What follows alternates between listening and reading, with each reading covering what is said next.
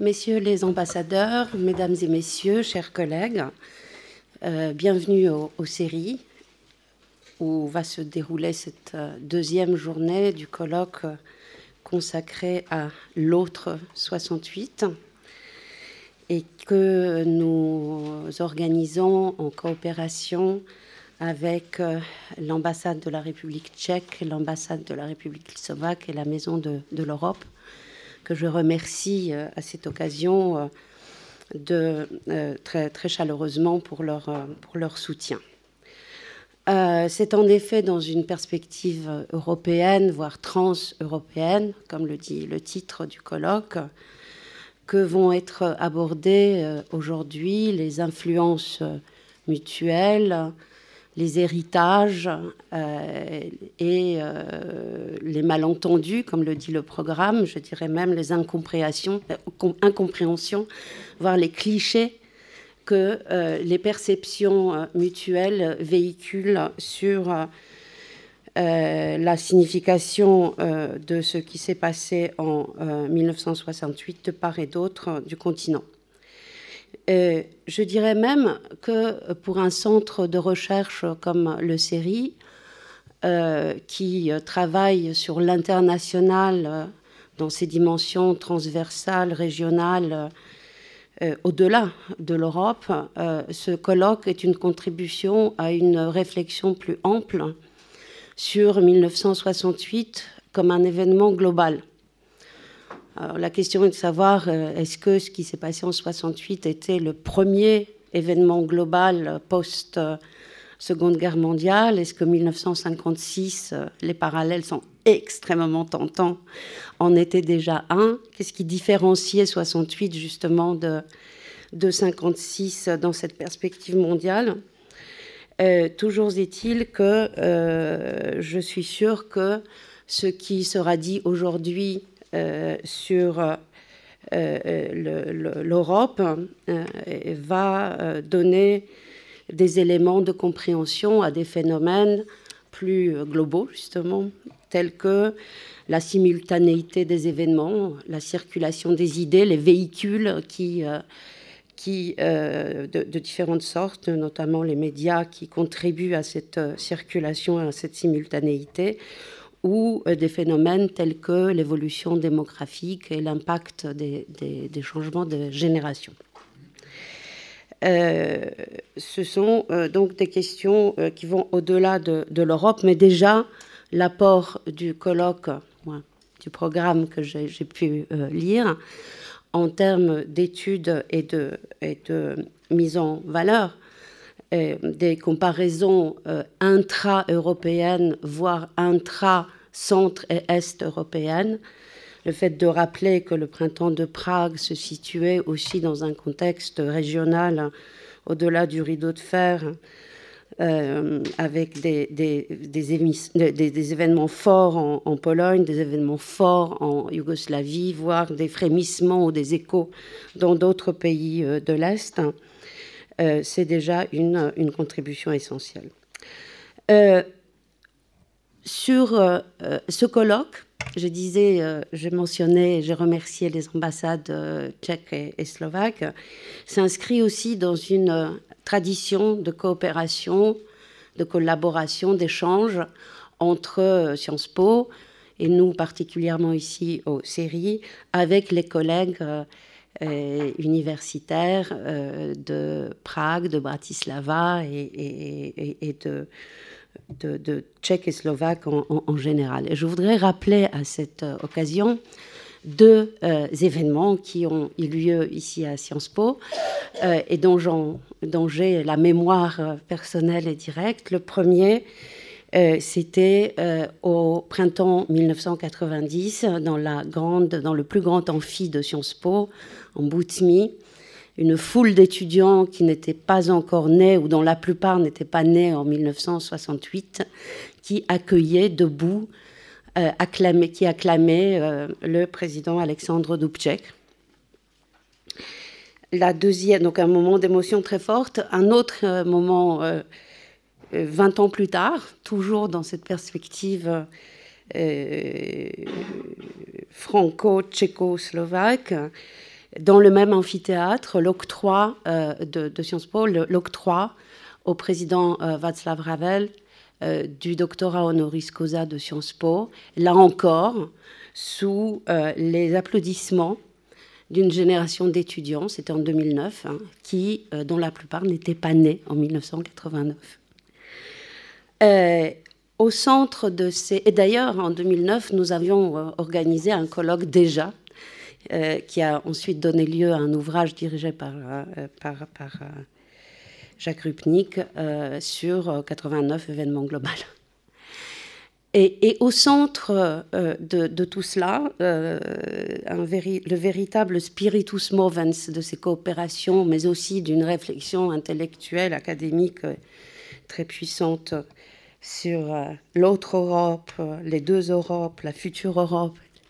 Jacques Rupnik, justement, l'organisateur du colloque d'aujourd'hui, euh, que je tiens à, remercier et à qui je, tiens à rendre tout particulièrement hommage de la part du série et, un hommage personnel pour, euh, pour, son, travail.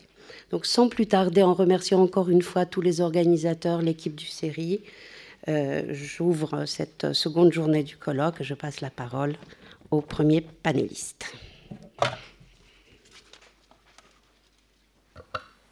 Merci, euh, messieurs les ambassadeurs, euh, mesdames et messieurs, chers collègues, chers amis. Euh, je vous prie par avance d'excuser de ne pouvoir rester parmi vous en raison de l'organisation des examens de mes 1200 étudiants Paris 1 Panthéon-Sorbonne à la suite des événements du début de ce mois. Le printemps, euh, le printemps tchécoslovaque euh, n'échappe pas à la règle des grands événements historiques qui commencent par euh, être perçus sous leur angle héroïque, puis sous leur angle victimaire, avant que n'interviennent les relectures historiennes. Très tôt, l'essentiel des événements de 1968 ont été connus et analysés je pense notamment aux travaux menés dans les années 70, que ce soit aux États-Unis ou euh, en Grande-Bretagne. Les études ultérieures n'ont pas apporté de révélations majeures et les archives soviétiques nous étant encore euh, interdites, euh, nous ne pouvons pas faire une relecture en profondeur peut-être de ces événements. Et ce sont donc les regards et les interprétations qui changent et évolue plus que la connaissance des faits. Le premier grand tournant interprétatif a été le fait de la dissidence et de ce que j'appellerais la mouvance Pavel Tigrid, euh, que les analyses de Peter Pithart ont bien illustré, allant vers une démythologisation de 1968 jusqu'à une remise fondamentale, remise en cause fondamentale des illusions de 1968. Euh, tous ici, nous savons comment, en 1989, Václav Havel a balayé Alexandre Dubček dans la prise de pouvoir. Le tournant suivant était marqué par l'étude de l'impact des suites de 1968, la normalisation et l'effondrement du système. C'est alors que sont entrés en conflit frontal la mémoire des acteurs et les historiens sur fond d'autolégitimation politique et dans un climat d'incompréhension réciproque.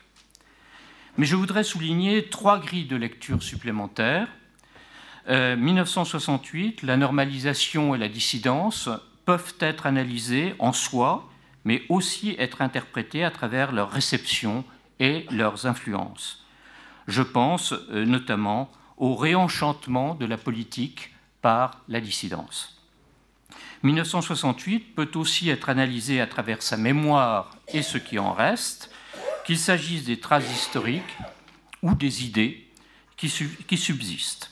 Sur ce plan-là, je me permettrai d'évoquer une discussion toute récente que j'ai eue euh, à Prague il y a quelques jours avec Daniel Cohn-Bendit sur ce qui restait de 1968. Outre les distances qu'il a prises avec ses positions d'alors, il comparait cette question à celle qu'on aurait posée en 1968 à un poilu sur ce qui restait de 1918. En effet, un demi-siècle s'était écoulé et le poilu ne vivait plus dans le même monde.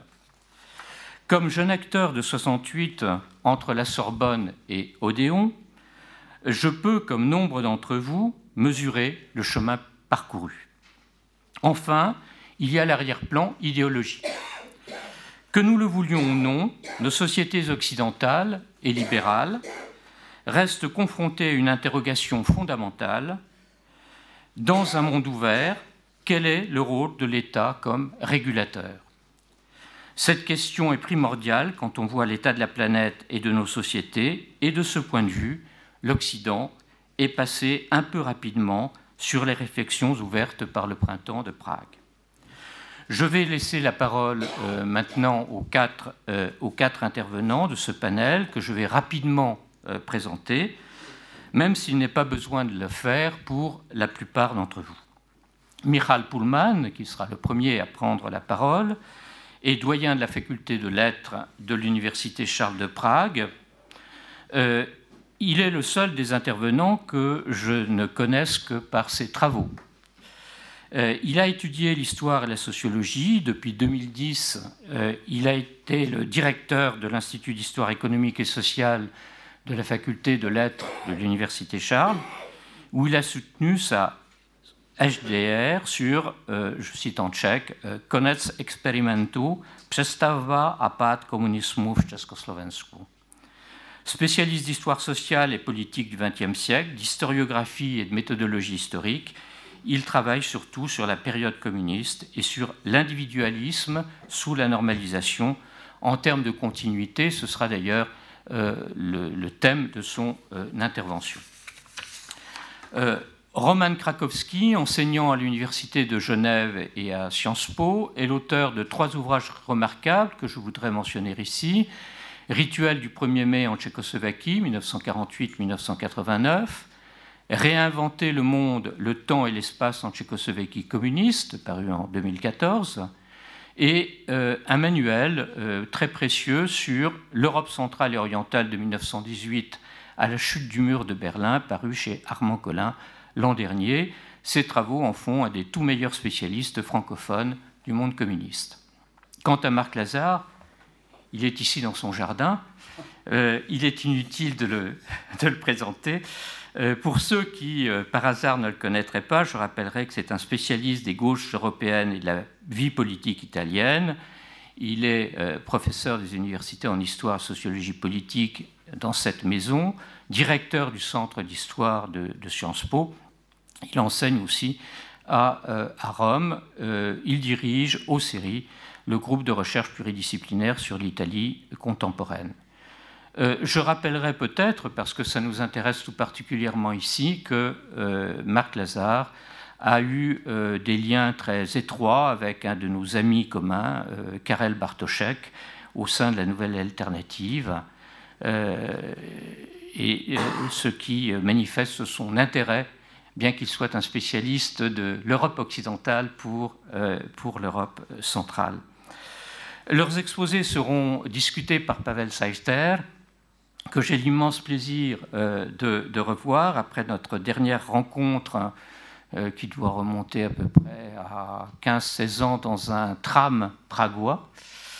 Euh, historien tchèque, signataire de la charte 77, il a été éditeur dans la dissidence de la revue historique Samizdat Historické studie, proche de Václav Havel. Il a été responsable des relations internationales à la chancellerie, puis euh, chancellerie présidentielle, puis ambassadeur de la République tchèque à Londres de 1997 à 2003. Euh, Pavel a participé à plusieurs publications que j'ai dirigées dans les années 1990 sur la place de l'histoire en Tchécoslovaquie. Voilà les euh, les présentations faites. Je demanderai aux différents intervenants de euh, se tenir au temps de parole qui leur a été accordé, c'est-à-dire 20 minutes. Et nous commençons avec euh, Michal Pullman.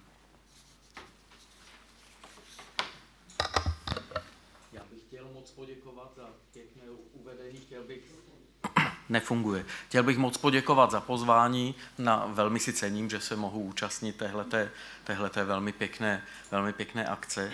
Já začnu možná trošičku osobněji. Vždyť jsem byl trošku mě mrzelo právě v 90. letech, v tom období po roce 89, že se o programatice Pražského jara dá v tom západním zahraničí mluvit někdy otevřeněji než v českém prostředí. Že se ve Francii, Spolkové republice, Německo nebo Británii otevírají ty otázky, které souvisí s demokratickým socialismem, zatímco vlastně v českém prostředí eh, se toto ne, dlouho, dlouho nedělo. Eh, byly k tomu samozřejmě specifické důvody, ono to vůbec eh, bylo nešťastné, protože před rokem 89 celá ta programatika Pražského jara byla vlastně stigmatizována jakožto něco, co bylo reakční, pravicové, revizionistické, antisocialistické a tak dále. A po roce 89 zase eh, se vlastně celá ta programatika v českém prostředí vnímala jako svým způsobem jako jakási iluze která se snaží vlastně eh, dát dohromady něco, co dohromady nejde, a to je realizace vlastně individuálních práv na straně jedné eh, se socialismem, který byl negativně konotován jako něco, co souvisí se státní kontrolou, s paternalismem, s nedostatkem iniciativy, materiálním nedostatkem a tak dále. Není proto překvapivé, že po roce 89 v těch v diskusích dom, dominantně se tedy připomínala otázka, se tedy připomínala invaze a okupace pojímaná jako svého druhu národní katastrofa a tedy ta programatika Pražského jara velmi dlouho zůstala, zůstala stranou. Tohle to se dokonce i v českém prostředí mění, což je, což je velmi dobré, co, což je velmi dobře. Dá se tady postupovat samozřejmě různými směry. Eh, můžeme mluvit o tom, jaký je vlastně odkaz pražského jara, odkaz demokratického socialismu a ptát se na to, co vlastně nám říká dnes v dnešním globalizovaném světě, ve světě, který klade mnohem větší důraz na uznání než na přerozdělování, respektive snaží se propojit vlastně otázky přerozdělování s otázkami kulturního uznání a tak dále. Tohle je směr, kterým dnes nechci jít, já bych se pokusil spíše historizovat vlastně programatiku tím, že se podívám na jeden vlastně důležitý prvek a to je ten prvek, který tady už zazněl, řekněme individualistický. A e, budu se snažit jak, jak si argumentovat tím směrem, že e, existují určité kontinuity právě mezi Pražským jarem a tím, tím normalizačním, normalizačním uspořádáním, byť samozřejmě ty věci, které se realizovaly vlastně z toho individualistického programu, byly, e, byly e, realizovány tedy v autoritářském, v, v autory, spíše v autoritářském kontextu. Tady bych na úvod jaksi poukázal na to, že eh, celý ten pojem vlastně osobního byl vlastně do roku 68 i v těch expertních debatách konotován poměrně negativně, což nebylo překvapivé z toho důvodu, že tedy vlastně v tom postalinském období, které se vymezovalo vůči právě vůči eh, stalinismu, byl ten, ten pojem osobní velmi výrazně spojen vlastně s tím takzvaným subjektivismem, ze zneužívání moci, eh, s, vlastně s, eh, s tím, že si různí lidé prosazovali vlastně svoji, svoji vůli, vůli a tak dále. Ta um, vlastně uh, narrativní struktura byla právě spojena s tím, co, s tím, co předcházelo, uh, s tím, co předcházelo a tudíž vlastně osobní, to, co bylo osobní a individuální, bylo i vlastně v těch expertních debatách velmi výrazně vlastně kon, kon, konotováno tím takzvaným vlastně subjektivismem. Um, tohle se poměrně výrazně mění právě a poměrně rychle v těch měsících, ne snad v letech, ale právě měsících, které předcházejí předcházeli Pražskému jaru, kde vlastně jako tohle se poměrně výrazně mění. Když vlastně, abych uvedl příklad, když Otašik vlastně schrnoval eh, základní body svého, svého programu, postupoval poměrně vlastně empiricky a vlastně ukazoval, že to, čemu se říká zájmy pracujícího lidu, jakožto nějaké ideologické struktury jsou velmi vzdálené tomu, co skutečně pracující lid také potřebuje. Jo, tohle byla ta vlastně přesmička určitá, kterou se ti experti v rámci Pražského jara snažili vlastně určitým empirickým způsobem vnést to, co lidé také skutečně, ať už kolektivně, anebo individuálně, indi, individuálně potřebují. E, šlo podle e, o, o nikoliv o to, co vlastně komunistická strana potřebuje vlastně a priori, ale šlo o to rozvinout talenty, ty výrobní síly a právě potřeby lidí a tak dále, o kterých Otašik mluvil. Podobným směrem taky šel v tom roce 68 Radovan Richta, jeden tak jako jiný z těch pro, protagonistů, protagonistů Pražského jara, byť později teda se stal uh, konformním sociologem v 70. letech. Ten vlastně taky uh, ten koncept vlastně vědecko-technické revoluce využil k něčemu trošku pod, pod, podobnému a to je vlastně uvést uvést do debaty to, co jsou ty skutečné vlastně motivace lidí, jejich potřeby, jejich zájmy a tak dále. A právě, že ukazoval, jak ten, jak ten strnulý systém, eh, vlastně ať už stalinský, anebo postalinský, vlastně nedokáže, ne, nedokázal naplňovat eh, zájmy lidí, potřeby lidí a tak dále. Ten postup, a já jsem tím byl, když jsem to poprvé viděl, trošku překvapen, nebyl primárně konceptuální, ale byl takový empirický, jo, že jde o to, co lidé skutečně potřebují. Jo, a v té kritice ideologie se postupovalo vlastně eh, takto empiricky. Tohle to se také projevilo v centrálním dokumentu Pražského jara, tedy v akčním programu který vlastně jako explicitně hovoří o tom, že socialismus musí rozvíjet individuální síly ještě lépe než buržoázní demokracie. Jo, to jsou tam explicitní formulace, že lidé mají nejenom právo, ale lidé mají vlastně jakousi občanskou povinnost zasadit se o svoje, o svoje osobní, osobní zájmy. Tohle to vnímám jako poměrně velký, velký zlom vůči tomu dřívějšímu, dřívějšímu období z toho důvodu, který jsem zmínil, že totiž právě ten pojem jako osobní, individuální vlastně poměrně dlouho byl konotován negativně. A ačkoliv režim po roce 1969 odmítl eh, politickou část tedy toho, toho reformního, reformního pro, pro, programu, eh, neotočil vlastně to kormidlo úplně. Eh, já bych dokonce vlastně se snažil argumentovat tím směrem, že Gustav Husák, respektive ti hlavní představitelé toho nového represivního režimu do určité míry využili a vlastně rozvinuli některé prvky, které vlastně v tom pražskojarním, v tom pražskojarním pro programu byly eh, na specifických polích, jako byl konzumerismus, jako je zejména teda jako byla populární kultura, ale také zdravotnictví, nebo bydlení a tak dále. Já se k tomu ještě v jednotlivých bodech dostanu. Samozřejmě nelze vlastně tu poměrně úspěšnou stabilizaci po roce 1969, respektive 1970 svádět pouze na konzumerismus, jak se někdy vlastně říká, tam byla spousta dalších faktorů, o které se normalizační režim eh, opíral. Jednak to byl ten samotný princip, že lidé byli vyhnáni vlastně z toho veřejného prostoru a Eh, který, který byl vlastně poměrně výrazně kontrolován.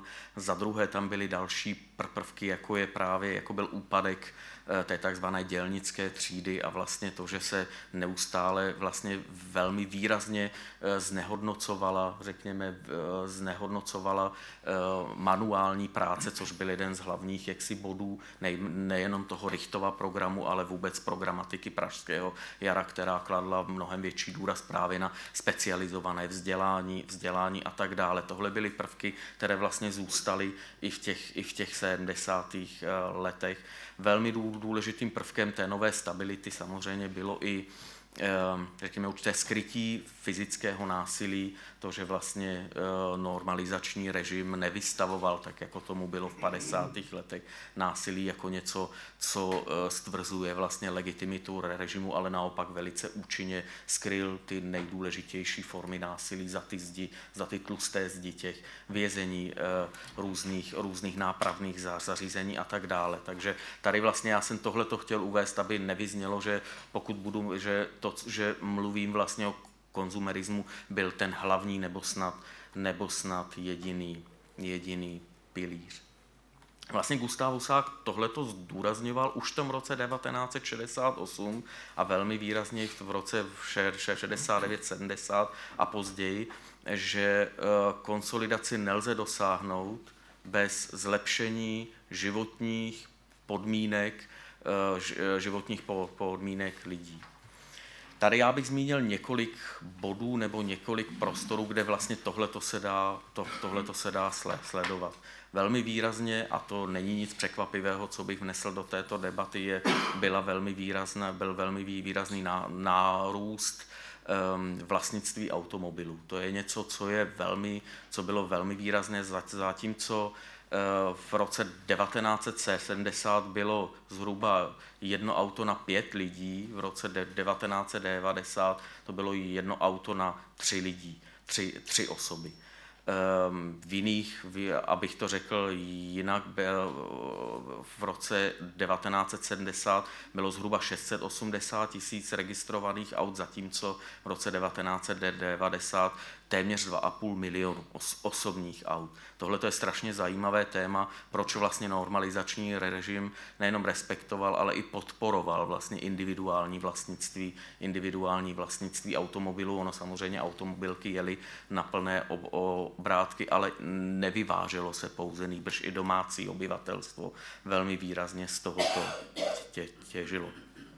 Jiným příkladem je velmi výrazná expanze bydlení během 70. a 80. let, která se týkala nejenom tedy bydlení stabilního, ale i těch takzvaných chat a chalup, což je velmi, velmi specifický a velmi výrazný fenomen, který je vidět v českém prostředí dodnes. Zajímavé na tomto poli je, tady si dovolím určitou odbočku, netýká se pouze československého prostředí, ale vlastně velmi výrazně toho západního. Já když jsem přednášel vlastně některé věci eh, v Helsinkách, tak tam ti lidé prostě zajásali, ano, to je přesně 70. léta, jsou tou dobou, kdy vznikají vlastně ty obrovské kolonie ehm, chat a chalup také vlastně ve Skandinávii a tak dále. A tady nešlo jenom o to, že ten normalizační režim, řekněme, respektoval eh, výstavbu, ale přímo podporoval, a to nejenom výstavbu teda těch, těch panelových domů, ale přímo tedy i, i podporoval těch takzvaných chat, chat a, a chalup. Ehm, v roce 1970 eh, vlastně byly, eh, byly, nebo v 70. letech, takhle to řeknu, se, se postavilo téměř 2 miliony bytů rodinných v první polovině 80. let další půl milion. To byla prostě strategie režimu, eh, jak vstoupit vlastně do tohoto, do tohoto prostoru. Do roku 9, ještě jiná čísla, do roku 91 eh, bylo, eh, bylo registrováno 280 tisíc těch takzvaných chat a chalup, to znamená toho vlastně víkendového, víkendového bydlení, což je číslo, které zůstává vlastně od té doby poměrně stabilní a s tím souvisí také to, co vlastně většina lidí, která české prostředí zná, že se některá města v pátek odpoledne vylidňují a vlastně lidé se přesouvají, lidé se přesouvají vlastně jinam. Dalším vlastně prvkem, který nelze nazvat úplně konzumeristickým, byl vlastně byla dostupnost lékařské péče. Mnoho vlastně moravských a slovenských, teď jak si rozšiřují tu perspektivu, nejenom jak si eh, teď se vlastně teď eh, nejde pouze o české země, ale také velmi výrazně o Slovensko, kde vlastně dostupnost lékařské péče eh, byla zajištěna právě v, v 70 v 70. letech. Tohle to samozřejmě se objevuje velmi výrazně i v té oficiální propagandě, která neustále zdůrazňovala, jako poprvé v dějinách se vlastně nastoluje toto, že prostě lidé mají dostupnou lékařskou péči, školství, školství a tak dále. Jiným z těch polí, které vlastně navazují na tento program, je velmi výrazná expanze jako televizního vysílání. V roce 1970 byl založen nebo byl, byl tedy spuštěn druhý, druhý kanál, eh, druhý kanál Československé televize, zprvu nikoli samozřejmě celý den, nýbrž jenom v určitých, v určitých časových jaksi eh, v určitých eh, časových úsecích a tak dále, ale ta popularita televize byla samozřejmě obrovská, o tom existuje už dnes velká literatura, eh, velká literatura. My si dnes těžko dokážeme představit to, že vlastně některé klíčové seriály měly třeba 80% sledovanost, což jsou čísla, která jsou pro dnešní dobu vlastně eh, zcela, zcela nepředstavitelná. Tady vlastně, abych mířil už jaksi k těm, k těm závěrům, které bych rád předložil k diskusi, tady vlastně jako podle mého názoru vlastně jako nebo ještě bych zmínil jeden prvek k tomu, a to je jako poměrně výrazné používání určitých technologií. Já sám se eh, bych se chtěl zabývat nebo se zabývám takovými věcmi, jako je expanze právě magnetofonů. V 80. letech také videorekordérů, videorekordérů a tak dále. Tady právě, že já bych zmínil, že tohle to vlastně po poměrně výrazně změnilo očekávání eh, obyvatelstva ohledně toho, co je to, co je to kvalitní život, jaká je legitimita panství a tak dále. Většina samozřejmě těch technologických inovací byla starší, třeba transistorová rádia se vlastně vynalezla už jako v 50. letech se začala vyrábět velmi, velmi velký vliv a to je zatím ne, podle mě neproskoumáno. Měla transistorová rádia právě v průběhu e, vlastně Pražského jara, kdy lidé poslouchali i na ulicích ta malá transistorová rádia, ale vlastně k obrovskému vlastně rozmachu transistorových rádií a toho té schopnosti vlastně lidí manipulovat s technikou tak, aby odpovídali těm osobním potřebám, čistě těm privatizovaným osobním potřebám, docházelo právě jako v těch 70. 80. letech. A právě já bych argumentoval, že tyhle ty praxe přispěly k tomu, že se změnila poměrně výrazně očekávání i v 80. letech, se změnila výrazně očekávání právě protože to každodenní zakoušení Ehm, řekněme, to způsobu myšlení, které je, které je orientováno na na určitý účel, to, že člověk si přehrává gramofonovou desku, když to, když to trošku zjednoduše, může si tu danou písničku přehrát pětkrát, nemusí jakožto na koncertě poslouchat to, co je předstrukturováno, řek, řekněme, tak tahle ta očekávání velmi výrazně, která se, sam, se samozřejmě realizovala v těch 70. 80. letech ve specifických prostorech, jako byla právě móda, jako byla populární hudba a tak dále, tahle ta velmi výrazně změnila vlastně očekávání a která posléze vedla po té sociálně, když, když mluvíme na té sociálně a kulturně historické, eh, historické úrovni,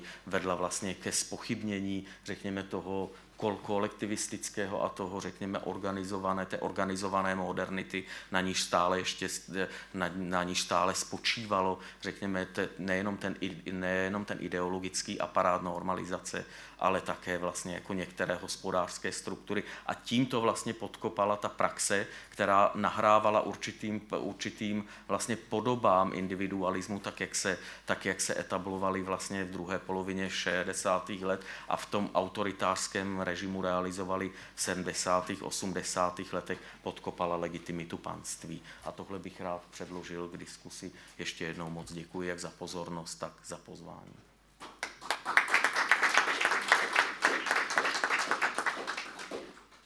Merci proposition euh, d'histoire par le bas euh, qui insiste sur les continuités par rapport à les approches politiques euh, qui insistent sur les ruptures. Je pense que les lectures historiques doivent combiner les deux, les deux aspects sans, sans oublier l'une et l'autre pour véritablement être, être pertinentes. Merci beaucoup.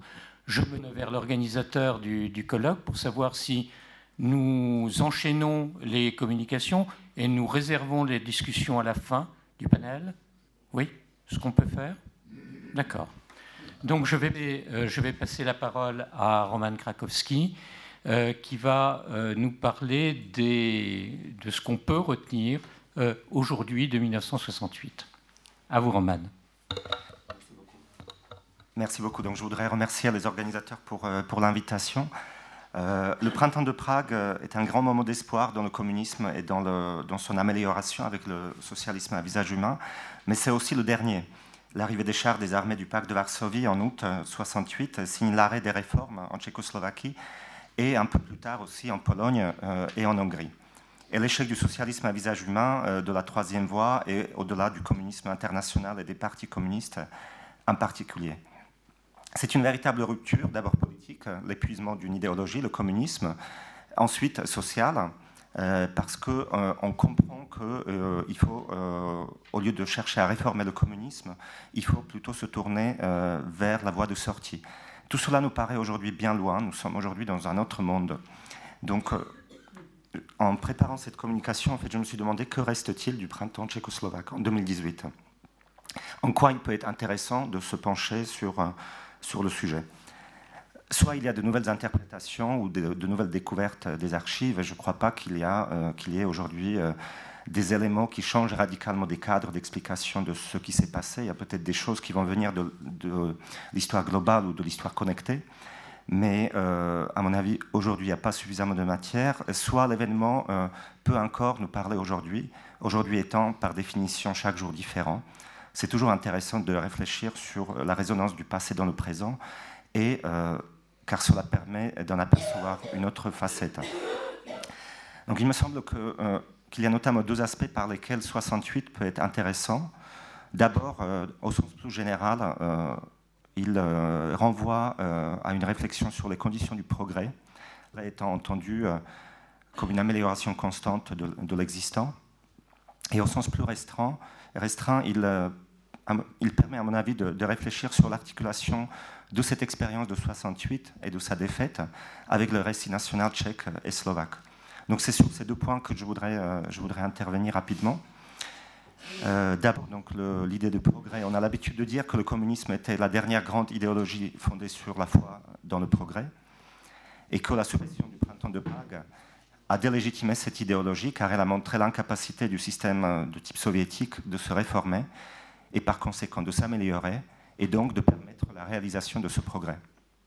C'est vrai, mais on peut aussi formuler les choses différemment.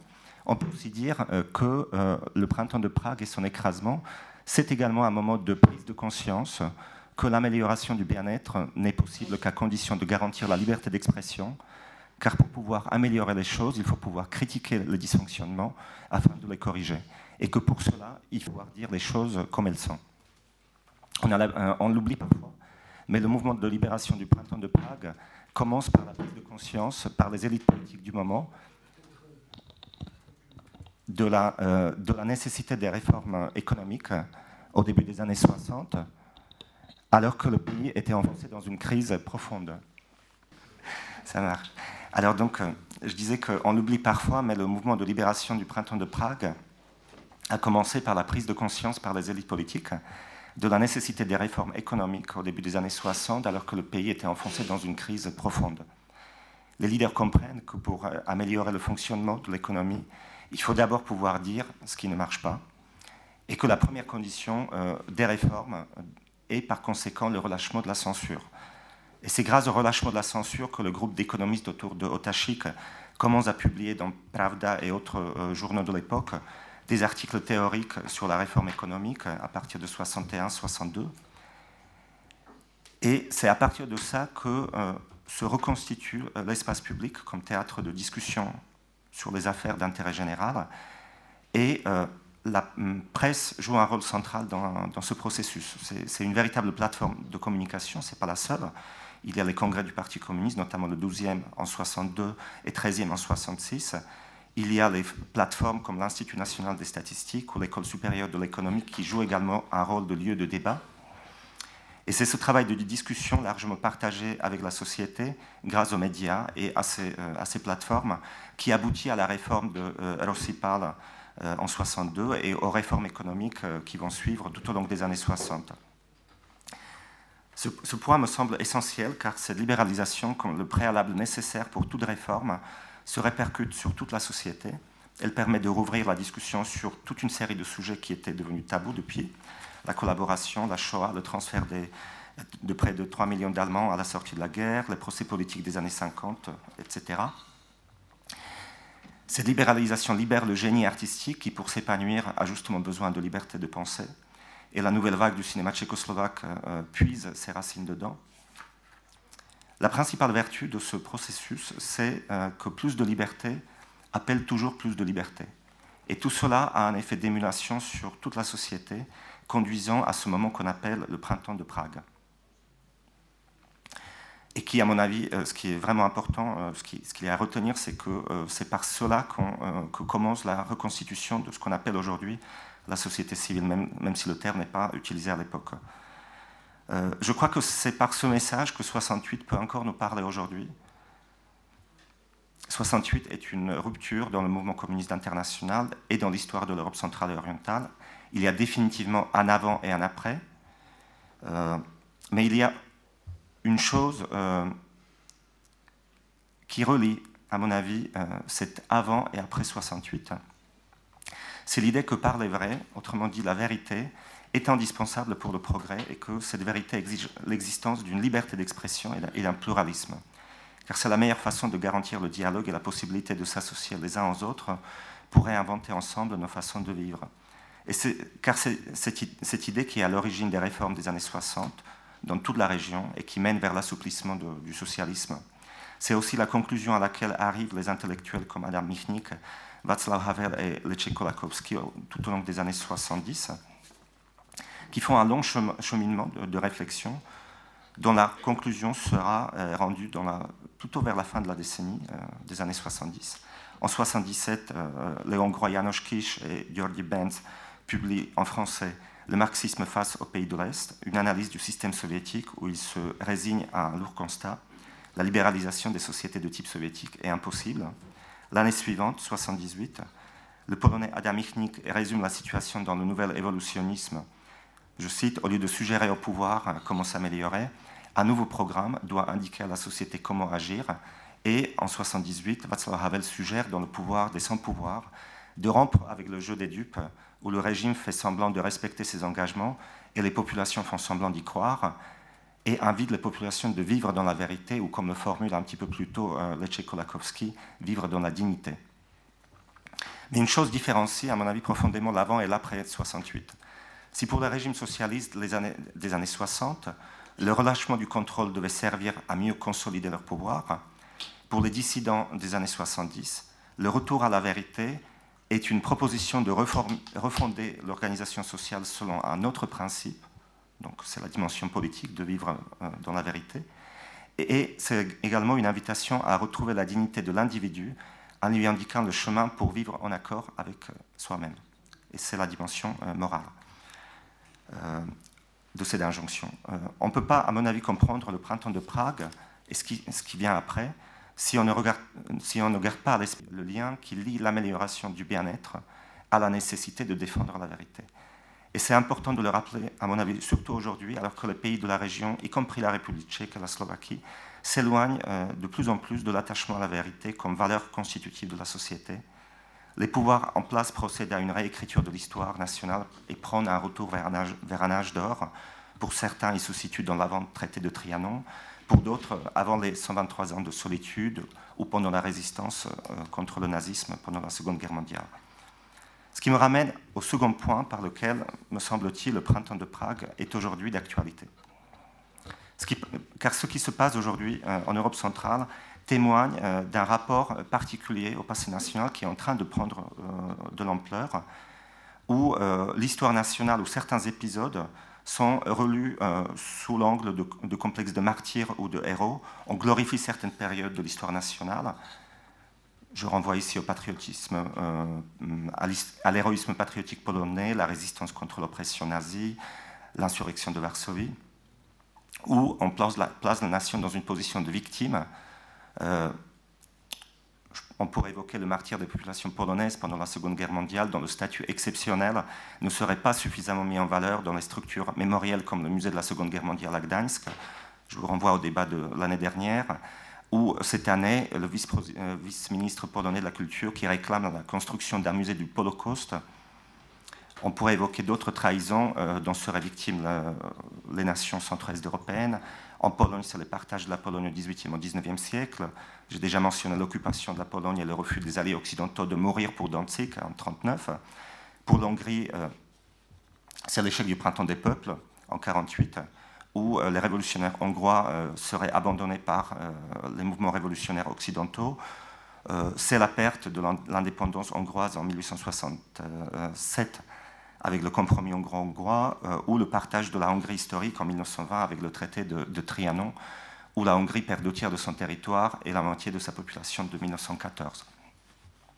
Selon toute vraisemblance, le peuple polonais et hongrois sont marqués par le souvenir de ces catastrophes nationales qui seraient causées donc par la minorité nationale de ces pays. Les deux, pays où tous les pays de la région, j'inclus dedans également la Tchécoslovaquie, la future Tchécoslovaquie, sont composés de minorités qui représentent près d'un tiers de la population. ces catastrophes sont causées également par seraient causées également par les espoirs vains envers la démocratie. C'est l'introduction des réformes démocratiques et libérales qui précèdent ces catastrophes à la fin du XVIIIe siècle pour la Pologne, dans les années 1820-1830 pour la Hongrie, ou les constitutions démocratiques qui garantissent les droits des minorités après 1918, qui sont euh, déçus et qui remettent en cause en fait l'existence à un moment donné précis, euh, l'existence même de, euh, de l'État, ou les puissances européennes qui n'auraient pas soutenu les nations centre-est européennes. Tous ces relectures de l'histoire, à mon avis, éloignent la démocratie euh, de la sauvegarde de la nation. Euh, les politiques euh, et justifient les politiques discriminatoires à l'égard des minorités, dans l'antisémitisme d'État dans l'entre-deux-guerres, le repli national, national d'abord qu'on voit aujourd'hui dans la, dans la région, ou le sacrifice des libertés au nom de la sauvegarde de la nation. aujourd'hui, on parle de, de la démocratie libérale. À mon avis, c'est une lecture très dangereuse, car elle sous-entend et encourage les idées suivantes. D'abord que la démocratie et la promotion des libertés et de l'économie du marché sont injustes envers la nation et qu'ils peuvent même mettre en danger la communauté nationale et donc il faut s'en protéger. Ce qui nous est arrivé, la catastrophe, pour chaque pays euh, se situant euh, différemment, est une expérience unique, particulière et donc incomparable avec d'autres. Et donc il faut focaliser sur ces épisodes de l'histoire nationale, Trianon, partage de la Pologne, etc et revendiquer la réparation de ces injustices.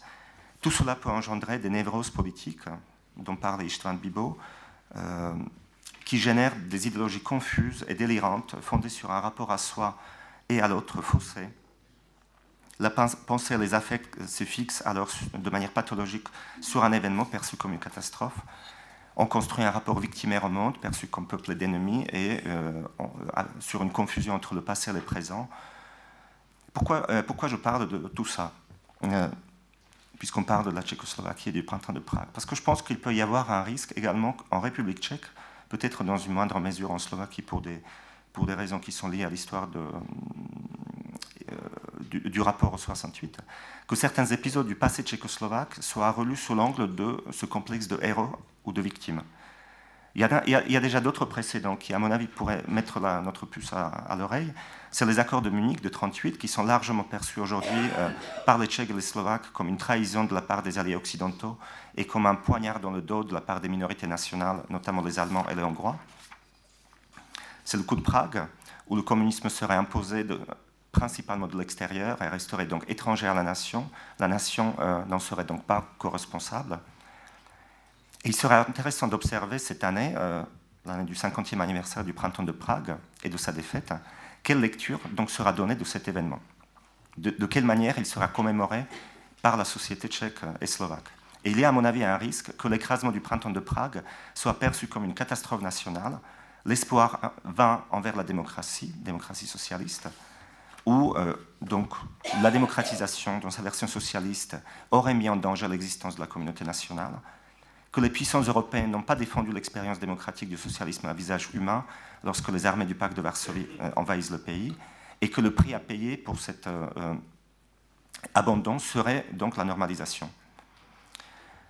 Deuxième point, à mon avis, qui peut être un danger, c'est que cette normalisation soit perçue comme un événement étranger imposé par l'occupant, par le Parti communiste, qui n'est pas l'État ni la nation, la normalisation serait donc initiée par, et portée par les communistes, c'est eux qui en sont responsables. Et les Tchèques et les Slovaques, ce sont les victimes qui ont dû subir les épurations au travail, apprendre à vivre dans un système absurde. Tout cela permet de se déresponsabiliser de la collaboration avec le régime dans les années 70 et 80. Et à mon avis, c'est extrêmement dangereux car cela coupe justement du principal enseignement à tirer de 68, c'est seulement la protection des libertés qui assure le meilleur bien-être et que vivre dans le mensonge mène non seulement au déclin économique, mais aussi au déclin moral, car l'individu s'éloigne euh, de lui-même. Donc que faire? Et je termine sur ce point.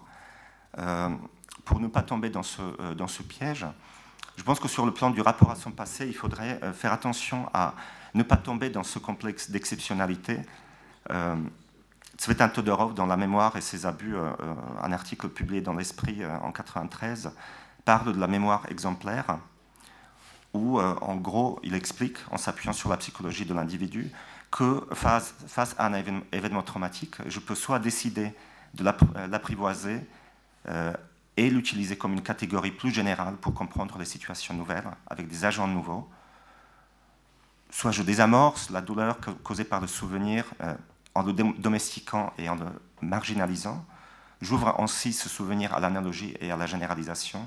Et le passé, de cette manière-là, devient un principe d'action pour, euh, le présent. De son propre malheur, euh, on passe au malheur des autres.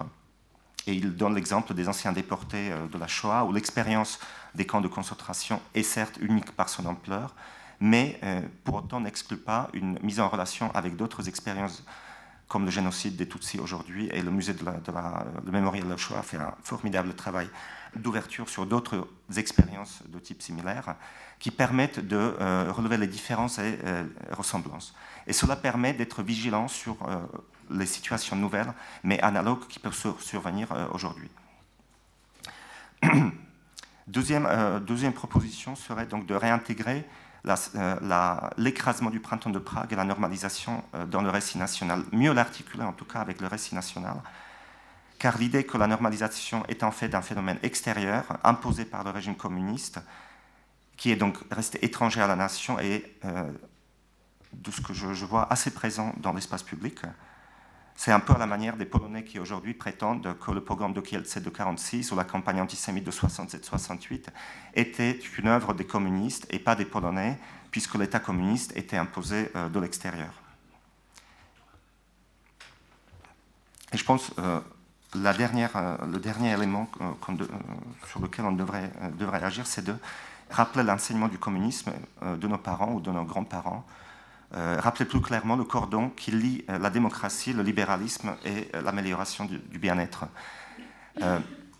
car c'est à cette conclusion qu'on arrive dans les années 70, c'est que la seule voie pour sortir de l'arriération dans laquelle le communisme a enfoncé cette région était de rétablir les faits, de parler des dysfonctionnements économiques et d'en dénoncer les responsables. C'est cela, à mon avis, c'est cela que demande Solidarność en 80. Et c'est cela à mon avis, le principal intérêt, euh, pourquoi on devrait revenir sur le printemps de Prague et son écrasement. Euh, c'est qu'en choisissant la vie dans le mensonge, chaque individu contribue à sa manière euh, à la consolidation du régime et à son propre asservissement, où le système aliène l'individu et l'individu aliène et soutient le système. Que si le choix personnel fait partie du système, la seule manière de provoquer un conflit avec le système est de rompre avec ses orientations sur le plan individuel, et que vivre dans la vérité et la seule manière de ramener le politique sur le terrain dont elle devrait partir, le terrain de l'individu concret, et que c'est la meilleure façon d'assurer une euh, dynamique euh, sociale. C'est cette révolution existentielle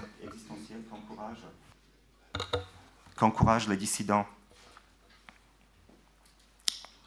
comme Adam Michnik, Václav Havel ou Milan Šimečka dans les années 70.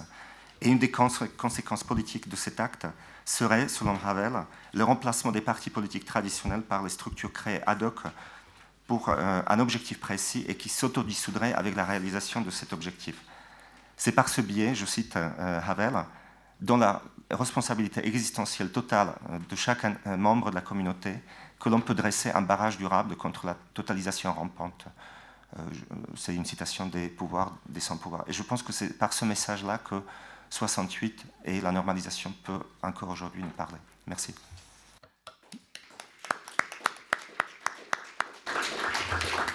Merci, euh, merci Roman pour cette euh, relecture. Donc c'est la, relecture d'un jeune historien de ces événements. Je retiens que euh, la notion dans cet exposé, la notion pérenne de, vérité comme moteur politique, euh, peut-être aura-t-on l'occasion aussi d'évoquer euh, la notion de modèle, euh, modèle tchécoslovaque et de sa pérennité. on a revu le thème de la victimisation, qui bien sûr est quelque chose de très important dans le discours, dans le discours public. Et puis un appel aussi peut-être à l'historisation de 1968 pour précisément l'intégrer l'intégrer dans un discours apaisé, je dirais, et positif. Mais tout ça fera l'objet certainement de, débats. Et je vais passer la parole à Marc Lazare qui va nous parler d'un des aspects que j'ai évoqués en introduction, c'est-à-dire de la perception de 1968 par l'extérieur et dans le cas présent, la façon dont les gauches françaises et italiennes se sont situées par rapport au printemps de Prague. Merci Antoine. Euh, oui, le, sujet effectivement que, que, je voudrais traiter, c'est ce rapport des gauches françaises et italiennes au printemps de Prague, pour une raison euh, assez simple, c'est que euh, avait dans ces deux pays, la France et l'Italie, les, deux plus importants partis communistes de l'Europe occidentale, et qui évidemment ont été interpellés, ont interagi avec ce qui s'est passé au, printemps de Prague, et à côté d'eux, deux petits partis socialistes qui ont dû se, positionner euh, sur ces mêmes sujets. Alors c'est une question qui a été fort étudiée, on a dans la salle Pierre Grémion qui a fait un livre novateur euh, qui s'appelait Printemps de Prague, euh, non, La gauche face au printemps de Prague, Paris-Prague. Euh, et beaucoup d'autres travaux ont été consacrés à ça, notamment une euh, historienne euh, britannique qui a fait sa thèse à l'Institut universitaire européen, Maud Braque, une italienne, Valentine Lomellini, qui a beaucoup travaillé sur ces questions. Donc ça commence à être assez connu. Et comme on a peu de temps, je vais être schématique et euh, un peu provocateur, et je m'en excuse auprès de Pierre.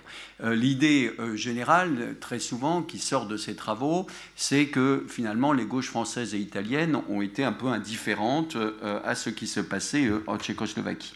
Et je voudrais nuancer cette thèse euh, pour, euh, y compris à partir des, travaux que j'ai pu consacrer dans les archives de ces deux partis communistes et aussi dans les archives des partis socialistes, la nuancer, pas la combattre, pas dire qu'elle est fausse, mais la nuancer un tout petit peu. Et encore une fois, je le fais euh, avec une certaine, presque brutalité, pour faire jaillir le débat. Donc la première chose que je vais faire, c'est de rappeler un certain nombre de faits. La deuxième moment, ça va être de dire que cette question de la Tchécoslovaquie euh, a soulevé un gigantesque débat au sein des gauches sur une question clé qui nouait le rapport de ces partis au communisme, au socialisme et au concept même et à la pratique de la démocratie. dans un troisième temps, je ferai quelques petits éléments de réflexion sur la mémoire justement de 1968 par rapport euh, dans ces gauches françaises en Italie et italienne. Pardon. Alors, première idée, donc, euh, premier temps, les faits. Est-ce qu'il y a eu une indifférence euh, de ces gauches euh, par rapport à ce qui se passait à Prague? D'abord, j'ai repris, y compris parce qu'il y a eu des travaux récents qui ont été faits, ce qui se passait, par exemple, en France, et là je vais me consacrer en France, à la France à mai 68, mais vraiment au moment de mai 68. Et on, a de la chance, parce qu'il y a eu un, livre d'Henri Weber euh, qui vient de sortir, qui s'appelle Jeunesse rebelle, euh, rebelle jeunesse plus exactement, dans lequel il rappelle l'importance que représentait ce qui se passait à Prague pour les organisations trotskistes et pour euh, les militants trotskistes, mais ici beaucoup d'entre vous le savent encore mieux que moi. Ce qui est plus intéressant, c'est que Ludivine Bantigny, qui vient de sortir un, livre très intéressant sur mai 68, a repéré aussi des choses que peut-être on, on, a oubliées, c'est-à-dire que notamment au moment euh, de l'invasion euh, soviétique, euh, il y a eu, y compris dans les mouvements qui existaient en, 68, un certain nombre de prises de conscience avec le langage de l'époque. Je, vais prendre quelques exemples.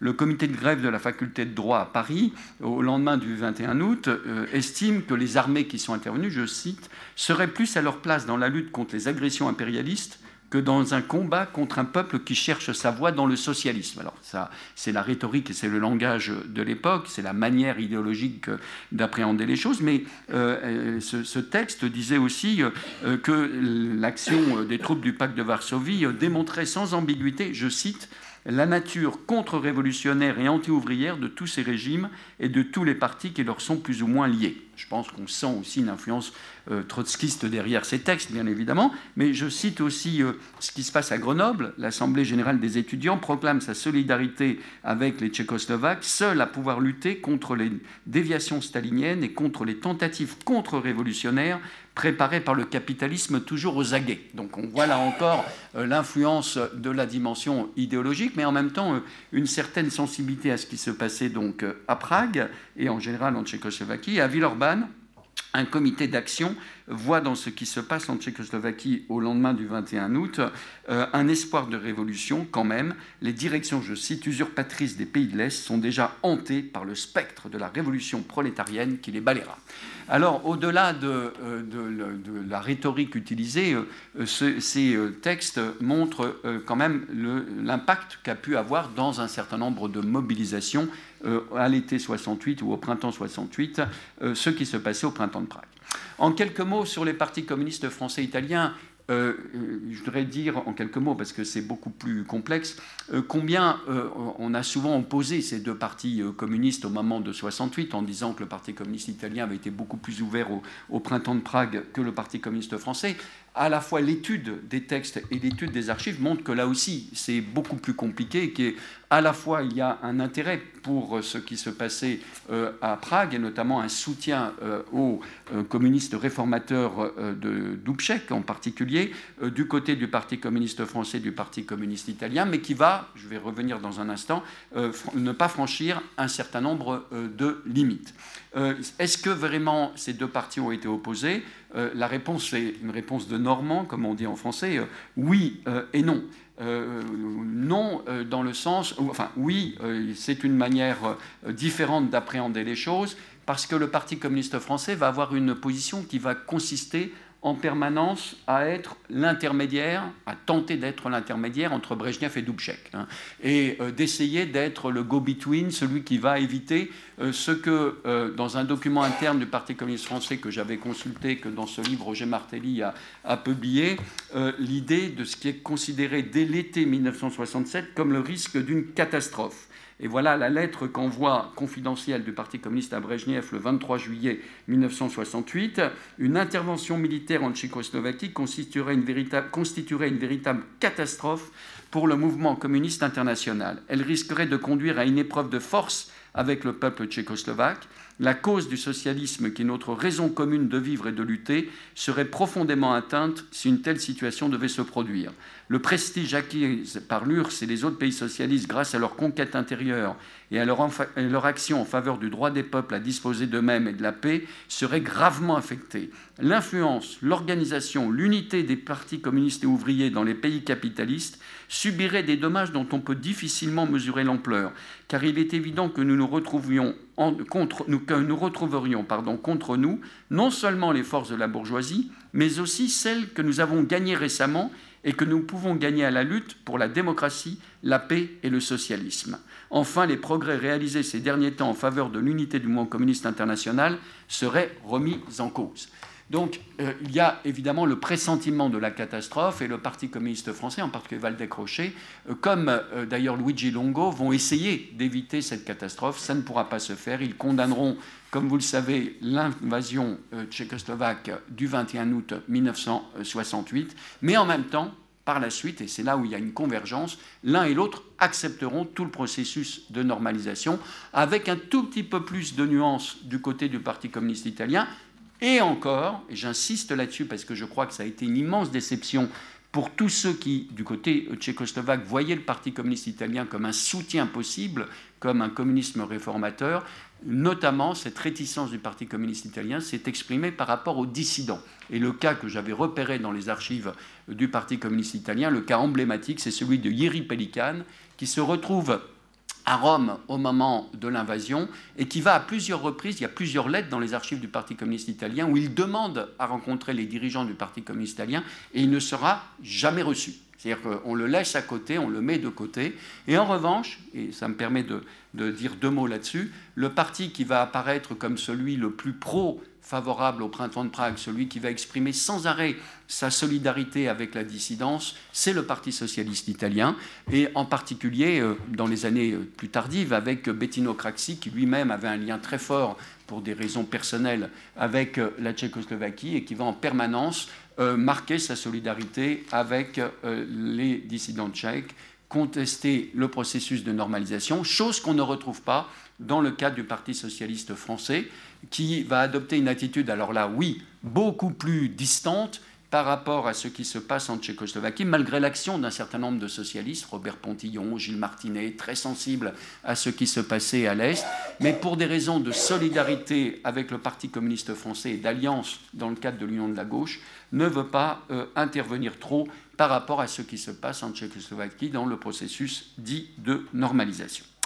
Euh, je signale au passage, et j'y reviendrai dans un instant, que toute une partie de l'extrême gauche, notamment maoïste, est dans une situation très opposée à celle des trotskistes dans les deux pays, c'est-à-dire qu'elle considère que ce qui se passait en Tchécoslovaquie, c'était un processus révisionniste tout à fait condamnable. Hein.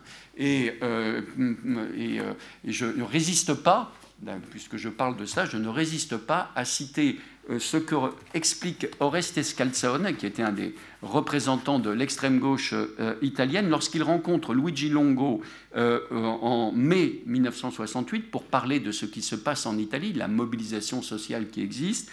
Et voilà ce qu'il dit, je vous le traduis au fur et à mesure que je le lis. Quand Luigi Longo parle du rapport avec d'autres partis en Tchécoslovaquie, ce qui nous préoccupe, c'est la possibilité que ce discours ouvre une logique démocratique et un esprit de tolérance qui sont inacceptables. Bien. Euh, donc, euh, effectivement, c'est un élément intéressant à prendre en considération parce que l'extrême gauche est, puissante à l'époque dans les deux pays et que par conséquent, les partis communistes aussi euh, doivent se comporter en fonction de cette pression de l'extrême gauche. J'en viens rapidement, Antoine, à une deuxième série de réflexions, mais qui est plus importante, c'est qu'est-ce que ça a ouvert comme justement tension euh, à l'intérieur de la gauche européenne, mais là, je me concentre sur la France et l'Italie, je vais même me concentrer sur le cas des partis communistes, faute de temps, par rapport à la démocratie. Ce qui est euh, fondamental, c'est que ces deux partis, le Parti communiste français et italien, euh, étaient engagés dans un processus que j'ai pu qualifier d'acculturation par rapport à la démocratie euh, dans leur pays. Et le cas tchèque va être véritablement un moment d'épreuve de vérité colossale pour eux, parce que d'un côté, ils veulent soutenir le réformisme socialiste tchèque, mais en même temps, ils trouvent que ça va parfois trop loin au sein du Parti communiste italien dont euh, très souvent, encore une fois, on oppose au Parti communiste français, le jeune Achille Occhetto, qui sera celui qui va assassiner le Parti communiste italien en lui faisant renoncer à son identité communiste en 1991. En 1968, Achille Occhetto, dans une réunion de direction, on peut le consulter dans les archives du Parti communiste italien, explique qu'il y a beaucoup trop de contre-révolutionnaires au sein du Parti communiste tchécoslovaque. Et par conséquent, euh, euh, vraiment la question, le dilemme pour ces partis communistes, c'est comment essayer véritablement de concevoir leur conception de la démocratie en soutenant euh, une partie du printemps de Prague, mais qui parfois, selon eux, va trop loin. En particulier, le fameux manifeste des 2000 mots a été rejeté par les partis communistes français et italiens, en considérant que ça allait beaucoup trop loin.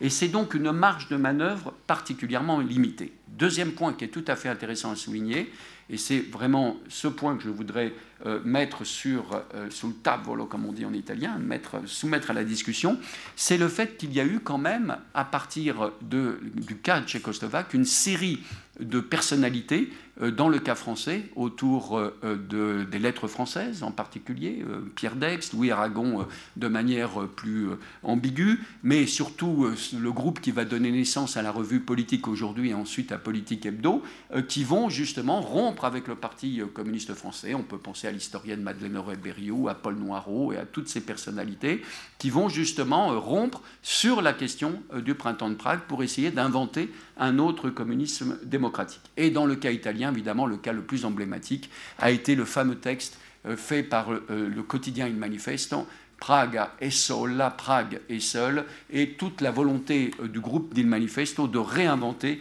un communisme démocratique.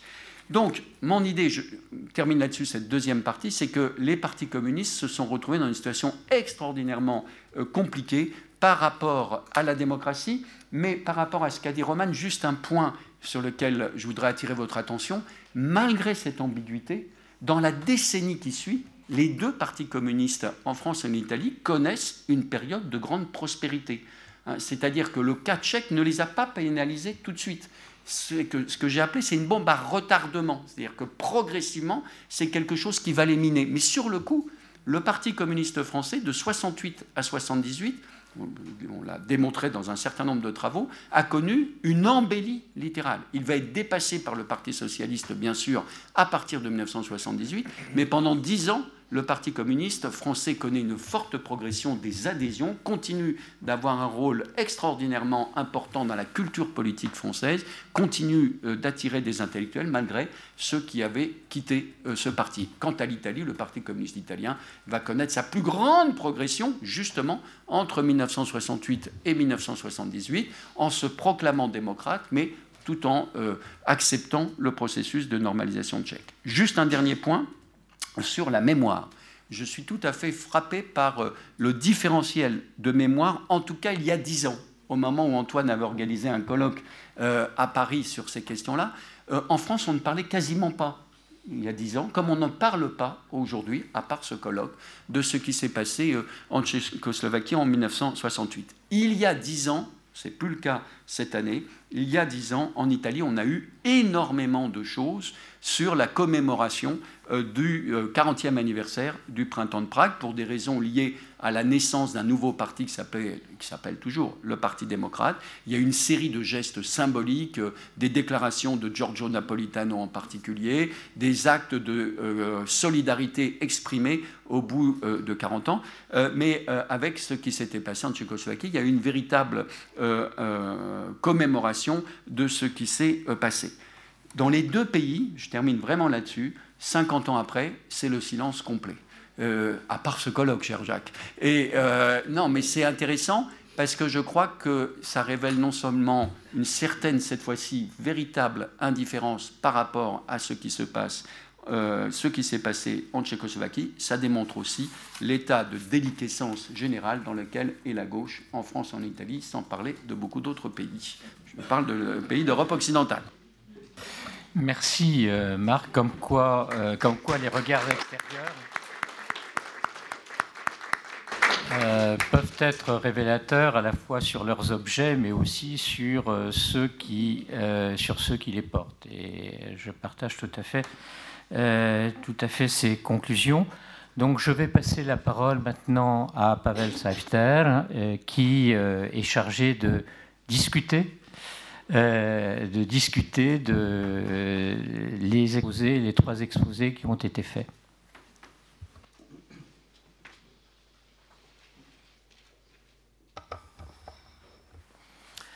Merci. Euh, je je to takový zvláštní úkol, který diskusant a zároveň jsem byl povýšen na, na člena tohoto panelu. Tak eh, já zkusím eh, najít něco mezi tím, eh, co by stálo za to, abych já řekl. Ehm, to, co jsem teďka slyšel, včetně toho, co bylo včera, ehm, už je docela široký vějíř. A to mluvíme o, o česko, československém případu. To ještě nemluvíme o tom širším kontextu 68. ve světě vůbec. To je dobře.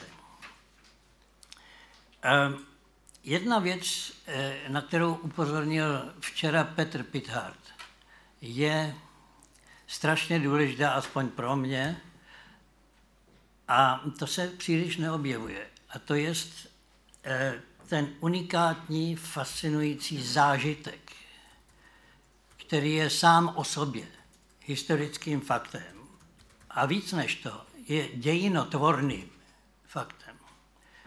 Podívejme se na to, co se děje teďka na Slovensku. Před chvílí, před eh, zahájením jsme se o tom tady bavili. E, najednou se tam objevují demonstrace, manifestace desítek tisíc lidí, zejména mladých. To je fakt sám o sobě, který všechny účastníky poznamená na celý život. Není to ale zážitek jenom individuální, který je strašně důležitý, protože individua, my všichni osobně, zpětně pak eh, se díváme na historii. Ale je to ten celý zážitek, který, který se rozvinul do jakési laviny. A tato lavina byla potom eh, zážitkem kolektivním, který otevřel něco, co se zdálo být už samozřejmé, že se to zapíše do paměti společnosti, národa, tehdy tedy obou národů českého a slovenského. Um, to je klíčový bod, který ku příkladu eh, v tom vyvrcholení v srpnu při invazi, při obsazení Československa, vedl k naprosto zásadním otázkám, které byly položeny nám, kteří jsme byli účastníky to, této události, nebo těch měsíců celých. Ehm, lidi se museli rozhodnout. A to rozhodování se týkalo toho buď přijmout odpovědnost za to, co jsme prožili, za to, co chceme z toho dál vytěžit, jaký chceme mít svůj vlastní život. A tudíž taky odpovědnost za to, jak budu jednat. A jakou budu mít odpovědnost skrze vlastní jednání za osud toho celého společenství. To byly strašně těžké věci.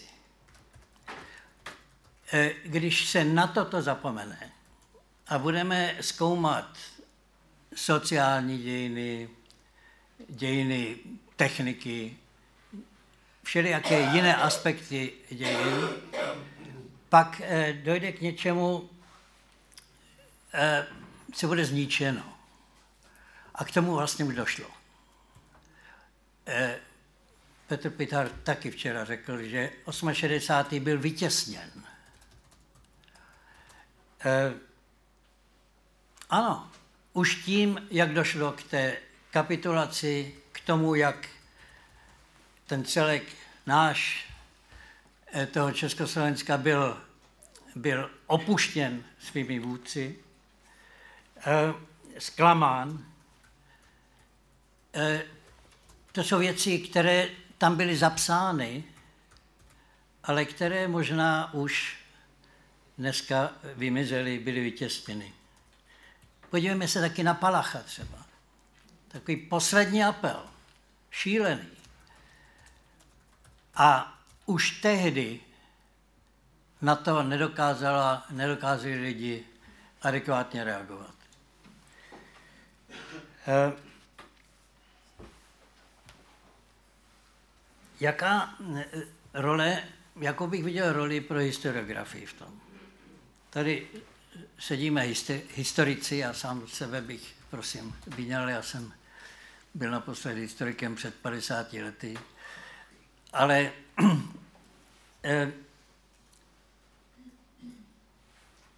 ten, nebo řekněme takhle, já si ty uh, Ty historiky možná ještě trošku nechám eh, na závěr. Ten 68. má svůj obraz, nebo několik obrazů. A jeden z nich je dívat se na 68. skrze normalizaci, to období, které přicházelo potom. E, já si myslím, že toto prisma nestačí. Ten 68. sám proběhl pod prismatem let 50. a 48. To je strašně důležitá věc, protože atakovala svědomí lidí, kteří uh, ještě to svědomí měli. To byly procesy, to byla vězení, to byly koncentráky, to byly, to byly popravy lidí a to bylo nějakých 3 miliony členů strany, kteří byli v té chvíli postaveni pod, o, e, před otázku, jak oni jsou za to zodpovědní. E, byli jsme všichni na pranýři. A ještě tehdy, kromě nich, byli lidé s velkým svědomím, kteří se ptali něco podobného. A ještě byli ti, kteří byli, byli postiženi. Jejichž otcové a matky byly popraveny eh, nebo byli v dlouhých vězeních a vycházeli z nich teprve v 60. letech. Tak toto všechno tam je. Eh, a když vypukl 68. už na jaře, to vedlo k některým extrémním věcem. Byly sebevraždy lidí, kteří si s tím nevěděli rady. Eh, docházelo eh, ke sporům mezi přáteli. A docházelo k formulování postojů.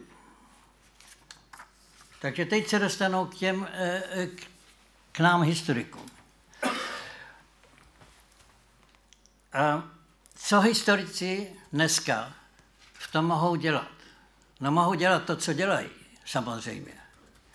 E, to je zkoumat všechny aspekty té doby. E, sbírat a seřazovat fakta. Strukturovat a něco k ním říkat. Ale snad by k tomu patřilo ještě něco navíc. Jenom drobnost. Eh, děkuji za ten mezinárodní aspekt a za zmínku o francouzské komunistické straně a italské komunistické straně. Eh, reformní komunisté v Československu měli svůj vlastní, ale přímý osobní kontakt a kontext evropský. A to pokračovalo i v normalizaci. Dokonce možná významnějším způsobem. E, to, co se dělo ve francouzské straně a v italské straně, nebyl jenom ohlas 68. To byly taky diskuse, ku příkladu mezi historiky reformních, reformně a komunistického ražení, s kolegy v Itálii, tam se překládaly jejich práce, docházelo k diskusi, to, to tam bylo živé, to se dělo. Eh, ten proces u té skupiny eh, reformních komunistů, kteří zbyli, ten pokračoval, ale pokračoval v dialogu eh, s kolegy anebo s přáteli na západě. Nezapomeňme taky, že to byla emigrace. Byl tady exil. Ten taky přece působil v tom celém procesu takto ten 68. pokračoval. Eh, lec, kteří, kte, z lidí, kteří sedí tady, o tom mohou sami osobně svědčit. Eh, ale myslím si, že navíc je třeba asi pracovat nejenom na dějinách té události, ale na dějinách obrazu té události.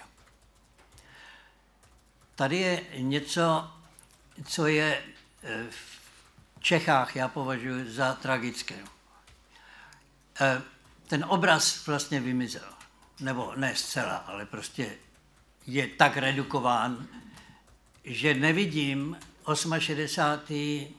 jako součást toho, čemu, čemu se říkávalo národní paměť. 68. Eh, přece v Praze nikoho nezajímá, myslím, mezi normálními lidmi, to my nejsme. Eh, když se konaly letos, jak mi hlásí přátelé z Prahy, některé konference, semináře a události k 68. tak se třeba dostavil jeden student a tři členové profesorského a učitelského sboru. To je v Praze. Ale to, nebyl, to není jedna událost, to já slyším z různých stran. A když jsem se dokonce svého blízkého přítele zeptal, co si myslí o tom 68., že kde se o tom budu mluvit, a říká, prosím tě, neotravuj. Co ten 68. byl, to dávno všechno víme a tím už se zabývat nechci. A já se vám přiznám, že já osobně jsem se od, od kdy tak, 69. Eh, roku už nikdy 68. nezabýval. Asi z jiných důvodů, asi z toho důvodu, že ten šok byl takový, eh, že musel přijít, musel přijít nějaký závěr, muselo se to skončit. To je zážitek psychologický, můj osobní, jenom snad ještě svědčí o tom, že žádný silnější zážitek životní, zabudovaný do zážitku eh, historického, eh, ve svém životě nemám. 89. byl zážitek velký, ale naprosto jiný. 68. Eh, způsobil to, čím jsem dnes. Ten 89. tomu jsem byl rád. A tím se dostávám eh, k závěru, a to je otázce morálky. Eh, slyším teďka příliš často, že ta otázka mravní už nás nemá obtěžovat, když se díváme zpět na českou historii. Já tohle to musím odmítnout. Eh, otázka mravní je otázkou stálou v české historii. Od 19. století nám, leckomu se nám to nemusí líbit. Můžeme mít námitky, ale je to tam. A je to velice důležité a historici by možná se tím měli zabývat taky, proč je to tak důležité a proč se toho nelze zbavit a proč se toho dokonce nesmíme zbavit. Já myslím, že jsem mluvil příliš dlouho. Děkuji.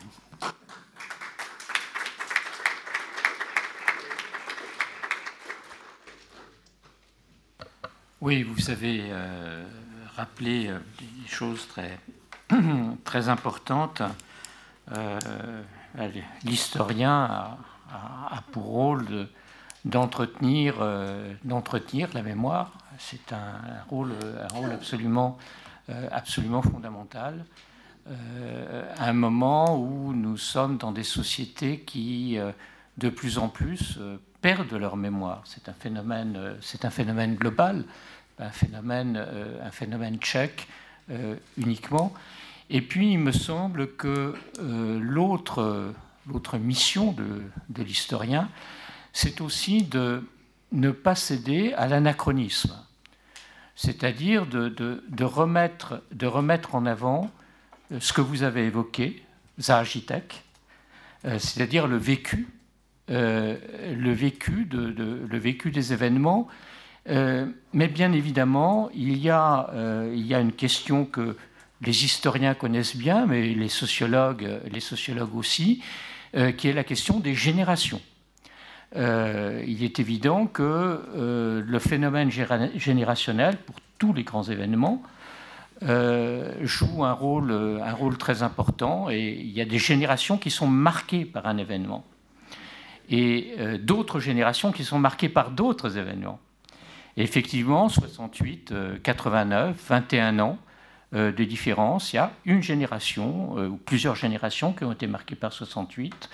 Et aujourd'hui, il y a encore des générations qui ont été marquées par, euh, par 89.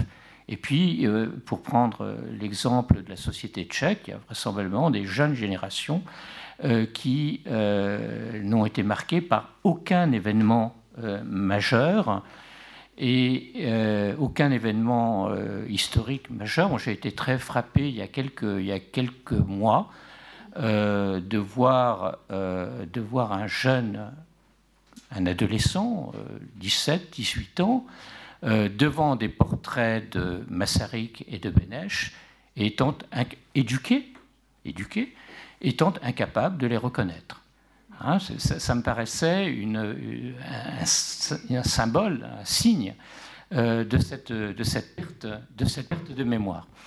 Euh, je pense que maintenant, on va peut-être passer à la discussion. Euh, il est 11h moins le quart, nous avons 20 bonnes minutes au moins pour avoir une petite pause hein, après.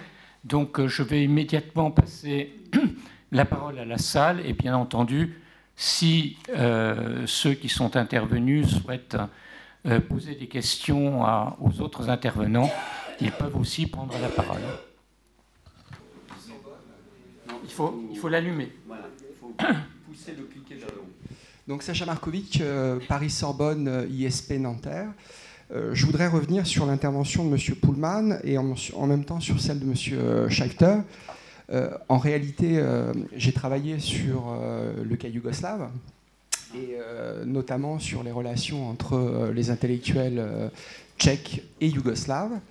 ce qui m'a frappé, c'est la relation en amont qui existait entre les réformistes tchèques et notamment les gens qui s'appelaient les marxistes humanistes yougoslaves, l'école de Korčula notamment.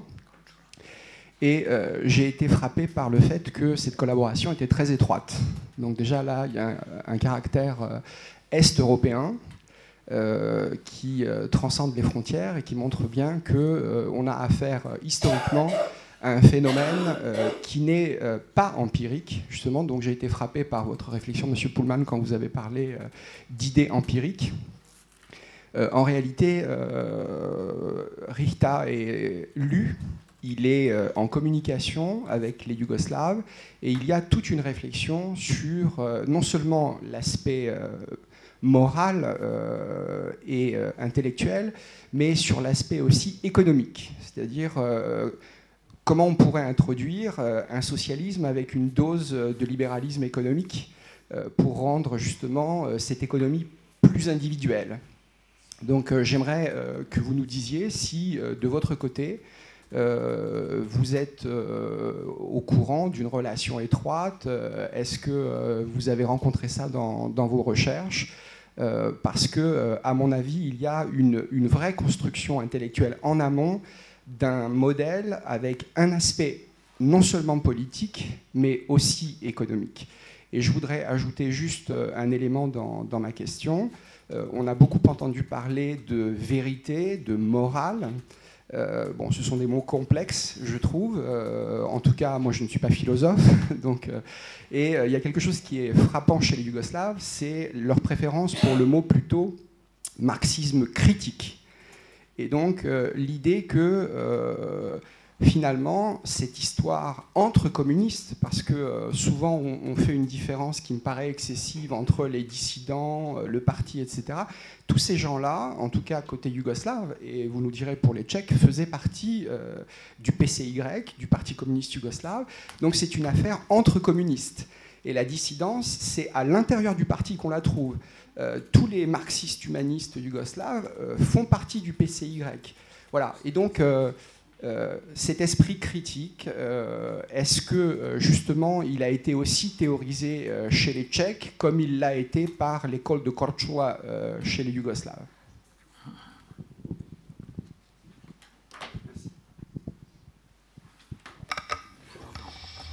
Já moc děkuji za velice důležitý dotaz. Určitě těch byla celá řada, byly nejenom právě zahraniční směrem, směrem do Jugoslávie, kde se už dříve rozvíjel ten koncept samozprávné demokracie v tom smyslu, že dělníci mají sami rozhodovat, dělníci mají sami rozhodovat o podnicích svých a dokonce se o tom debatovalo ještě déle přes rok 68 i v 70. letech, byť tohleto vlastně jako posléze samozřejmě ustupovalo. Ty vlivy byly dokonce i ze západu. Já vlastně, pokud jsem mluvil o empirickém přístupu, mluvil jsem ve vztahu, řekněme, k veřejnosti a k celé společnosti. Já totiž Pražské jaro nebyli pouze intelektuálové, byla to celá společnost, to charisma pražského, to obrovské charisma Pražského jara právě vyplývá také z toho, že se vlastně jako aktivizovaly další skupiny a že se úplně změnil vlastně veřejný prostor v tom, že se začalo jinak mluvit, jinak se začalo mluvit o demokracii, o osobních zájmech a tak dále. Já samozřejmě velmi dobře vím o těch intelektuálních kořenech Pražského jara už vlastně z konce 50. let, kde intelektuálové, já mám na mysli třeba Karla Kosíka, který vlastně se nezabýval tolik ani těm, těmito otázkami, které, nebo těmito otázkami se zabýval nikoli s tou, eh, s tou inspirací, kterou zmiňujete, ale hodně se, hodně se zabýval fenomenologií a vlastně tou německou jaksi tradicí, francouzskou tradicí filozofie a tak dále, který se pokusil vlastně spojit s marxismem.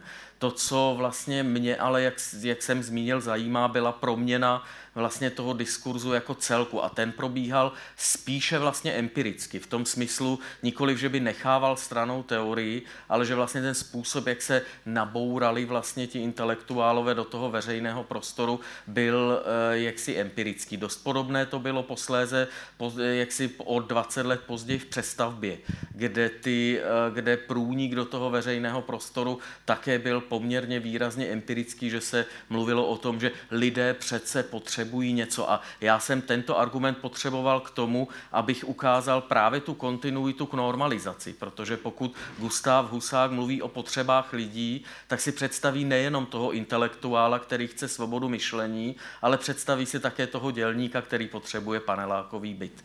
Jo, a vlastně o tohleto, o tohleto mě, mě šlo, takže já o tom samozřejmě vím, zároveň bych byl nerad, aby se jako přeceňovala, řekněme, role intelektuálů, kde Pražské jaro nebyli pouze intelektuálové.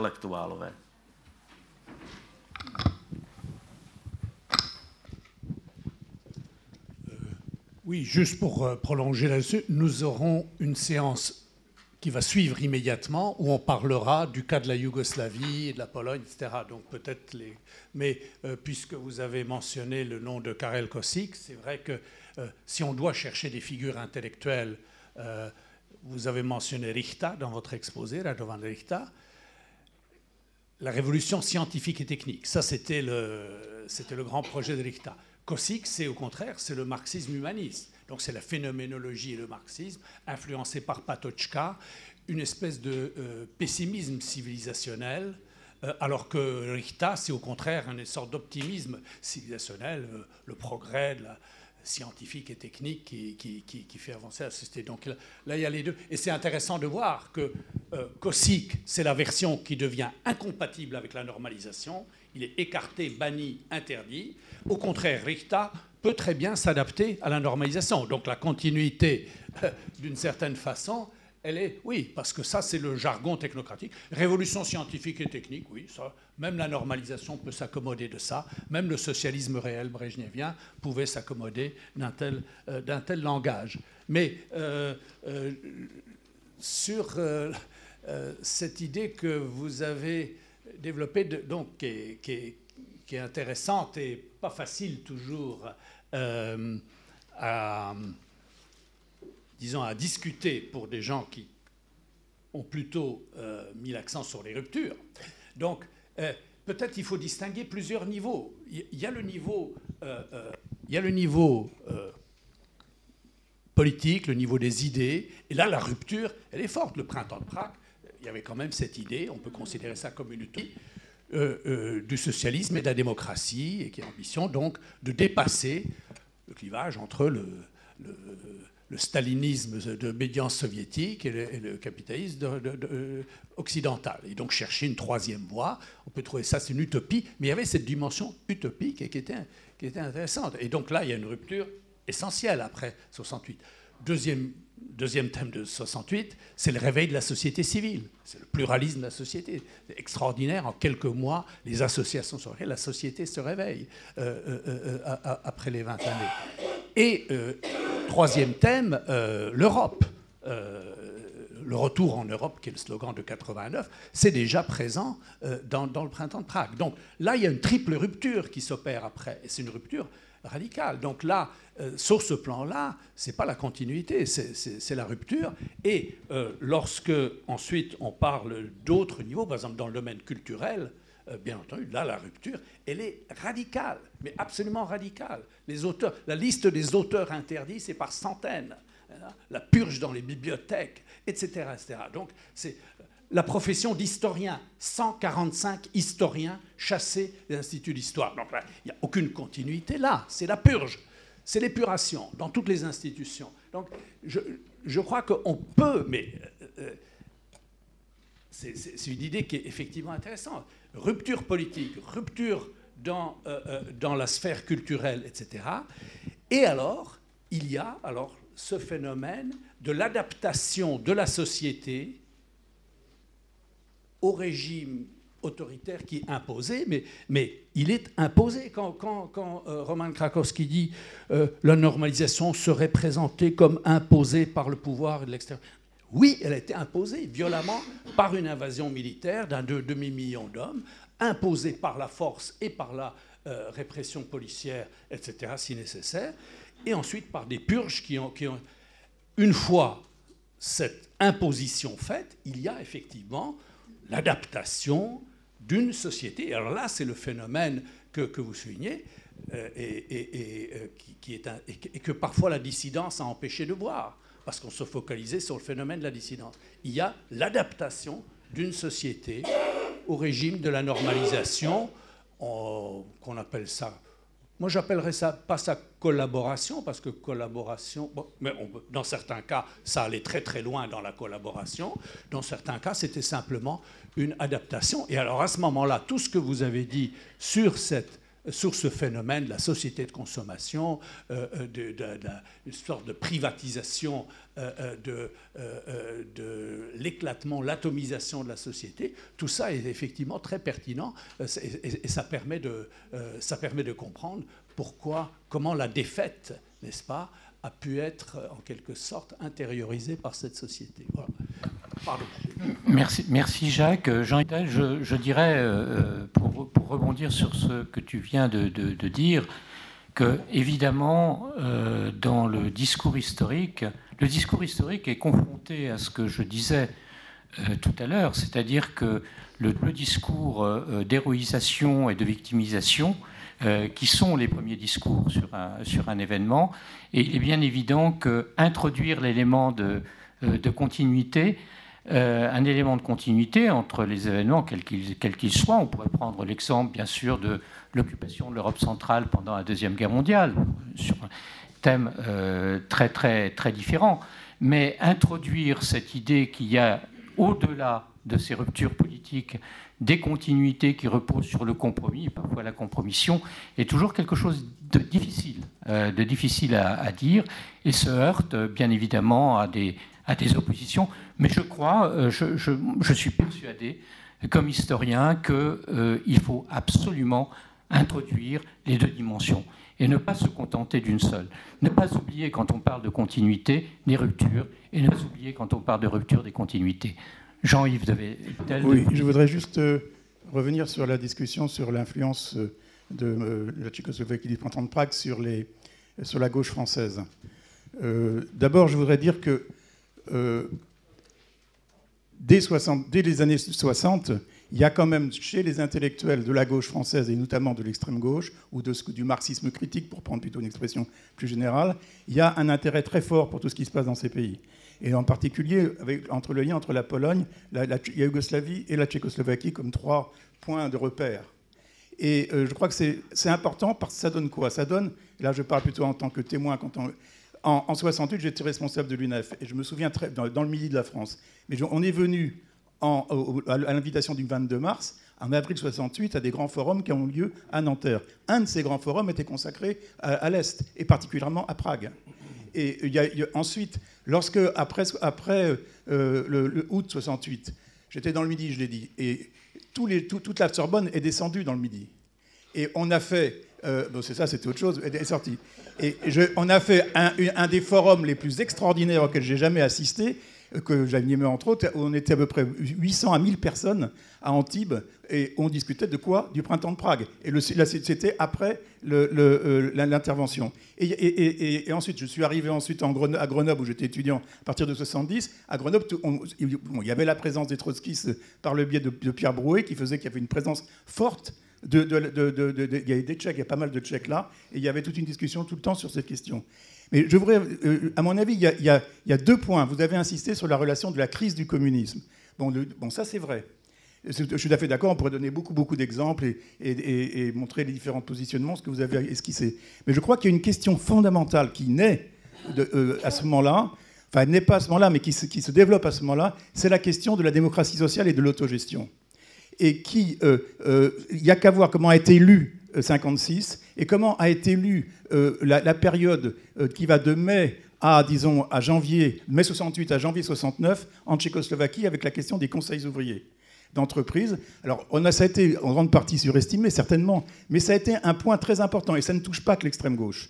Ça a touché, une part, bien sûr, c'était euh, un des fétiches des, des, courants trotskistes, mais ça a touché beaucoup d'autres gens, à commencer par ce qu'on a appelé la nouvelle gauche et euh, par tout, euh, tout, tout, le débat sur l'autogestion tel qu'il va se développer dans les années 70 et 80. Et je crois que c'est, et qu'on va retrouver ensuite au moment de Solidarność. Et je crois que c'est, intéressant de noter ça parce que ça renvoie à la question qui était quand même une des grandes questions stratégiques des, des, mouvements de la gauche européenne, qui est quel type de socialisme nous voulons construire, la relation entre la démocratie, le socialisme, euh, l'économie, le plan, le marché, etc. Toutes ces questions étaient là. Et dans ce contexte-là, je crois que la question de l'autogestion, telle qu'elle apparaît ensuite, euh, a c'est pas sa, racine, c'est pas le printemps de Prague, mais c'est référé au printemps de Prague. Il suffit de lire pour, comment c'est possible, par exemple, qu'on ait publié et lu avec autant d'avidité en France Otachik, qui était vraiment bon, il faut, le lire, Otacic, c'est bien, mais enfin bon, il euh, faut le lire. Euh, bon, les, textes des, conseils ouvriers euh, qui ont été publiés bon, dix ans après, certes, mais qui étaient, qui, bon, c'était aussi pareil. tout ça, ça a été publié, discuté, etc. Et c'était des, points de référence, à mon avis. C'était Faye qui avait publié ça avec Ficera. Bon, et je crois qu'il faut reprendre, c'est un élément important, à mon avis, historique, comme fait. Merci Jean-Yves. Marc non, je, euh, non, je suis d'accord avec vos, pardon, je suis d'accord avec vos, vos observations. J'étais en train de penser qu'on a, j'ai fait soutenir récemment l'habilitation à diriger des recherches de Franck Georgi, qui insiste beaucoup sur la question de l'autogestion, mais lui montrait beaucoup plus l'influence yougoslave que voilà. Mais c'est, euh, vous avez raison sur les questions que vous avez posées et ce que votre témoignage sur euh, l'UNEF euh, dans le sud, à la Sorbonne, et de nouveau dans le sud, à Antibes, au bord de la mer, l'été 68. Et, effectivement, non mais je, le dis en plaisantant, mais Ludivine Bantigny, le, que j'ai cité là tout à l'heure, l'a aussi mentionné. Je crois qu'on a un peu sous-estimé euh, qu'effectivement, au cours. Parce que les Français, surtout, étaient tellement obsédés par mai 68, mai ce qui se passait en France, qu'ils ont laissé de côté le, printemps de Prague. Je crois qu'il faut nuancer un peu. C'est par exemple ce qu'écrit euh, Annie Kriegel lorsqu'elle euh, écrit son livre Les communistes français. elle l'écrit en fait à l'été 68. Si vous relisez sa préface, il y a un petit mot où elle dit euh, J'ai écrit ce livre alors que tout le monde est obsédé par euh, mai 68, alors que l'événement le plus important, c'est ce qui s'est passé euh, à Prague. Ce qui d'ailleurs pour elle correspond au moment où elle va basculer de, quelqu'un qui avait été communiste puis qui était de gauche vers la droite. C'était une des raisons de son, son glissement progressif. Et beaucoup, je crois qu'on a repris cette idée-là, alors que ce que j'ai voulu très rapidement dire dans le temps qui m'était imparti, c'est que sans doute il faudrait creuser un peu plus toute cette sensibilisation qui a existé au sein même de ceux qui, agissaient en, mai 68, en dehors même des partis politiques, en dehors même du trotskisme, de la JCR à l'époque, la jeunesse communiste révolutionnaire, en dehors de, euh, des organisations euh, trotskistes lambertistes, et même en dehors du, Parti communiste français, qui avait une sensibilité pour ce qui se passait. Alors effectivement, j'avais d'autres exemples que j'aurais pu donner de relations des gens du mouvement du 22 mars, par exemple, avec ce qui se passait à Prague. Et ailleurs. Merci. Une dernière, euh, une dernière question, peut-être? Si vous le permettez, elle concerne la question de la continuité. Et ma question est simplement est-ce qu'il n'y aurait pas des éléments de cette continuité euh, qui pourraient subsister jusqu'à aujourd'hui?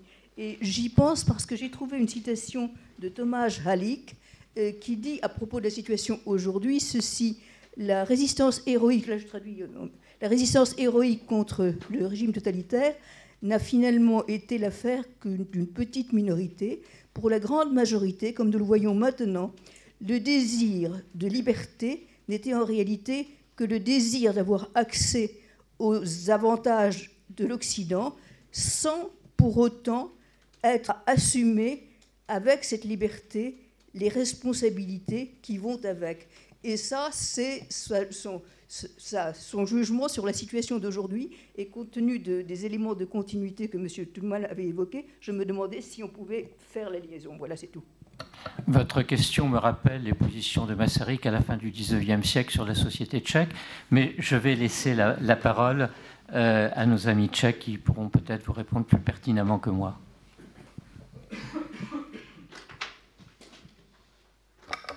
Já jsem rád, že to tady otevíráme, protože když se řekne kontinuita, neznamená to, že e, ty diskontinuity by měly být vymazány. Spíše jde o to ukázat, že připravenost aktérů k určitému jednání se nemusí živit pouze vlastně tím, co my vnímáme v těch zlomech jako ten klíčový prvek. Určitě já bych mluvil o kontinuitách i v tom pozdějším, v tom pozdějším období.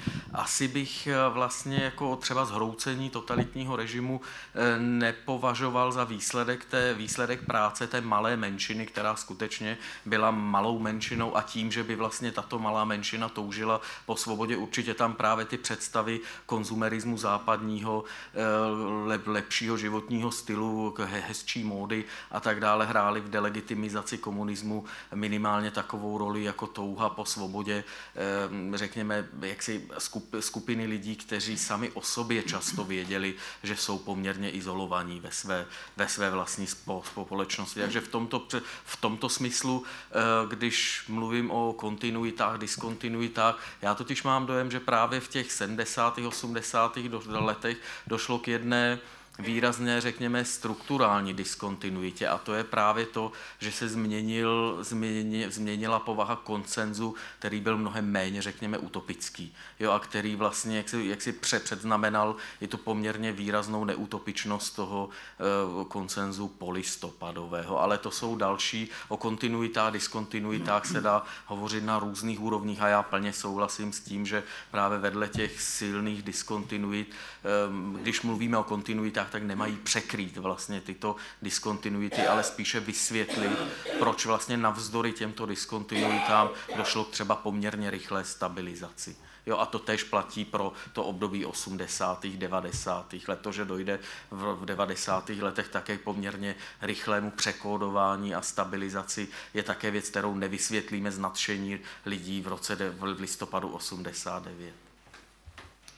Můžu?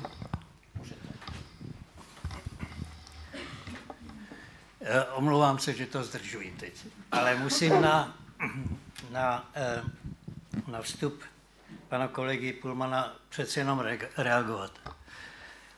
Eh, dávat vedle sebe jako rovnomocné vlivy, řekněme, disentu, abych to řekl naplno, a konformní společnosti, nebo lidí konformních, protože o společnosti bych nemluvil, eh, kteří měli prostě jinou, už zabudovanou eh, životní dráhu a představu, tedy konzumní. Dávat to vedle sebe jako dva faktory, které delegimitizovaly eh, ten režim který to byl. E, to se mi nějak nezdá. E, to totiž výjímá e, jakýkoliv politický element. Výjímá to ideologický element a výjímá to jakýkoliv vztah té budoucnosti.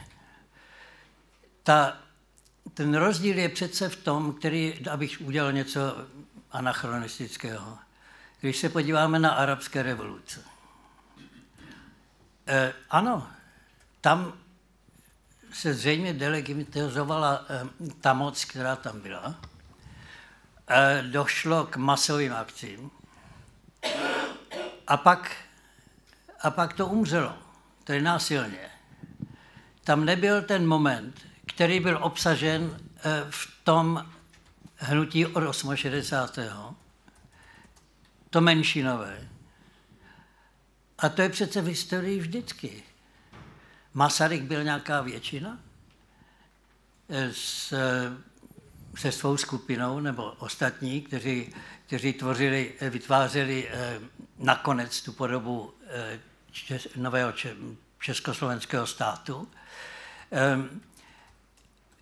Únor 1948 dokonce eh, programově byl proveden malou skupinou.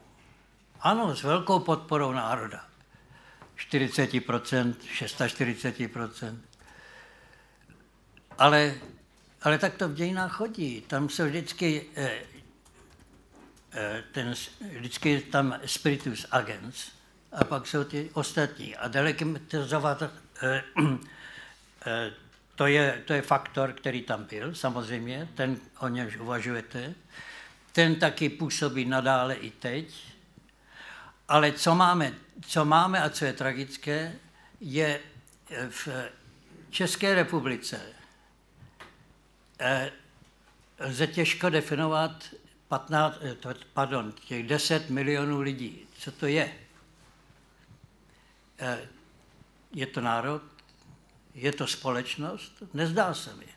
Ta atomizace, k níž docházelo už kdysi dávno, Eh, v normalizaci, ta pokračovala v nových podmínkách, které to ještě umocňovaly.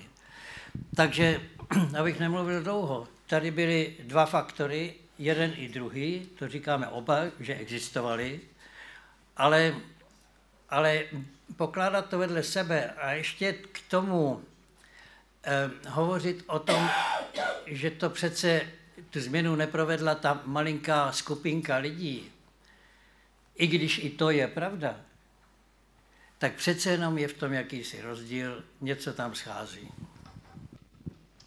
Merci. On, nous allons terminer euh, là-dessus. Je constate qu'une synthèse reste à faire sur euh, 1968 et je voudrais euh, remercier euh, vivement euh, les quatre membres du panel pour la diversité et, qu'ils nous ont présentée et, qui nous incite à beaucoup de réflexion, et également les valeureuses traductrices qui, sont, qui sont à l'œuvre au fond de cette salle.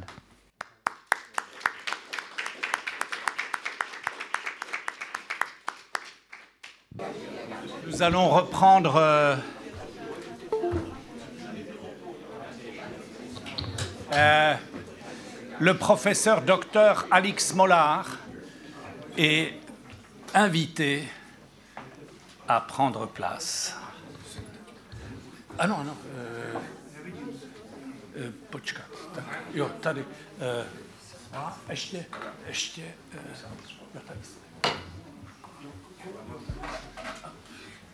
Alors. Euh, a nebo... Tak. Est-ce que j'ai...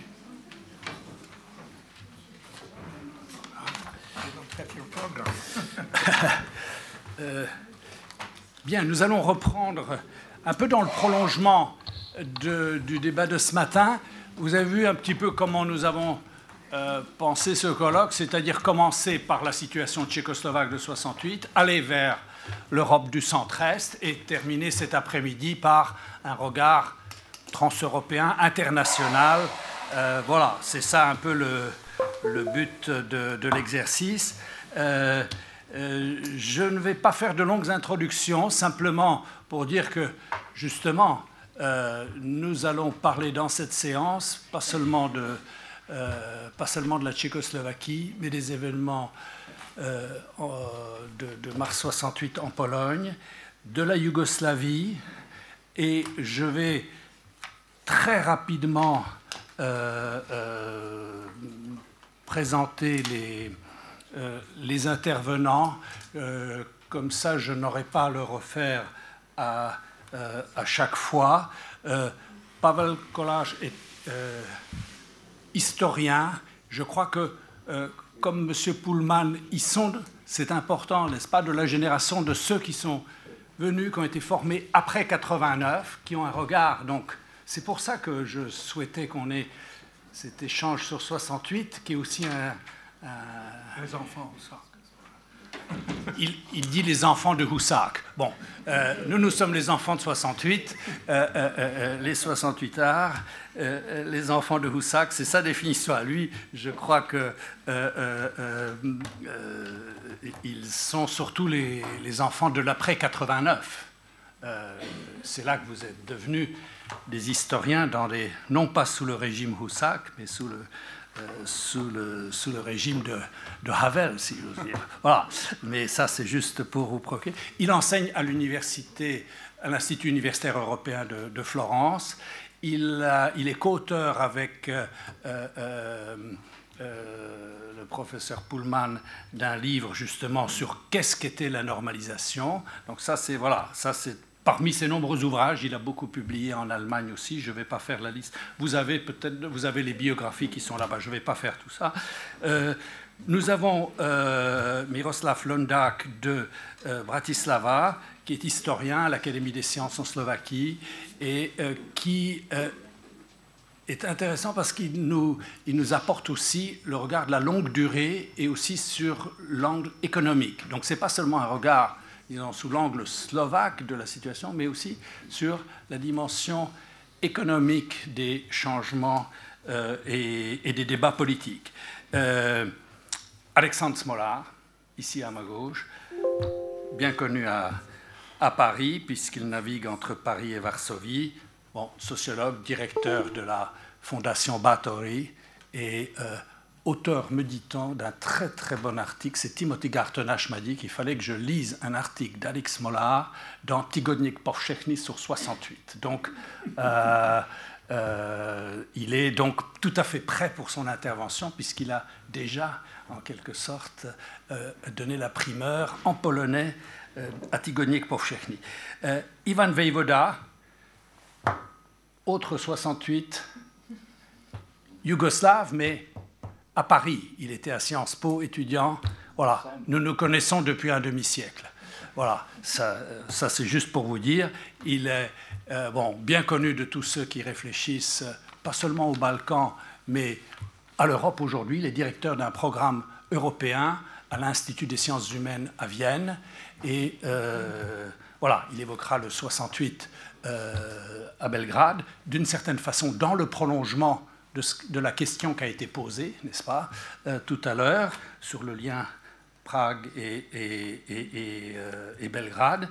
Et Mila qui est cinéaste, elle est peut-être peu connue dans cette salle, mais c'est une star à Belgrade, parce qu'elle a fait un film culte, Cinéma Comunisto, que je vous recommande, parce qu'il est disponible. C'est un film formidable sur l'histoire des du, du, du, studio de cinéma yougoslave. Et à travers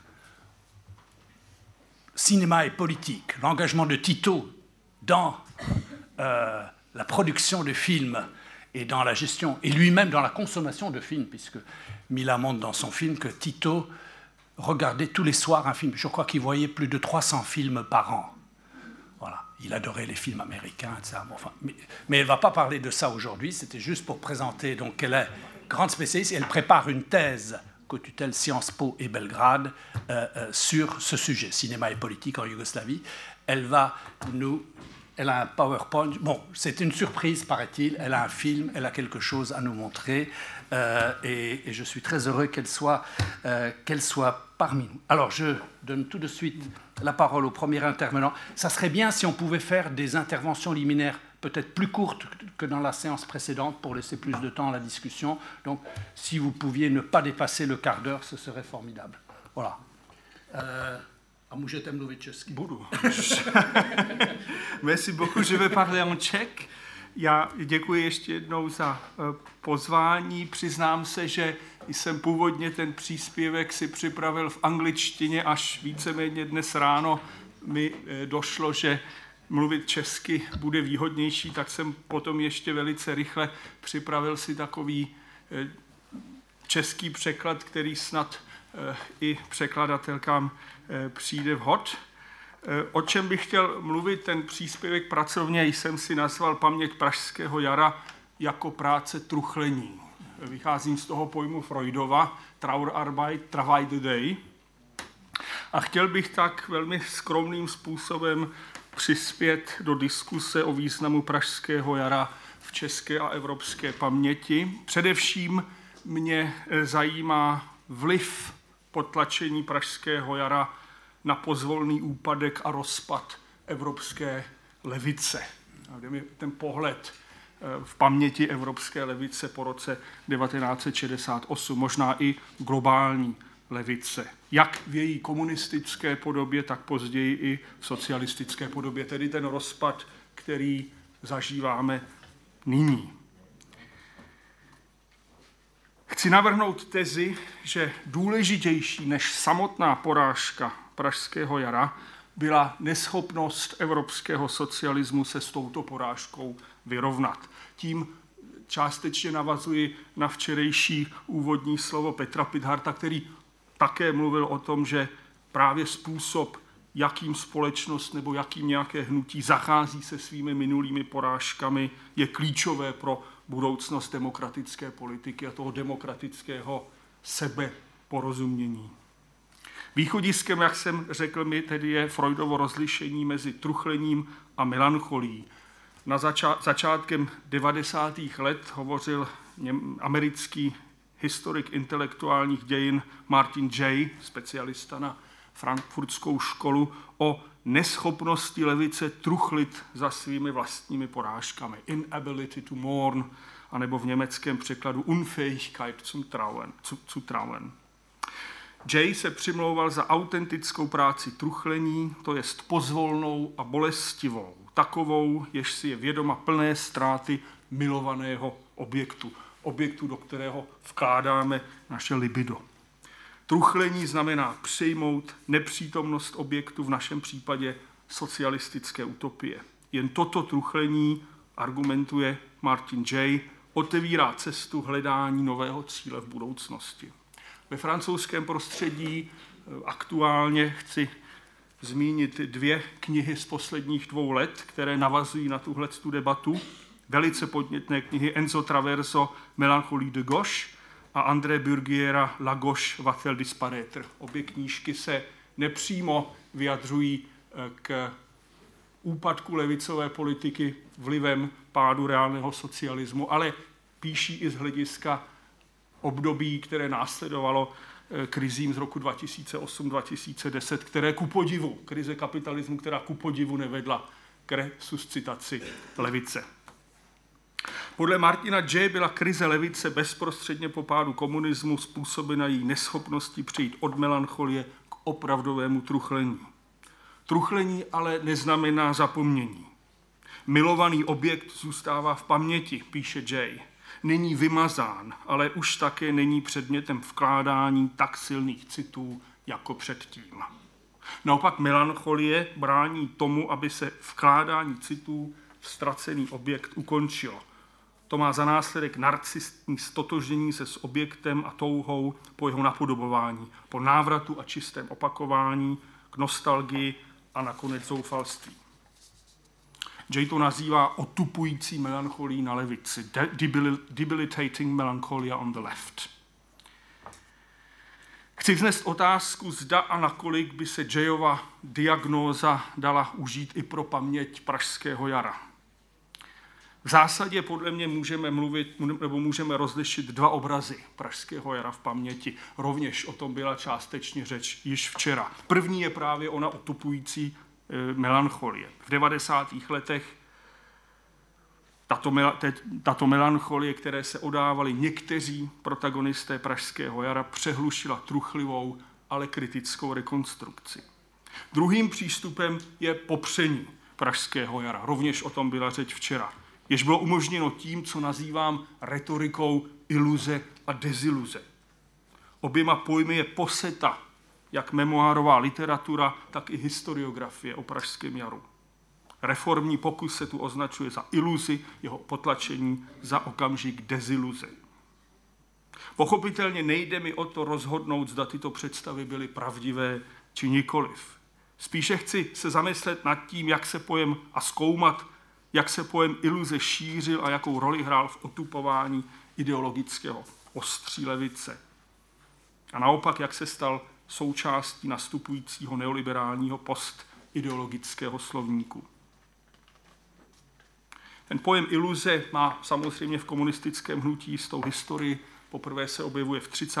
letech, poté následuje v roce 39, 1956, 68, 89 už slaběji, ale je takovou eh, stálicí v tom zpětném vykládání eh, historiografickém i memoárovém o dějinách komunismu. Nejvýznamnějším podnětem podle mého soudu také pro Pražské jaro byl právě rok 56, tedy odhalení v uvozovkách stalinských zločinů a destalinizace. Není tedy divu, že pojem iluze byl přetřásán i během samotného pražského era. Stal se výrazným polemickým nástrojem. Mohl bych citovat spoustu příkladů. Největším deziluz, dez, víte, co myslím, deziluzionistou byl Karel Kosí. Mně přijde, když člověk si čte jeho texty eh, tímto prismatem, on byl přímo posedlý tím vymítit iluze z politické rozpravy. V eseji, jednom z hlavních esejí z roku 68, Iluze a realismus, napsal, že, teď to tedy musím přeložit zpět z angličtiny, ideologická iluze je důvodem, proč česká politika ztrácí souboj s časem. Také Kosíkův nejvýznamnější text z 68. naše nynější krize je prošpikován kritikou všech možných iluzí. Dalšími příklady by bylo možno pokračovat. Ekonomové kolem Otyšika používali retoriku iluze. Zdislav Schulz, jeden z nejvýznamnějších jeho spolupracovníků, v květnu 68 publikoval brožurku s názvem Ideály, iluze a realita, v níž nastínuje myšlenku, že vývoj socialismu je cyklickým procesem iluze a deziluze. Pojem iluze se objevuje i v socialistické psychologii například. To samé potom platí pro memoárovou literaturu ze 70. let. Šikovy paměti opět jsou nazvány iluzí a skutečností. Podobně mluví Jiří Hájek ve svých pamětech o Pražském jaru. Cituji, za těchto okolností potřebuje společnost mimořádně střízlivé a věcné představy o tomto světě oproštěné od iluzí a emocí. Oproštěné od iluzí a emocí. Ta retorika se zajímavým způsobem rozšiřuje i na západ v 70. letech. Samozřejmě celá ta generace renegátská používá eh, této figury. Jeden příklad trošku z jiné oblasti, který jsem našel náhodou, je to, jedná se o nekrolog Irvinga Fetchera na Adorna, na Theodora Adorna, eh, který vyšel v roce 69 eh, a příznačně nazván Ein Kämpfer ohne Illusionen, bojovník proti iluzím, což u Adorna je poměrně zvláštní charakteristika, bych řekl. A poslední příklad, který k tomu, k té retorice iluzí bych rád zmínil, je rozhovor, rozhovor Kunderův pro tuším New York Times z roku 1985, v němž se Kundera hlásí ke středoevropskému románu, jak víme, ke Kavkovi, Musilovi a Gombrovičovi a kde říká, cituji originál, they were distrustful of the illusions concerning progress, distrustful of the kitsch of hope. I shared their sorrow about the western twilight, not a sentimental sorrow, an ironic one.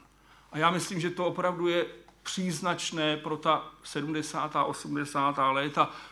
Pro Kunderu jakoby existoval, existovalo truchlení buď jenom jako sentimentální kýč, anebo jako cyničtělá ironie. Ale neklade si otázku, zda může existovat truchlivé truchlení. Sorrowful sorrow. Bez přívlastků. Truchlení bez přívlastků, tak říkajíc. Co chci říci, je pozoruhodné, jak pojem iluze byl schopen vytlačit jakoukoliv utopickou imaginaci, jak dokázal prosadit esencialistické rozlišení iluze a skutečnosti, rozlišení mezi jediným správným a jednoznačně špatným. A je pozoruhodné, že nikdo naopak nevěnoval pozornost kreativnímu významu iluze pro lidský život, jak ji charakterizoval otec toho pojmu, opět se vracíme k Freudovi. Podle Freuda Iluze není pouhým omylem, ale čím si, co je poháněno vpřed lidskými přáními a tužbami. Budoucnosti iluze Freud například píše, mám opět bohužel jenom anglický překlad, It was an illusion on the part of Columbus that he had discovered a new sea route to India. A poor girl may have an illusion that a prince will come and fetch her home, but it is possible some cases have occurred. Vracím se, už se blížím k závěru, poslední třetině, k vlastnímu pojmu truchlení nebo práce truchlení. Traverzo ukazuje, že truchlení bylo vždy nezbytnou součástí socialistické imaginace od jejího vzniku v 19. století.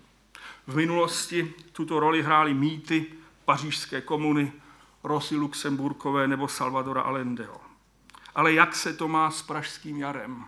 Je možné za ním smysluplně truchlit? Je pozoruhodné, že Pražské jaro samo o sobě nevytvořilo vlastní svébytnou alternativní socialistickou smuteční kulturu, tower kultur, takovou, která by nahradila nabalzamované stalinské funusy autentickou emocionalitou, jak tomu bylo například při pohřbu Toliatyho v Římě v 64. nebo v případě Titova pohřbu v Bělehradě v roce 1980. Pražské jaro samo neposkytlo dostatek času k tomu, aby se vytvořila autentická smuteční kultura. Nedošlo k mnoha významným úmrtím, snad s výjimkou Jurie Gagarina v dubnu 1968. Mimochodem, jaká to symbolická smrtelná rána pro poststalinskou chruščovovskou utopii. Truchlení za Janem Palachem představovala asi nejautentičtější výraz kolektivního žalu v českých dějinách po roce 1948. Přišlo ale pozdě. Nebyla to ale jen otázka času. Ani po roce 89 se nevytvořila skutečná smuteční kultura, v níž by se náležitě propracovávaly katastrofy 20. století. Zdá se, že postsocialistická česká společnost není schopna opravdově truchlit. Své historické prohry si připomínáme buď s přehnaným patosem, což je komické, nebo s cynismem, což je tragické. Chci ukončit eh, načrtnutím dvou příkladů, jak takové kritické truchlení za socialistickými porážkami by mohlo vypadat. Prvním příkladem je porážka či krize ženské emancipace jako ústředního elementu socialistické politiky. Reformně komunistická liberalizace v 60. letech v Československu paradoxně zvrátila progresivní ženskou a rodinnou politiku z 50. let, což vyústilo v restauraci částečnou některých prvků tradičního genderového řádu. Především reformní ekonomové kritizovali politiku zrovnoprávnění žen z, budova- z období budování socialismu, stalinismu, zejména ženskou námezdní práci, jež podle nich vedla k nadměrné zaměstnanosti a vysokým nákladům na státní dětskou péči. Kritika efektivnosti ženské práce, plné rovnosti a kolektivní péče o děti, jež se naplno prosadila po roce 89, byla pokračováním debat z Pražského jara. Současná antifeministická hegemonie v postsocialistických zemích a v Česku je asi tou nejtrpčí historickou porážkou levice. Úkolem práce truchlení je zodpovědět, proč a jak k tomu došlo. Druhým možným předmětem socialistického truchlení, já vím, že to pro české ucho zní trošičku divně, ale já to přesto eh, v těmito výrazy označuji, Druhým možným předmětem socialistického truchlení je zánik autentického dělnictva a jeho autentické masové strany. V 60. letech mnoho komunistů truchlilo za nebyrokratickou stranou meziválečného období, za autentickou dělnickou solidaritou. Odpovídají ale naše obrazy, které máme o situaci dělnictva kolem roku 68, Jayově otupující melancholii.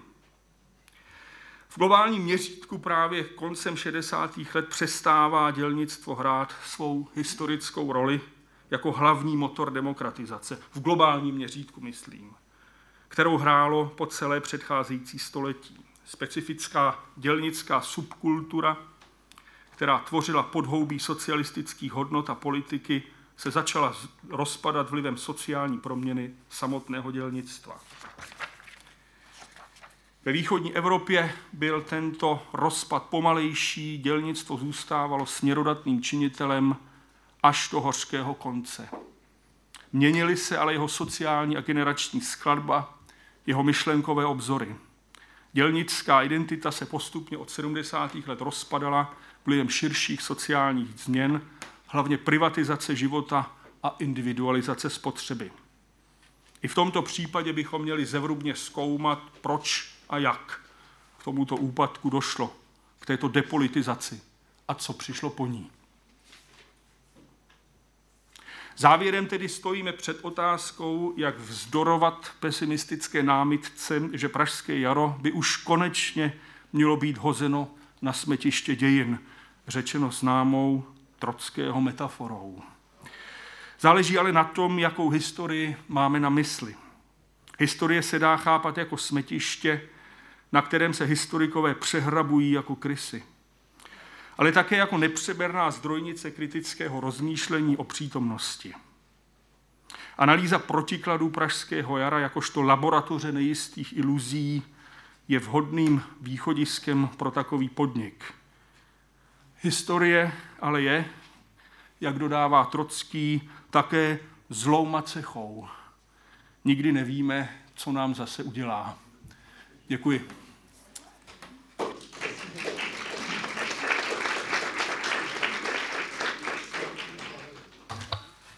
Merci pour, pour cette euh, intervention et, et ce thème euh, du deuil qui, je pense, euh, effectivement est très intéressant. Il n'est pas aisé de faire le travail de deuil qui s'est identifié à un personnage qui lui-même a renié ce qu'il représentait n'est-ce pas? Donc c'est ça la difficulté. C'est, ce dont parlait Peter Pidhart hier. Il a, je pense c'est pour ça que son, son, son discours hier m'a beaucoup touché, pas seulement par la profondeur de son analyse, mais aussi par l'aspect justement affectif qu'il comportait, parce que si on parle du travail de deuil, il y a une dimension affective de la politique qui, qui, intervient. Donc ça, c'est peut-être une des... Voilà, c'est, vos, deux exposés sont euh, euh, en quelque sorte euh, se, répondent. je donne peut-être ce que je propose, c'est que je donne maintenant la parole à M. Londac pour son exposé. On fait une première discussion sur les deux exposés, et puis ensuite on fait les exposés sur la Pologne et, la, et, le, le, cas yougoslave. Merci. Dobrý deň, prajem všetkým. Ďakujem pekne za slovo.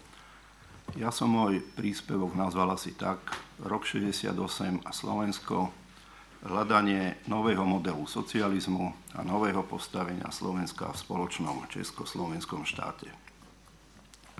V posledných 10 až 15 rokoch urobila slovenská historiografia podstatný krok vpred pri poznaní tých udalostí, ktoré súvisia s rokom 68. V súčasnosti sa ich snažíme prezentovať i publikáciami v anglickom jazyku. Napríklad v súvislosti s 50. jeho výročím sme na pôde Historického ústavu Slovenskej akadémie vied pripravili rozsiahlú biografickú publikáciu slovenských a českých autorov o Aleksandrovi Dubčekovi. Tak, ako mnohí v zahraničí dlho o Dubčekovi nevedeli, že je Slovákom, tak i dodnes sa len veľmi málo vie o období predjaria. Ako slovenskí historici nazvali obdobie rokov 63 až 67 a o kľúčovej úlohe slovenskej otázky v udalostiach roku 68 v Československu. Zápas o postavenie Slovenska v Československu bol totiž v centre pokusu o vnútrostranickú reformu komunizmu, ktorou bol rok 68. Začal by som teda krátkým vysvetlením postavenia Slovenska v Československu v rokoch vedúcich k roku 68. Potom objasním význam slovenskej otázky v udalostiach roka 68 a síce ako navrhované ekonomické a politické reformy súviseli s potrebou zlepšiť postavenie Slovenska A napokon krátko zhrniem, ako rok 68 ukázal nerealizovateľnosť reformy komunizmu a dlhodobú neudržateľnosť spoločného československého štátu. Teda najprv k tej otázke postavenie Slovenska v Československu v rokoch vedúcich k udalostiam roka 68. Udalosti roka 68 sa nezačali, nezačali v januári toho roka a tým, že Dubček sa stal šéfom komunistov v krajine.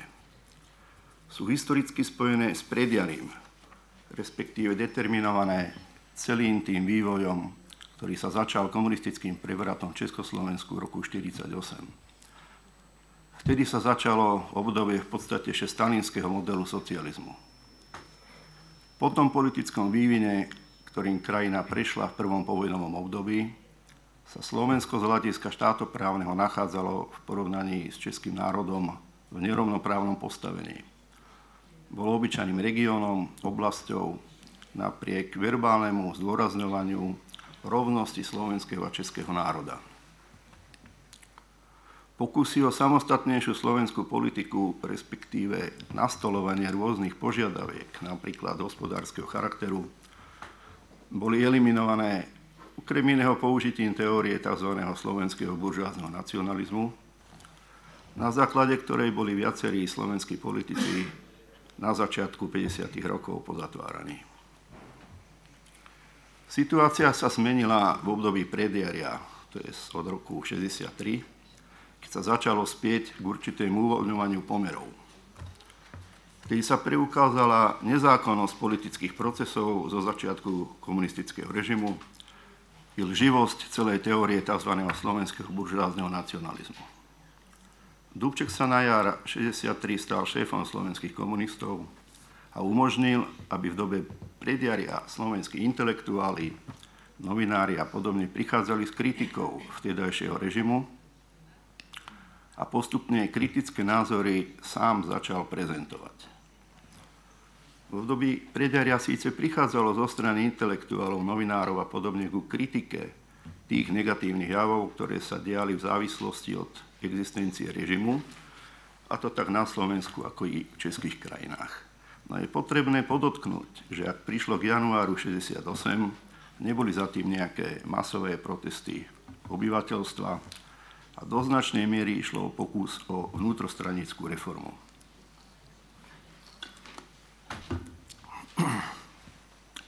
Obdobie prediaria vyvrcholilo v septembri 67, kedy sa v skutočnosti začal ten rok 68. Dubček vtedy vystúpil v neplánovanom, neschválenom prejave. Dubček teda vystúpil s kritikou tak dovtedajších výsledkov socialistickej industrializácie Slovenska, ktorá sa realizovala počas uplynulých 20 rokov, ako i negatívnych dopadov šikovej ekonomickej reformy na Slovensko. Totiž Otašik, podobne ako veľká väčšina českých ekonómov, ponímal československé hospodárstvo ako úplne homogénne. Podmienky Slovenska takmer nebral do úvahy. V skutočnosti to bol dôsledok toho, aké bolo postavenie Slovenska v štruktúre štátu. Po tomto Dubčekovom vystúpení sa zostril spor medzi ním a Novotným, hlavným reprezentantom KSČ, ktorý bol ikonou vtedajšieho modelu socializmu. Novotný dokonca označil Dubčeka za slovenského buržoázneho nacionalistu. A to už bola aj v tej dobe naozaj silná káva, veď iní takto obvinení skončili na dlhé obdobie v žalári. Spor vyvrcholil v januári 68 nakoniec tým, že Dubček sa dostal na vrcholnú pozíciu v KŠT. Poprosil by som teraz niekoho, keby mohol pustiť PowerPoint.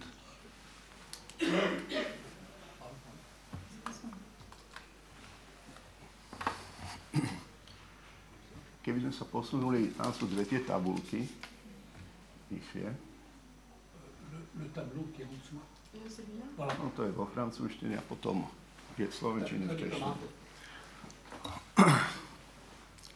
Poprosil by som, keby ste sa dobre pozreli na tú tabulku, lebo z toho je zrejme, o čom Dubček hovoril v tom septembri roka 67 a čo vlastne kritizoval. on hovoril, Dubček hovoril o tzv. obrátenom pomere. On nepoznal túto tabulku, tá tabulka je zostavená neskôr samozrejme, na základe oficiálnych štatistických údajov.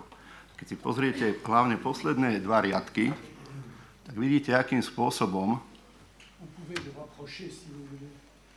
vidíte, akým spôsobom sa Slovensko podielalo na prírazku napríklad počte obyvateľov v produktívnom veku 70 ale počet pracovných príležitostí na Slovensku zrastol o 25% sa podielalo Slovensko na tom rastie o 25% Takže z hľadiska Slovenska v tomto smere to bola katastrofa.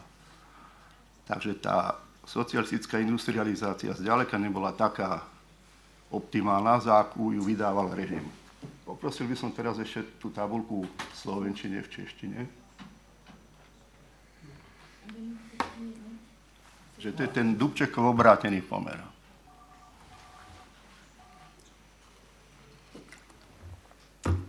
Tabulku tam môžeme nechať a posunieme sa ďalej. V polovici januára 68 sa Dubček na uzavretej diskuzii predsedníctva UEKSS komunistickej strane Slovenska, vrátil k svojmu prejavu zo septembra 68. To bude citát, to, čo hovorí Dubček, je v tretej osobe. Citujem. Na septembrovom pléne 67 vystúpenie súdruha Dubčeka bolo krajne vyhranené. Keď súdruh Novotný prišiel z dovolenky, na politické stránky predložil návrh do predsedníctva UEK ešte, že keď Slovensko je v zásade už vyriešené, že je nutné rozvoj priemyslu, zdravotníctva a podobne orientovať do pohraničia v Čechách a na Morave. Súdruh Dubček povedal, že sú tu iné zaostalejšie oblasti na Slovensku. Bolo to predložené i na pléne UVK ešte v apríli a septembri. Na stránke 47 bol záver, že treba, zinve... bol záver, že treba zintenzívniť presun ľudí do Čech a tak ďalej. Súdruh Dubček videl nebezpečie, že, že, sa pôjde ďalej a preto vystúpil tak zásadne. Isté to pomohlo a urobilo zábranu. Tým Dubček opätovne potvrdil široký význam hospodárskych otázok a vplyv dosiahnutého ekonomického postavenia Slovenska po 20-ročnej existencii komunistického režimu na celkovú politickú situáciu, ktorá sa v Československu vytvorila na prahu roka 68. Teraz k úlohe slovenskej otázky v roku 68.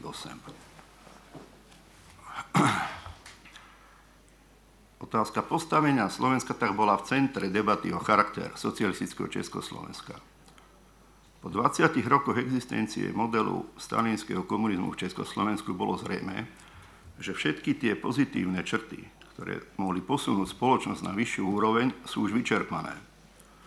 Zlepšenie ekonomickej situácie a zefektívnenie riadenia tak na Slovensku, ako i v českých krajinách si vyžadovalo zásadnú ekonomickú a politickú reformu, ktorá mala zahrňať liberalizáciu ekonomických pomerov, ekonomiku v krajine podľa Šika, okrem vytyčovania zásadných makroekonomických cieľov, by nemala riadiť komunistická strana, jednotlivé podniky však naopak odborníci manažéri a podniky by mali byť ovplyvňované podnikovými radami pracujúcich, na ktorých tiež malo prechádzať vlastníctvo týchto podnikov. A za ďalšie politickú demokratizáciu a federalizáciu. S tým, že na Slovensku sa očakávalo, že ak vývoj bude riadený slovenskými národnými orgánmi, vývoj bude optimálnejší ako ten, ktorý zažilo Slovensko v uplynulom období.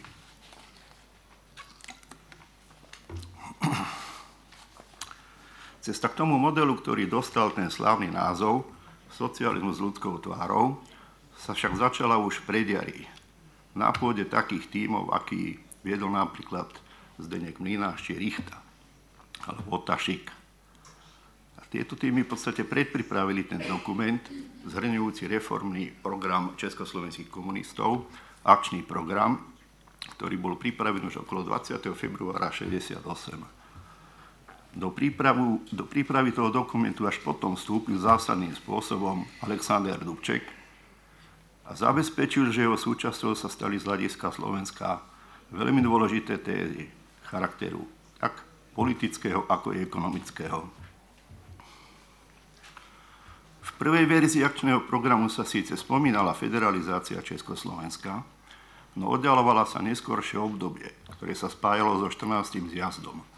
A federalizácia sa považovala len za jednu z možností z hľadiska budúcnosti.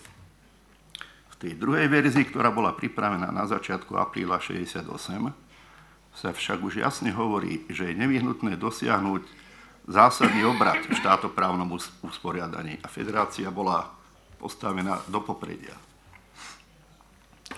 Dubčekovou zásluhou sa stali súčasťou akčného programu i tézy slovensk- slovenských ekonomov, ktorí kritizovali to predchádzajúce obdobie, sa Slovensko rozvíjalo počas industrializácie Slovenska. Akým spôsobom ste videli? Vďaka, Dubčekovi je ten aprílový akčný program odlišný od toho predchádzajúceho predovšetkým touto tézou. Konštatuje sa v ňom totiž, že ekonomika Československa je integráciou dvoch národných ekonomík, slovenskej a českej. A to je zásadný rozdiel, ktorý sa predtým neobjavoval.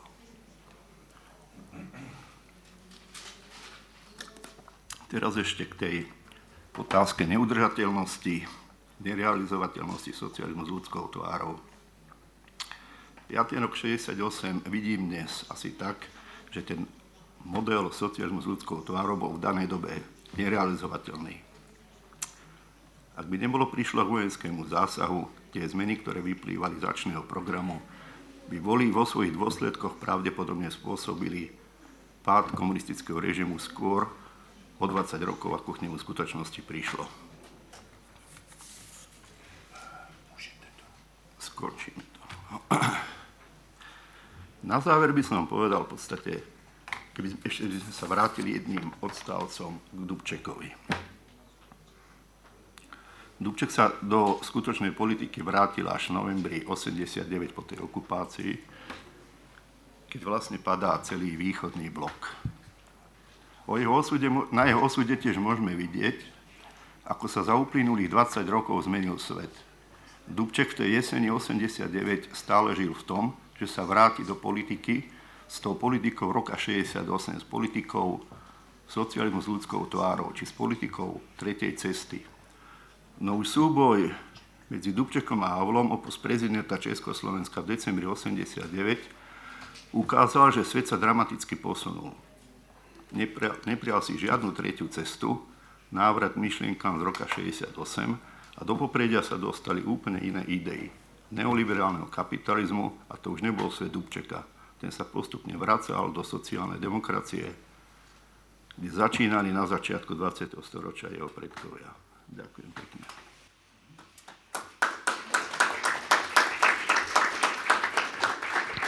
Merci, merci beaucoup bon, pour cette euh, dimension où le personnage de Dubček apparaît sous un jour qui est peut-être moins connu, justement, sous, sous à travers la, dimension slovaque, et puis alors aussi ce que vous avez dit sur, le facteur, sur les facteurs économiques qui ont pesé euh, dans, à l'arrière-plan du, du, printemps de Prague. Je propose peut-être pour des raisons de temps euh, euh, de poursuivre les exposés et laisser la discussion générale pour, pour la fin. Alexandre Smolar. Merci beaucoup, j'essaierai d'être court. Il y a à peu près dix jours, Le Monde a publié un article d'un brillant intellectuel bulgare et un ami de certains ici présents, Ivan Krastiev. Le titre déjà était euh, surprenant 68 n'est pas terminé. je ne présente pas les thèses. Ce qui est intéressant, que 68 est beaucoup plus important pour la conscience actuelle que 17, que la révolution que la révolution euh, russe. Je pense que c'est partiellement vrai. Quand on suit les débats en France, c'est certainement vrai. Qui a parlé de la révolution euh, euh, russe, sauf, euh, sauf les spécialistes Quand 68 est présente partout en France. probablement cela est vrai pour l'Italie et pour un certain nombre de pays occidentaux aussi. Euh, quoique je ne suis pas sûr que c'est vrai pour les États-Unis aussi, et que c'est aussi important, une date aussi importante pour les États-Unis ou, l'Angleterre. À ce qui concerne l'Est, après avoir écouté quelques expositions euh, de, la République tchèque et slovaque, je me demande dans quelle mesure 68 est présente non pas dans la conscience et dans les travaux de spécialistes, mais dans la conscience populaire. Après dire, je doute un petit peu. Je sais quelle était, la réaction euh, émotionnelle à un film qui était fait par une amie polonaise. Et le producteur tchèque s'adressait à une productrice polonaise, c'est pas tchèque pour le faire, c'est sur, sur. Euh, et, ça provoquait les émotions très fortes. Donc, les problèmes, dans quelle mesure 68 est présent Est-ce que ce que Marc Lazare a dit auparavant, que dans la conscience de, la gauche italienne, aussi bien que française, 68 n'est plus présente? Est-ce que c'est pas vrai d'abord aussi bien pour la droite et aussi bien pour la centre et pour ces pays aussi? Ça veut dire le monde soviétique est disparu comme Atlantide. Donc même les moments héroïques ou tragiques ont disparu dans une, dans, une large mesure. Et je sais, dans le cas de la Pologne, les dates aussi importantes que 56, 56 c'était équivalent fonctionnel de 68 en Tchéquie, dans le parti positif, disons, en Tchécoslovaquie. Ça veut dire qu'il y avait des changements importants euh, que personne ne se souvient, et aussi des révoltes ouvrières de 70, de 76. Euh, solidarité, c'est une autre chose ça fait partie de l'histoire, et pas de préhistoire. Donc c'est un, un, problème, de, pas de l'histoire, de mémoire, de fonctionnement de la mémoire. Ces faits sont inscrits dans l'histoire qui s'est terminée. Donc, dans quelle mesure on peut se souvenir? Or, maintenant, je, je dirais une chose contradictoire, parce qu'en Pologne, en Pologne, le fait qu'il n'est pas connu, euh, surtout à l'Occident, mais nulle part, soi-disant mars 60, 68, était présente cette année. Et pas seulement cette année, mais cette année très présente, mais pour des raisons très actuelles, à cause de l'antisémitisme qui s'est manifesté dans la politique euh, des autorités en Pologne récemment, euh, et, l'effet était juste. donc, et, c'était la raison pour laquelle 68 est devenu le point de référence et d'analyse aussi de ce, qui se passe. Et, la question juive a, euh, totalement dominé le souvenir de 68, qui a eu des dimensions très très importantes euh, de point de vue de l'histoire de la Pologne, je dirais plus importantes que, que les faits euh, dramatiques que les autorités pratiquement ont chassé quelques 15-20 000 de juifs de la Pologne euh, en 68. Euh, mais, mais, mais, l'effet justement de, de, cette dimension juive qui est très sensible en Pologne, est très présente grâce aux œuvres différentes, aussi dans le livre de Jan Tomasz Gross, mais ensuite en Pologne plusieurs livres très importants, les travaux très importants sur le comportement d'une partie des Polonais pendant la guerre ou juste après la guerre. Euh, à Varsovie seulement, on a eu trois pièces, on a toujours trois pièces dans le théâtre sur 68. Trois pièces dans trois théâtres différents. Au moins deux excellents. Tous les trois sont excellents. Et on a plusieurs expositions, beaucoup de conférences. Je ne parle pas de, des articles dans la presse. C'est en pagaille partout. On a écrit euh, sur, sur, euh, sur, sur, sur, 60 euh, sur 68. Donc il y a un problème de mémoire, ça veut dire de la perception de qu'est-ce qu'on voit Aujourd'hui, dans, dans, la, dans, dans, ce qui s'est passé il y a 50 ans en Pologne. Mais maintenant, je commence par l'historique, ça veut dire pour rappeler certains faits. 68, 60, 60, soit disant 68 en Pologne, le mars, comme on dit en Pologne comme mai en France, en Pologne on dit mars parce que les événements se sont passés en mars. À vrai dire, ils ont commencé vers la fin de euh, janvier. Euh, déjà, c'est la censure a empêché de jouer dans un des théâtres de Varsovie la pièce classique d'un grand poète polonais, Adam Mickiewicz, Les Aïeux. Oh, c'est une pièce euh, qui, dans la culture polonaise, joue un rôle énorme. Euh, L'action se passe euh, pendant le partage de la Pologne et il y a des éléments clairement anti-russes. Or, à la fois la public et les autorités ont considéré que c'est une pièce anti-soviétique. Implicitement, quoique Mickiewicz n'a pas vécu jusqu'à l'existence de l'Union soviétique, mais, ils, ont eu raison. Mais le, fait que la censure a intervenu a provoqué un mouvement organisé euh, d'abord par un petit millier dont certaines euh, personnes sont devenues euh, ensuite célèbres, certains ont été connus auparavant, comme Jacek Kuroń, Karol Modzelewski, très bien connus dans la gauche, extrême gauche française et, ailleurs, mais aussi Adam Michnik et, beaucoup d'autres. L'indépendance sans censure, ça montre déjà l'évolution de cette millier. Euh, elle devient beaucoup plus patriotique, si j'ose dire. Cette combinaison de liberté du parole et l'indépendance, c'était euh, un signe de l'évolution.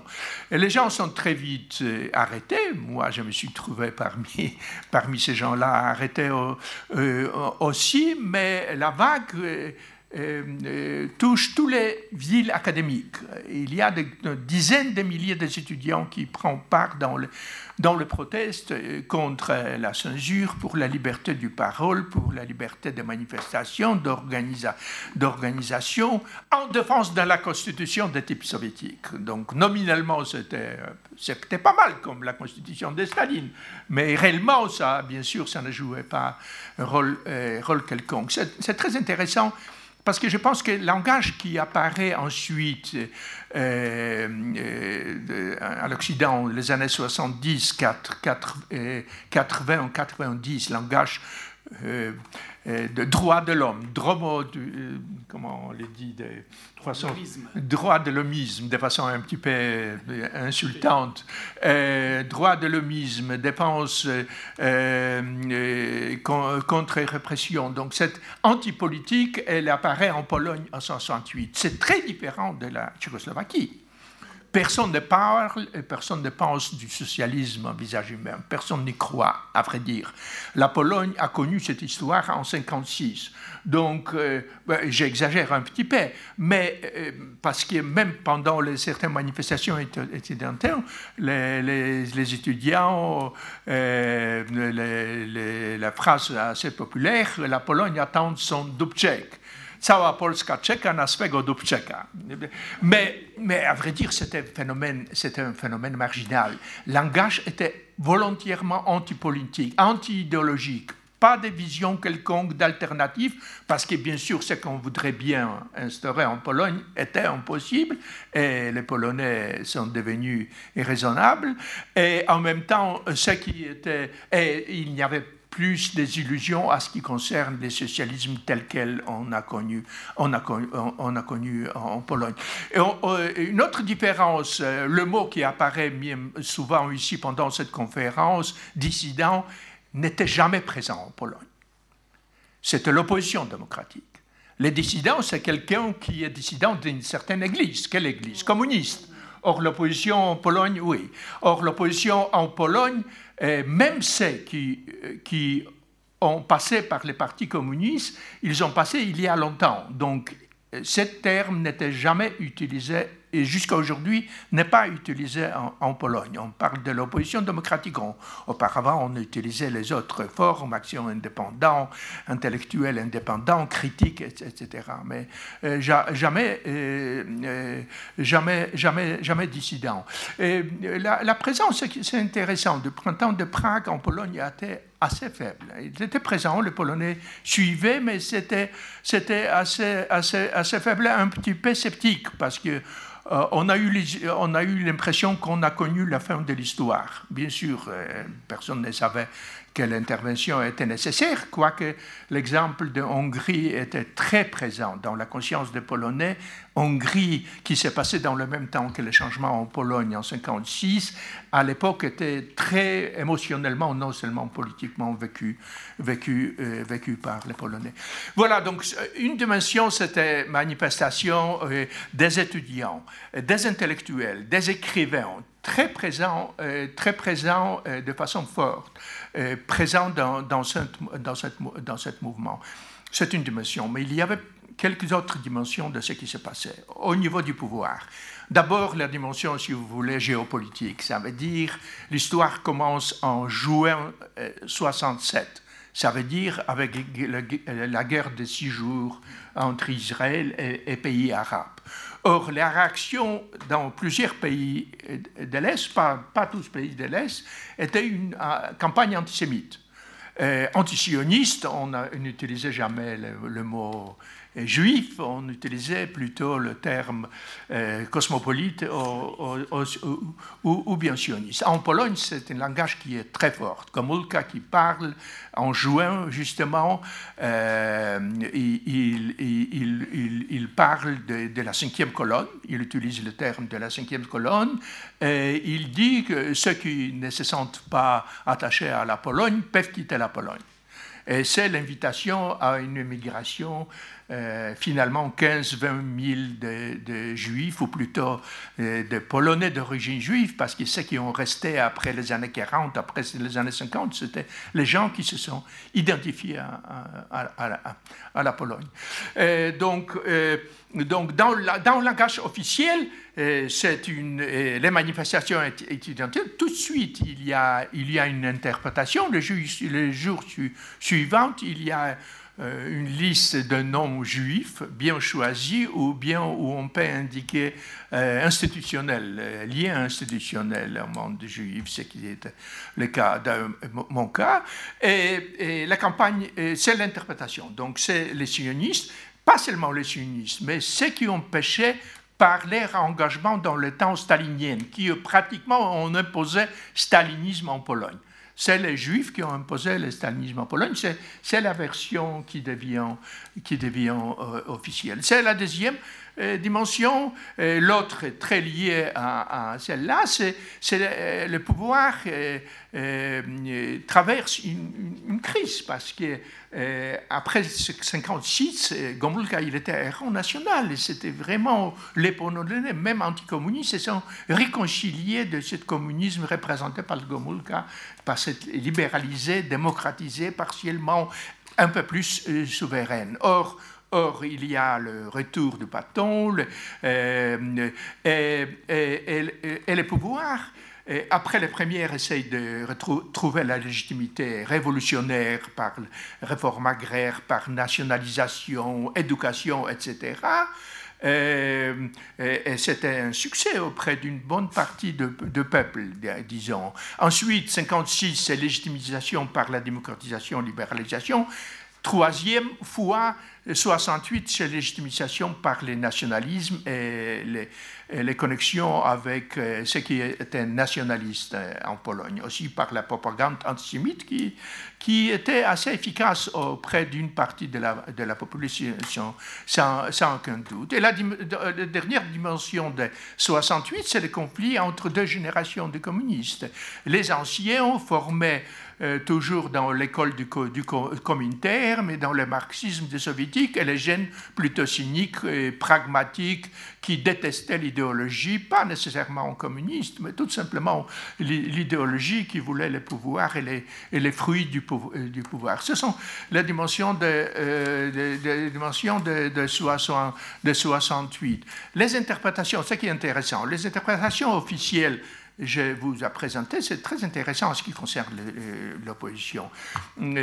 En tant qu'émigré déjà en France, à 76, les amis en Pologne m'ont demandé d'écrire un, court papier sur 68.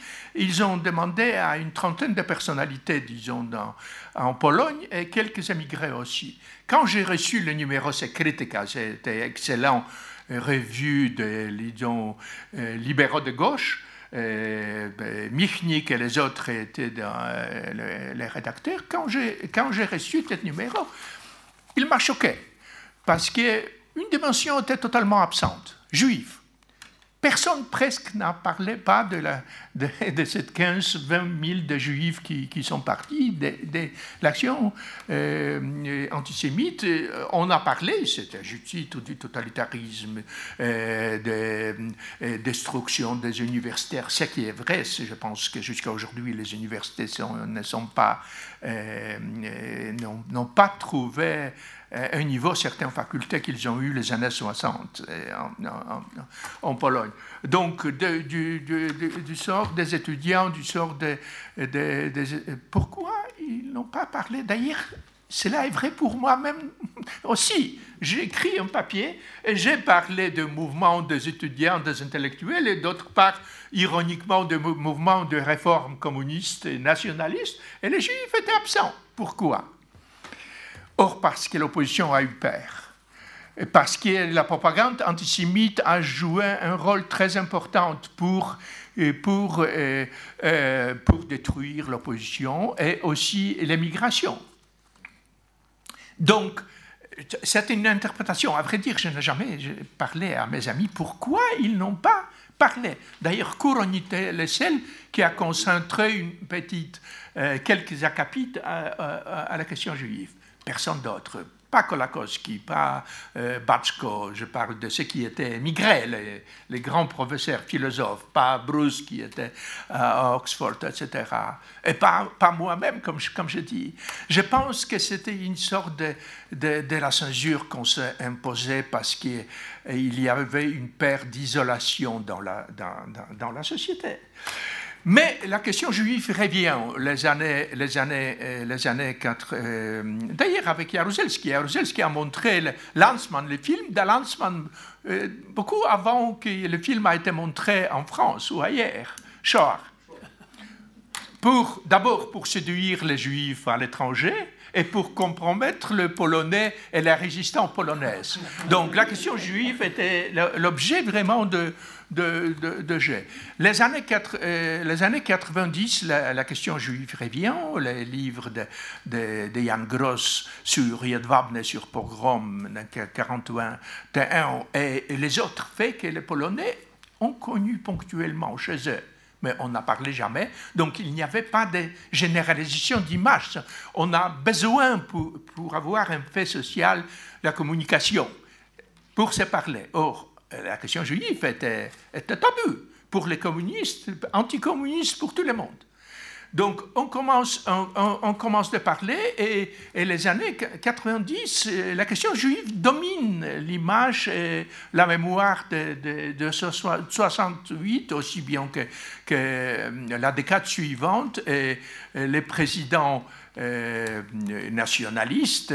Euh, euh, Lech Kaczynski, qui a disparu dans un tragique accident en 210, le frère de, celui qui gouverne la Pologne aujourd'hui, Or, lui, il a fait deux discours les, 10, les 8 mars 2008. Un sur la gare de, de Gdańsk, d'où les Juifs partaient pour Israël, pour les États-Unis, partout.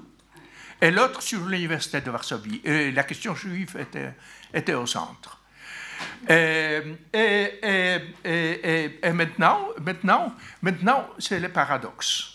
les autorités ont introduit la loi Memoria, qui était un désastre pour les autorités et pour la Pologne, pour l'image de la Pologne. L'objectif étant de ne pas permettre d'écrire euh, que les, camps de concentration polonaises, personne presque n'utilisait sauf provincial, presse provinciale dans le pays éloigné, et seulement dans le sens géographique. mais, mais pour le Polonais, c'est très irritant. Surtout que les Polonais se sont accusés bien souvent euh, d'antisémitisme, etc.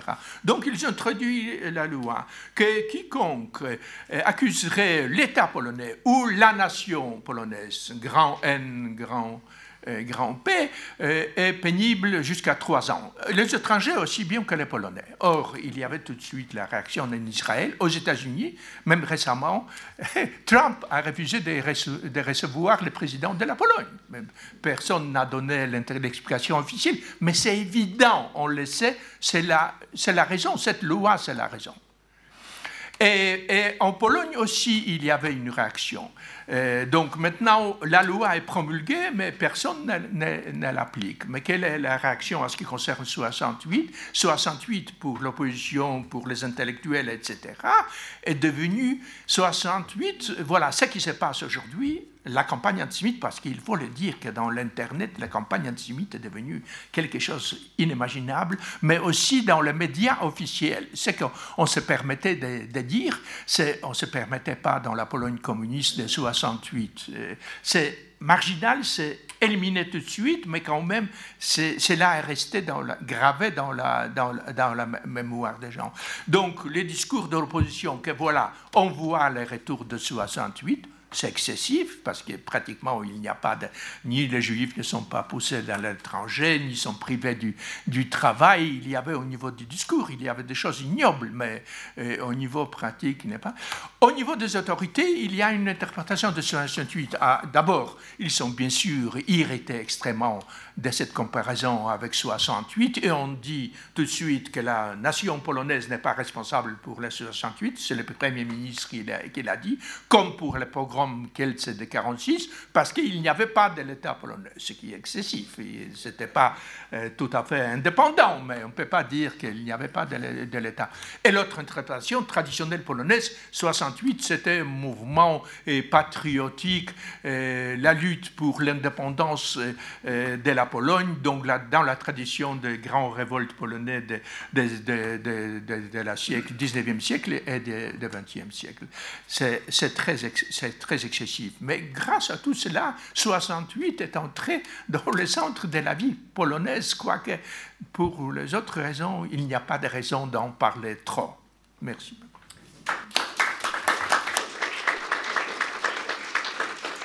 Merci, merci beaucoup, Alexandre. C'est vrai que euh, c'est bon, tu as commencé par le contraste avec, euh, avec Prague.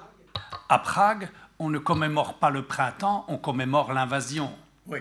Et En, en, en, Pologne, finalement, on ne commémore pas le mouvement de mars, la défense, que la lutte contre la censure ou quelque chose comme ça. On, on, on discute la, la question juive. C'est finalement. Non, mais aussi le mouvement et les autorités seulement, bien sûr. ah, d'accord. Donc, cette dimension est très présente. Très bien. Bon, nous, nous allons revenir à tout cela. Ivan Vejvoda. On passe à la. Pas au printemps de Belgrade, parce que c'était déjà le début de l'été. On passe à ce pays qui n'existe plus. Euh, merci beaucoup, Jacques, et ça me fait un grand plaisir et un, honneur de, parler avec les autres, et surtout avec Mila Turajlic. Et Jacques, merci pour euh, faire euh, de cet événement une chose intergénérationnelle, parce que c'est la seule manière, je pense, de venir au fond des questions qu'on veut comprendre. Euh, comme tu as dit, j'étais ici à Paris euh, avec toi en 68, mais j'étais à Belgrade le 21 août. Euh, et j'étais devant l'ambassade tchécoslovaque avec des milliers de touristes tchécoslovaques qui se trouvaient stranded là, ne sachant pas quoi faire, dans cette ambassade où en 1947, il y avait un ambassadeur qui s'appelait Joseph Corbel, qui était le père de la petite Madeleine Albright Corbel, qui était dans cette ambassade. Et donc c'était, euh, comme disait Pavel Zweiter, c'est un moment qui m'a créé comme une personne politique euh, ça m'a marqué profondément. Et donc, euh, étant dans les deux endroits à la fois, euh, étaient des événements formatifs à tout égard. étant yougoslave, je commence par dire qu'en fait, il faut comprendre cette exception yougoslave à l'époque, dans la guerre froide, un pays qui ne se place euh, d'un côté ou d'un autre, bien qu'il est communiste. Et ça, c'est, je pense, un fait fondamental à la fin. L'épine dorsale du système est communiste. Il peut être ouvert tant qu'il veut, mais à la fin, c'est le moment qui le fait crouler. Euh, bien que beaucoup d'entre nous espéraient une Yougoslavie démocratique en 89. Et je pense que ce modèle euh, a été très important pour euh, tous les gens qu'on a mentionnés ici.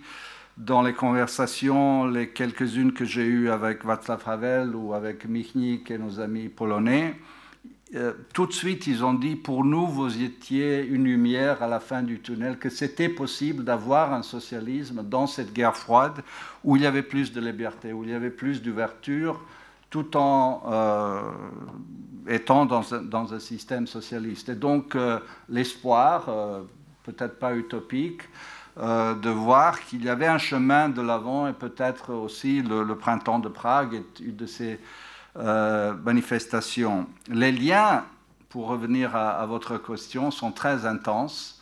à tout égard, au, au, niveau artistique, au niveau intellectuel, au niveau politique. Euh, je vous rappelle que Tito fait le voyage de Prague dix jours avant l'invasion, le 10 et le 11 août, et on voit son ministre euh, libéral, euh, communiste, Marko Nikezic, en mai, avant lui. Donc il y avait un soutien très important. et tout de suite, le jour du 21 août, il y a une condamnation très forte du sommet du Parti communiste et de l'État yougoslave contre l'invasion. Et en fait, Tito, à ce moment-là, change euh, la conception militaire yougoslave et tourne la défense de la Yougoslavie vers la frontière de l'Est. Euh, et moi, quand je fais mon service militaire en 72, nous combattons les soviétiques, pas, pas, l'OTAN. Nous sommes là pour arrêter les soviétiques pendant deux jours pour que les défenses occidentales en Italie puissent, puissent se préparer. Donc il y a tout un culbutement euh, euh, qui, est très important à, tout égard. Mais comme les autres, euh, je, veux dire, et c'est sous-entendu, qu'il y a ce prélude à 68 pendant une bonne vingtaine d'années au niveau artistique avec le congrès des écrivains en 54 quand Miroslav Koleja tient le discours contre le dogmatisme staliniste. En fait, il y a une ouverture vers la liberté artistique dans tous les domaines exemple est que beaucoup de jeunes cinéastes vont à Prague à l'Académie du cinéma, Karanovic, Kustovica, Goran Markovic et, les autres. Euh, au niveau des arts, euh, euh, c'est une, une, suivi des, des, des, des, modes et des dynamiques occidentales. Et c'est aussi ce qui est important au niveau du théâtre. Par exemple, il y a la fondation du Festival du théâtre Bitef en 67. Il y a tout ce qui est le plus avant-garde dans le monde qui arrive. Living Theatre vient des États-Unis, pour ne citer que cet exemple. Il y a quelque chose qui commence en 66, euh, qui s'appelle Guitariada, les jeunes bandes rock qui se présentent dans une petite ville de Prince, Zaječar et donc, il y a une sorte, de, si vous voulez, une euh, américanisation, une occidentalisation de la vie qui est très bien décrite dans un livre d'une euh, excellente historienne sociale euh, à Belgrade, Radina Vucetic, qui nomme son livre pas Goulash Socialism, mais Coca-Cola Socialism. je ne sais pas si le livre est traduit ou pas, mais il, il, décrit très bien cette vague de, l'introduction des supermarchés, de la culture rock et pop, du jazz, etc. Déjà, depuis le, après la, en fait, après la, rupture avec Staline en 48, euh, avec l'introduction de l'autogestion en 53. Ensuite, il y a les premières grèves euh, en 58. Et il y a une mouvance générale vers plus d'ouverture avec, je pense que c'est important de le dire, il y a une sorte de, transformation euh, générationnelle. Il y a la biologie qui travaille, il y a une nouvelle génération qui arrive. Je ne prends comme exemple seulement euh, cette leadership en Serbie, Marko Nikezic et Latinka Perovic, qui prennent les rênes du Parti communiste serbe à l'intérieur de la fédération et qui optent pour la libéralisation économique. Et les réformes économiques en 65 sont en fait la charnière. Il y a cette ouverture, une compréhension que pour avancer l'économie, il faut de l'ouverture, il faut un marché socialiste. Et donc là, l'inspiration et la connexion avec euh, les autres dans, le bloc communiste qui regardent ça comme, un exemple. Il y a aussi l'ouverture des frontières. Et la Yougoslavie participe du phénomène euh, avec le Portugal, l'Italie, les pays du sud de l'Europe qui ouvrent les portes et il y a euh, cette possibilité de résoudre le problème du chômage dans le pays en laissant les ouvriers aller en France, en Suède, en Allemagne, en Autriche. Là où je suis à Vienne, il y a 300 000 personnes de, l'ex-Yougoslavie qui, y sont, oui, bien sûr, aussi après les guerres euh, des années 90. Et ce qui arrive, donc, euh, il, y a cette fomentation dans les années 60 et il y a un incident qui, est, anecdotique, mais qui provoque euh, le 3 juin 68 des manifestations estudiantines, euh, une euh, réaction violente de la police. Et, Mila est là pour, avec des, documentations et j'espère qu'on ne va pas se, se, croiser beaucoup, mais se, soutenir dans ce qu'on dit. Et il y a l'occupation de l'université qui est tout de suite cette journée-là. Il y a une peur bleue dans le régime euh, de ce que ça veut dire. Et euh, pendant sept jours, euh, il y a une occupation de l'université qui participe en fait de cette dynamique 68arde dans le monde. Déjà en 67, ce pays suit tout ce qui se passe et là, la connexion avec les États-Unis. Il y a des manifestations contre la guerre au Vietnam.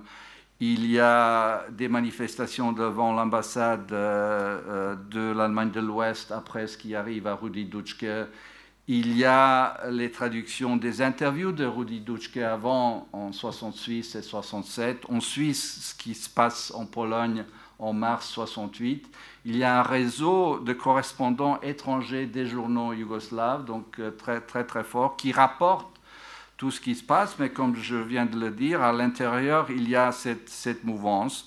Et donc, il y a cette explosion en 68 qui, par un volet, est certainement un débat à l'intérieur de la gauche entre le parti qui est plutôt le représentant d'un certain dogmatisme autogestionnaire et la critique de gauche.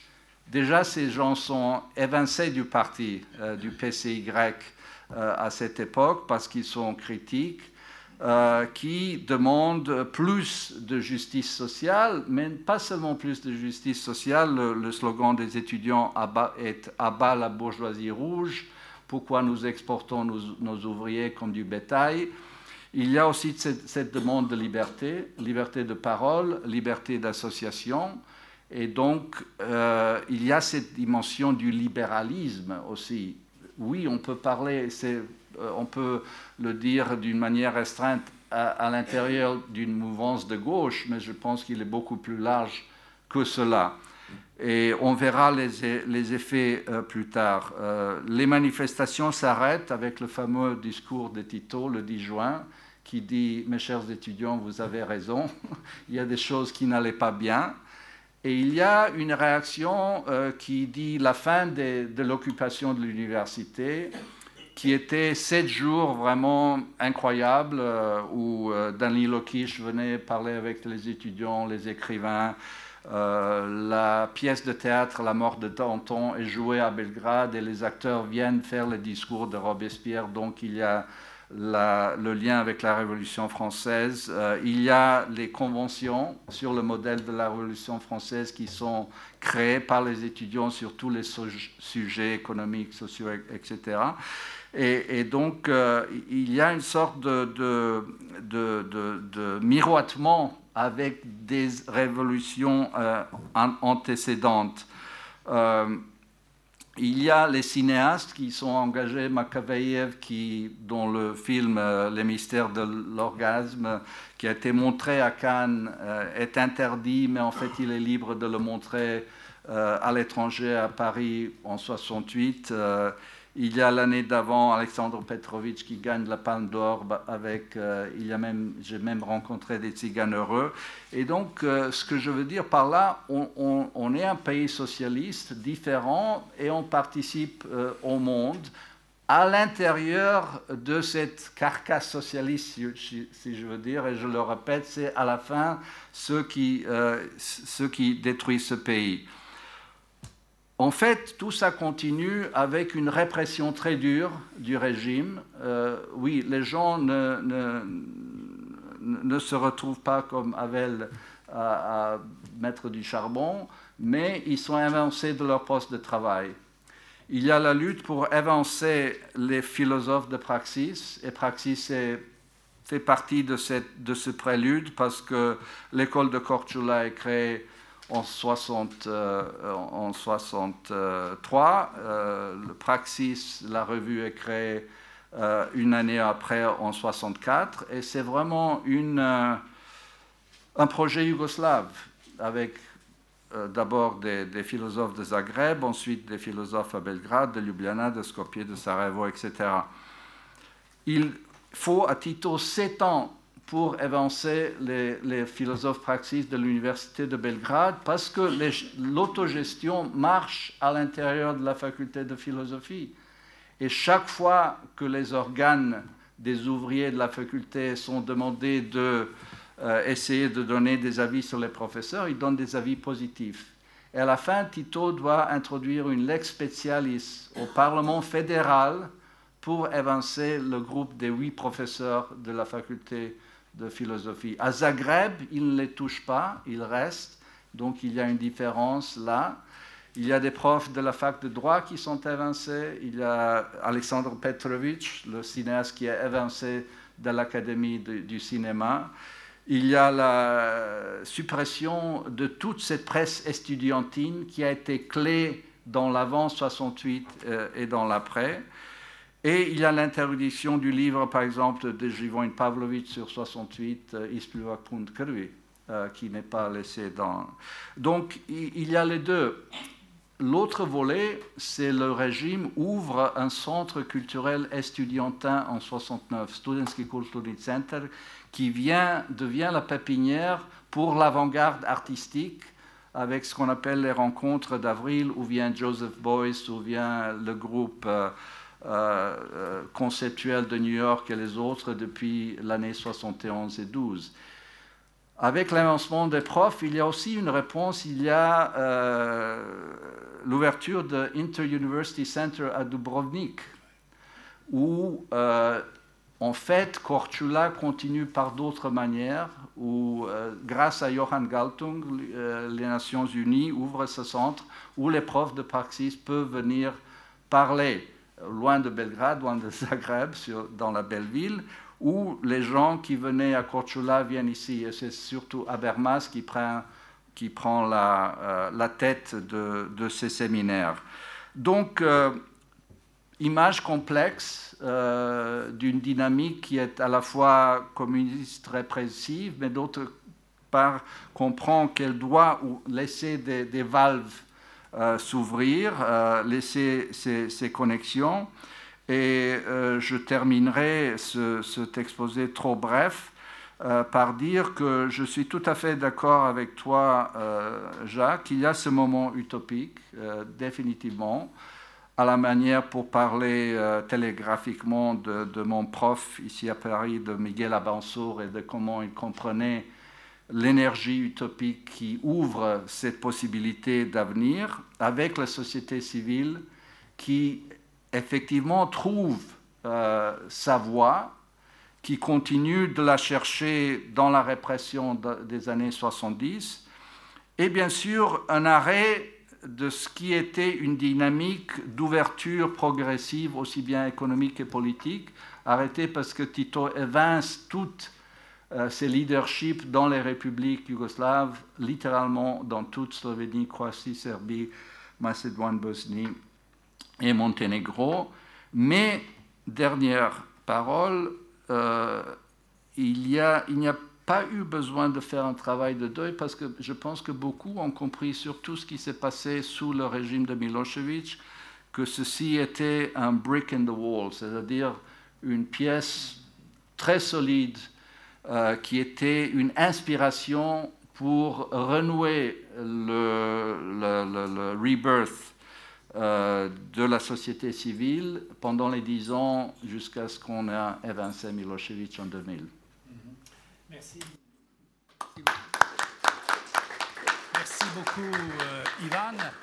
Ce que tu dis à la fin, c'est ça la grande différence. C'est-à-dire que malgré les mesures coercitives qui ont été prises par Tito, c'était quand même, il y avait, euh, tu dis, ça pouvait être un fondement pour autre chose. Alors que l'héritage du printemps de Prague, lui, a été décimé de façon très très méthodique. Et euh, c'était bien de rappeler aussi que Tito est venu à Prague, et je me souviens d'un, dans, dans l'hebdomadaire de l'Union des écrivains, le titre, c'était Tito, Tito, Tito. C'était l'idée que là, et, l'article disait euh, la Tchécoslovaquie a besoin de son Tito essentiellement pour dire aux Russes. Euh, euh, voilà.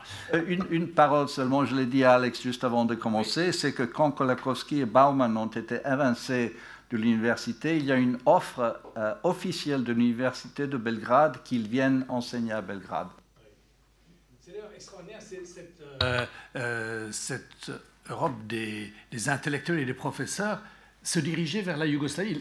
Tu as mentionné Korčula et Praxis quand on voit les gens, si on prend simplement la liste des intellectuels, des philosophes euh, qui ont défilé, disons, dans les années autour de 68, moi j'y suis allé la première fois en 70, mais je me souviens des gens qui étaient là, Ernst Bloch, euh, euh Marcuse Kolakowski, etc. Enfin, euh, Korsik, etc. Voilà.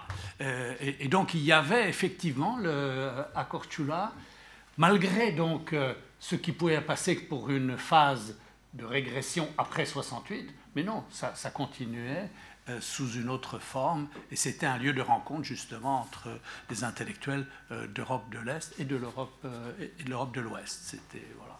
Enfin bon, faut pas que le modérateur doit se modérer, et donc je donne tout de suite la parole à Mila Turajlic, Showtime.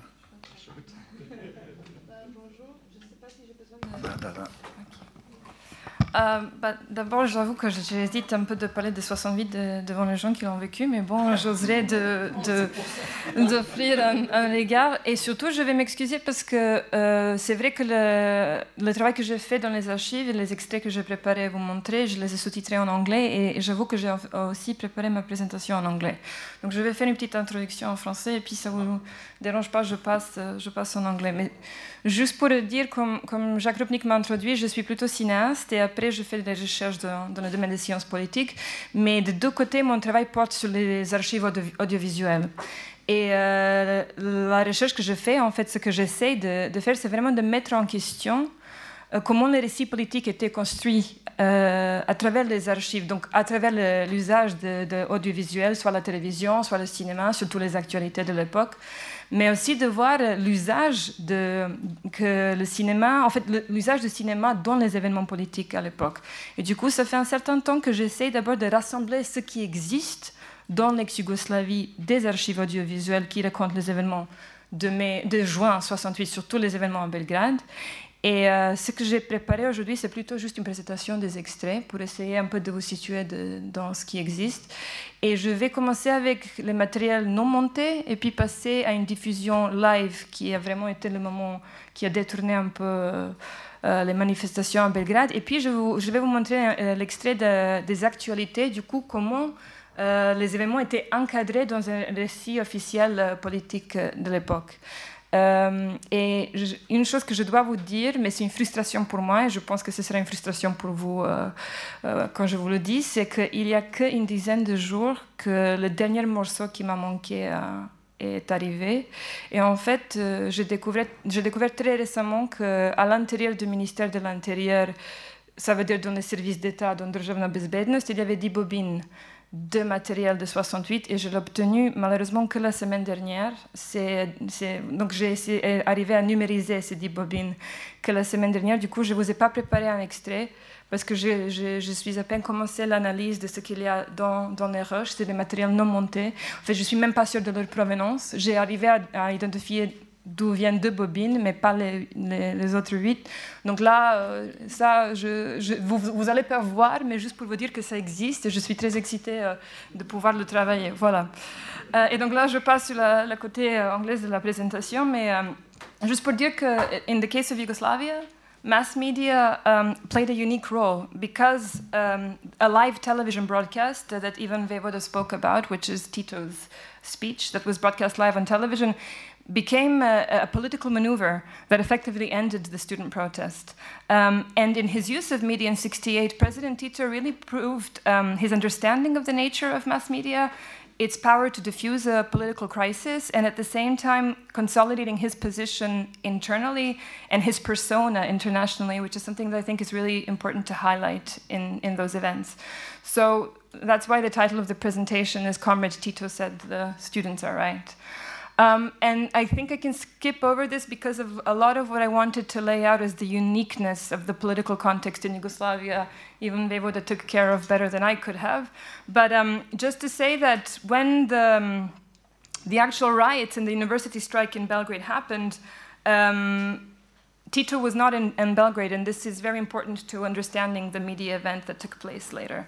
So, um, again, as Ivan Voivoda said, perhaps the most famous archive material of 1968 that is known internationally is a documentary film by Jeremy Zilnik, which is called Lipanska Gibanya. It's a 10 minute documentary film. What is unique about his access is that Zilnik was a student at the time, and he was a part time student at the Faculty of Philosophy, which enabled him access inside the strike of the students, which many other filmmakers were not able to obtain because they didn't have student status at the University of Belgrade. Um, footage is uh, preserved today partially, um, and in his own film, he uses sound footage that was given to him by Radio Belgrade, which had registered the student strike at the time. What is interesting about Zilnik's film is what it doesn't show, and what it doesn't show is what he is the second element of the protests that he was trying to film but never managed, which is uh, the workers in factories that went on strikes of solidarity with the students. So it's a film that is interesting in what it re re reveals of the filmmaker's access, and at the same time of the access he was not able to obtain in, in order to render a complete picture of the protests. But what is actually, I think, most important in positioning Zilnik's film vis-a-vis all of the other audiovisual material that exists of 1968 is that Zilnik's film was not shown in Yugoslavia for 10 months. Uh, yes, because it's going to be... um, it wasn't shown in Yugoslavia for at least for another 10 months until after all of these events had ended. So Yugoslav audiences who were not in Belgrade at the time would not have seen any of what he filmed for another year until after the protests had been diffused. And this is important because what you will see is what Yugoslav audiences would have seen at the time. Um, so I think uh, what is, again, protest demands I don't really need to go into because, again, even Voivoda explained to you the specificity of their demands. But what is what the event that I will start with is the day that the students, the second day of the protest, when the students went uh, on a march towards the city center with the idea of making their protest more visible and more public. And uh, what happens is a really extraordinary account, encounter. Um, that has not really been edited. So this is material that is laying in two different archives that you're going to see. Uh, let me just see how I play this for you. Um, da izjavim, da so I've subtitled da poručim čitavoj zemlji, jer znam da su oči uperene u nas, da, da ipak inteligencija nije umrla. Nije umrla da mi zahtevamo opštu reformu. So where we're going to start is this extraordinary moment. The students have been met with uh, a violent um, wall of police. Uh, skirmishes lasted all afternoon, and then the moment that you see here is incredibly striking in terms of its political and symbolic significance, which is the arrival of this man here, Veljko Vlahovic. Veljko Vlahovic at the time was the third man inside the Communist Party of Yugoslavia, or the Communist League of Yugoslavia. But he is known to the young people for his revolutionary career, not his political career, which is to say that he is one of the most renowned fighters of the Spanish Civil Brigade, International Brigade in the Spanish Civil War. And his limp, which is a very characteristic thing, is a permanent reminder of his revolutionary activity. So Veljko Vlahovic is the man that the Communist Party sends to talk to the students because they know the, the way the students identify with his um, political and war biography. So the sound does not match the images, but the sound is important here. Još jedan put da se dogovorimo. Možemo mi ići na Beograd, ali kakvi su rezultati toga? Kakvi su rezultati toga? Daj, dajte da se dogovorimo da se formulišu zahtevi oni koji su opravdani zahtevi. U tom slučaju ću ja i drugi podržati vaše zahteve.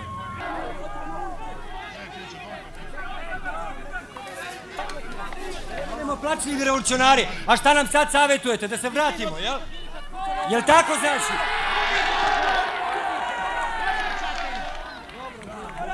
Šta je bilo u Španiji? To ste zaboravili, jeli?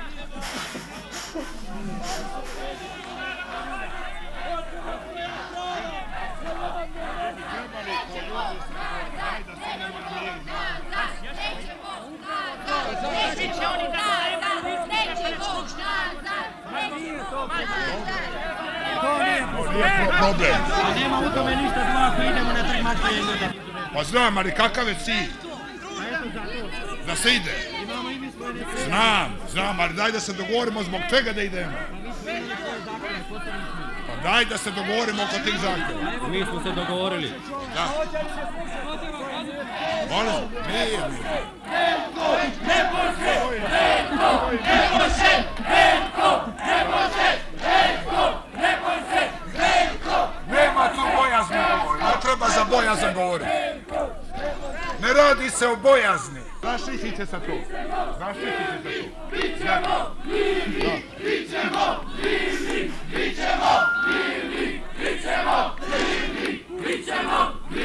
Ne radi se drugovi o miru ili ne miru.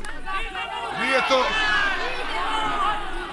Ne traži niko neki mir po svaku cenu.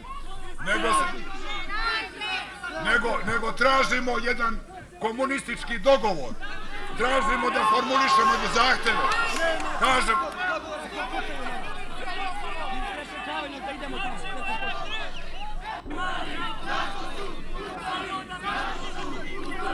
dajte još, dajte još malo. Da, molim. Molim, a nije stvar o miru. Nije stvar o miru. Da, Veljko,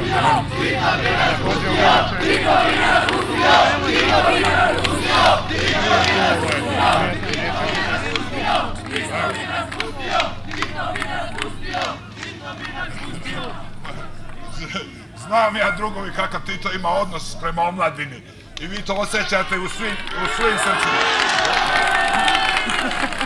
Samo drugovi And so, um, I want to focus on Tito would let us pass. Because the dichotomy that this footage reveals for me is that Tito was at the head of this project that the students perceive as flawed and as failed, but they see him on their side, which is to say that the image of the revolutionary supersedes the image of the statesman. And it's something that Tito very cleverly negotiates in order to end, to end the protests. So during these days and during this encounter, and Veljko Vlahovic failed. He didn't manage to persuade them to turn back and, um, and formulate their demands with him. And uh, at this point, Tito is still not in Belgrade. He was on his island in Brioni, and he maintained complete radio silence for the next several days of the protests. And he would come back to Belgrade on the 9th of June, and uh, that's the next thing that I want to show you. Um, and held a high level meeting with the political leadership uh, in which he pronounced his own verdict over the student demands, uh, agreeing with many of them. And then he proceeded to do something quite extraordinary. He proceeded to separate the justified demands from the movement itself. And, refrain, and basically reframed the instigators of the manifestation as hostile elements, while essentially acceding, acceding to their demands. And so this permits him to identify with the students and at the same time identify who are the political enemies of, of, of the students. And that very same evening, he would repeat this maneuver, uh, but on a live television broadcast, which is what I want to, to show you next. Um, Tito essentially went on national television uh, to, hold, to hold a speech um, in which he directly speaks to the students and to the entire nation. Um, he begins the speech by giving his support to the social demands of the students and announced that he would resign if he cannot create a solution to the students' demands. And um, what's interesting in the material that I obtained last week from the Ministry of the Interior is that there is actual footage of Tito preparing to hold this speech that I hadn't seen before. But it shows the level of anxiety that um, he himself is experiencing because it's quite a political gamble what he's about to what he's about to do. So let's watch just a little piece of that speech. Broj 90% studenata je poštena omladina u kojoj mi nismo vodili dovoljno računa u kojoj smo mi gledali samo kao učenike, kao ove đake u školama, a koji nema još, nije još vreme da oni se uključe u društveni i život naše, naše socijalističke zajednice. To je bilo pogrešno. Mi smo njih ostavili same. Tu svoju grešku mi sagledavamo i mi smo ju utvrdili i na današnjoj sjednici. Na današnjoj sjednici došlo je do, do vrlo ozbiljne diskusije. I nema ni jednog čeka tu ima 55 rukovodećih ljudi, drugova.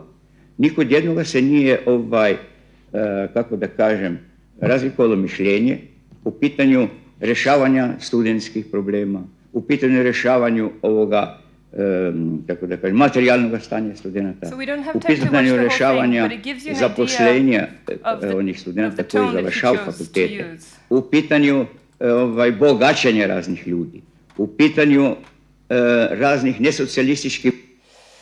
And the next day, uh, newspapers around the world um, reported that Tito was the only statesman in the world who had come out on the side of the rebelling youth uh, in 1968 protests. So, uh, following Tito's speech, the majority of the students declare victory and went back to their studies. And on June 12, the University of Belgrade calls off the strike. The very same day, a newsreel came out in the cinemas in Yugoslavia, a single 10 minute segment that is about the student protests. And what I find absolutely fascinating is how this newsreel was framed. So let's just watch the, I know we're out of time, but let's just watch the beginning of the, of the, of the report.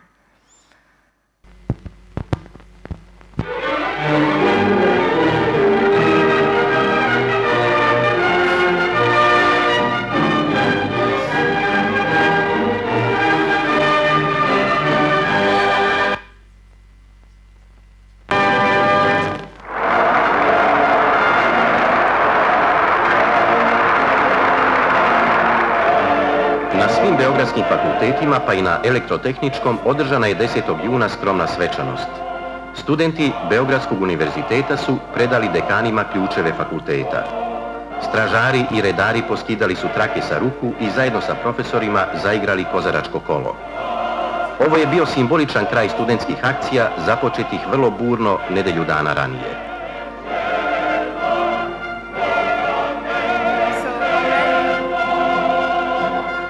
Already what is incredibly striking is that the newsroom report begins in a way that's already co-opted the student demands into the system because it begins with celebratory images of the end of the protest and then flashes back to the confrontation with the police that sparks the protest and um, and then it goes on to show so i can't show you this, the whole thing but i want to show you one thing that is quite extraordinary which is that they then incorporate the live television broadcast into the filmed report on the event um, let me just see if I can skip to that in a way that doesn't take too much time. O zajedničkoj sednici predsjednik Republike i predsjednik Saveza komunista Jugoslavije Josip Broz Tito je između ostalog rekao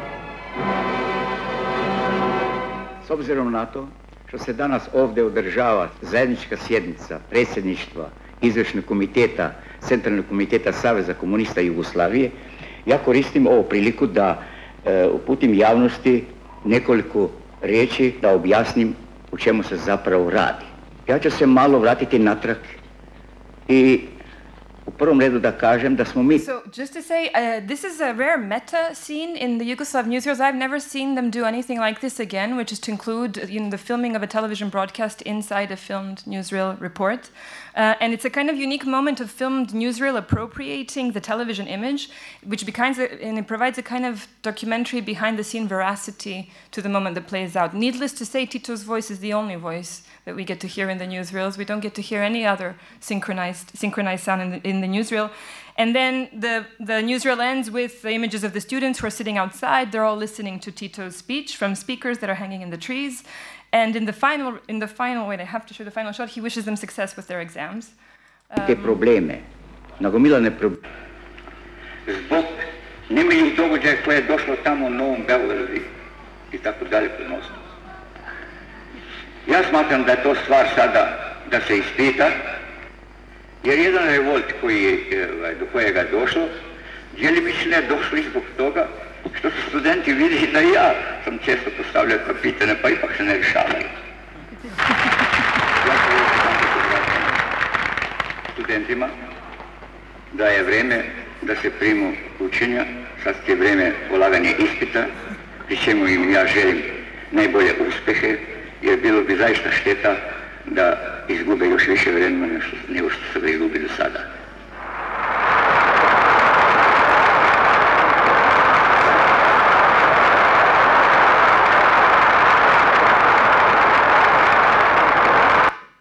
I find really striking in how 1968 got mediated in Yugoslavia is that even though television got to carry the event, it's the newsreel that got to frame it. And, uh, and just for context wise, that you understand, the showing of this newsreel was legally mandated in every cinema in Yugoslavia, which is to say, it would have reached a larger audience than the television broadcast would have done. And also, at that time, Yugoslavia was exchanging newsreels with 59 other countries. So again, that's the report that would have been that would have been seen internationally. And I just I didn't include this in the presentation, but I think it would be good to mention, seeing as so much of what we were talking about was related to Czechoslovakia. In 1968, only twice did the Yugoslav newsreels devote the entire newsreel to a single event. One was this um, edition from 12th of June. The second one was the edition in August, which was entirely devoted to the occupation of, of, Czechoslovakia. What's really interesting about that newsreel report, and if I'd realized the uh, kind of where we would be focused on today, I would have shown you that instead, is that in a really brilliant way, it uses the events in Prague in order to completely deter, deter the, um, uh, the implication of Yugoslav youth and, and the admittance of Yugoslav youth into the Communist Party of Yugoslavia. And so I wish I could have shown you that because it uses the Prague events to explain why young people in Yugoslavia now are joining the Communist Party uh, instead of further resistance. So maybe that's something that we could distribute in another way because it's really, it's really, really fascinating. So there, that's where I am right now with the research.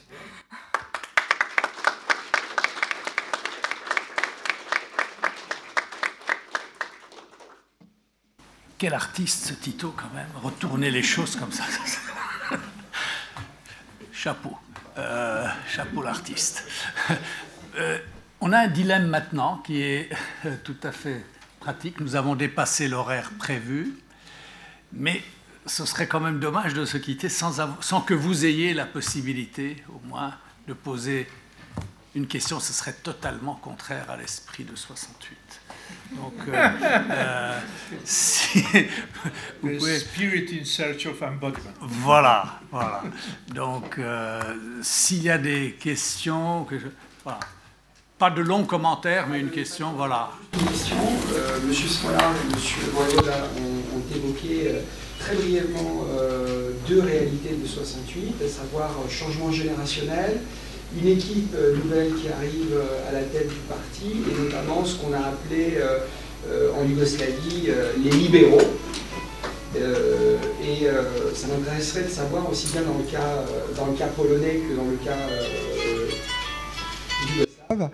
yougoslave, quoi la rencontre ne s'est pas faite entre euh, les progressistes, notamment philosophes, et euh, les libéraux qui étaient à la tête du parti. Je pense notamment à Marko Nikesic, Ratinka Perovic. Pourquoi ça, a raté? Est-ce qu'il y a une... On va prendre, s'il y en a d'autres questions, soit sur, la, sur le cas tchécoslovaque ou, ou polonais? Moi, j'aurais énormément de questions, mais je ne le pas. C'est pas moi de les poser. Euh, on va peut-être commencer. Je ne sais pas si Ivan euh, Mila veut répondre à cette question. Microphone. Euh, merci, merci de cette question. C'est une euh, question complexe euh, il y a eu des, liens étroits, euh, surtout parce qu'ils sont de la même génération. Euh, Latinka étudie avec Trivojic, Nebojša Popov et les autres, donc ils se connaissent très bien. Elle a 39 ans quand, elle est avancée. C'est vraiment aujourd'hui une des figures intellectuelles les plus importantes. Elle vient de, faire un discours justement à propos d'une conférence comme celle-ci à Belgrade, qui a été publiée dans Novi Magazine euh, avant-hier. Euh, c'est intéressant, je, vous le recommande si vous vous intéressez par ces choses, où elle fait en fait une critique aussi bien du, parti que des intellectuels qui critiquent tout.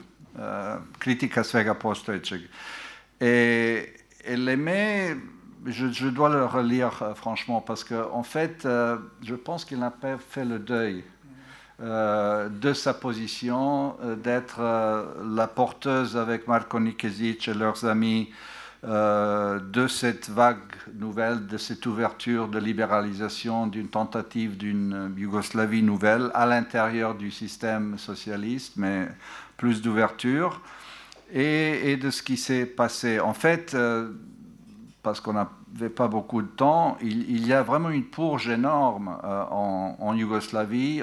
elle, dit elle-même entre 5 et 12 000 personnes, vraiment une sorte d'élite technocratique qui s'était créée dans les entreprises a été nettoyée. Euh, en Serbie, euh, pour la plupart des cas, les directeurs d'entreprise, ils sont vus comme les alliés de ces libéraux qui sont au pouvoir. Et euh, d'autre côté, le groupe Praxis et les intellectuels critiques euh, trouvent euh, que Nikezic et Latinka étaient répressifs contre eux jusqu'en 72, au moment où ils sont avancés. Donc il y a une période de quatre années où Nikezic et Latinka sont le parti officiel, tandis que ces autres, les huit, leurs passeports sont, pris, ils ne peuvent pas voyager, il y a toutes sortes de, limitations, ils ne peuvent plus enseigner après, et ils sont évincés en même temps. Et donc euh, c'est un rapport compliqué, ils sont personnellement très proches, mais ils ont une divergence de vue, disons, sur les différents angles de ces événements.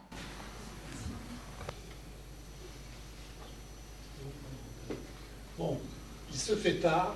moi, j'ai une proposition, parce que là, il y a eu beaucoup de choses intéressantes qu'on pourrait continuer à débattre après le déjeuner. Ah oui, euh, que nous pourrons continuer à débattre après le déjeuner, euh, en le replaçant bien sûr euh, dans, le contexte alors plus général Est-Ouest, qui est notre, notre conclusion de, colloque. Mais ce serait dommage de perdre cette dimension.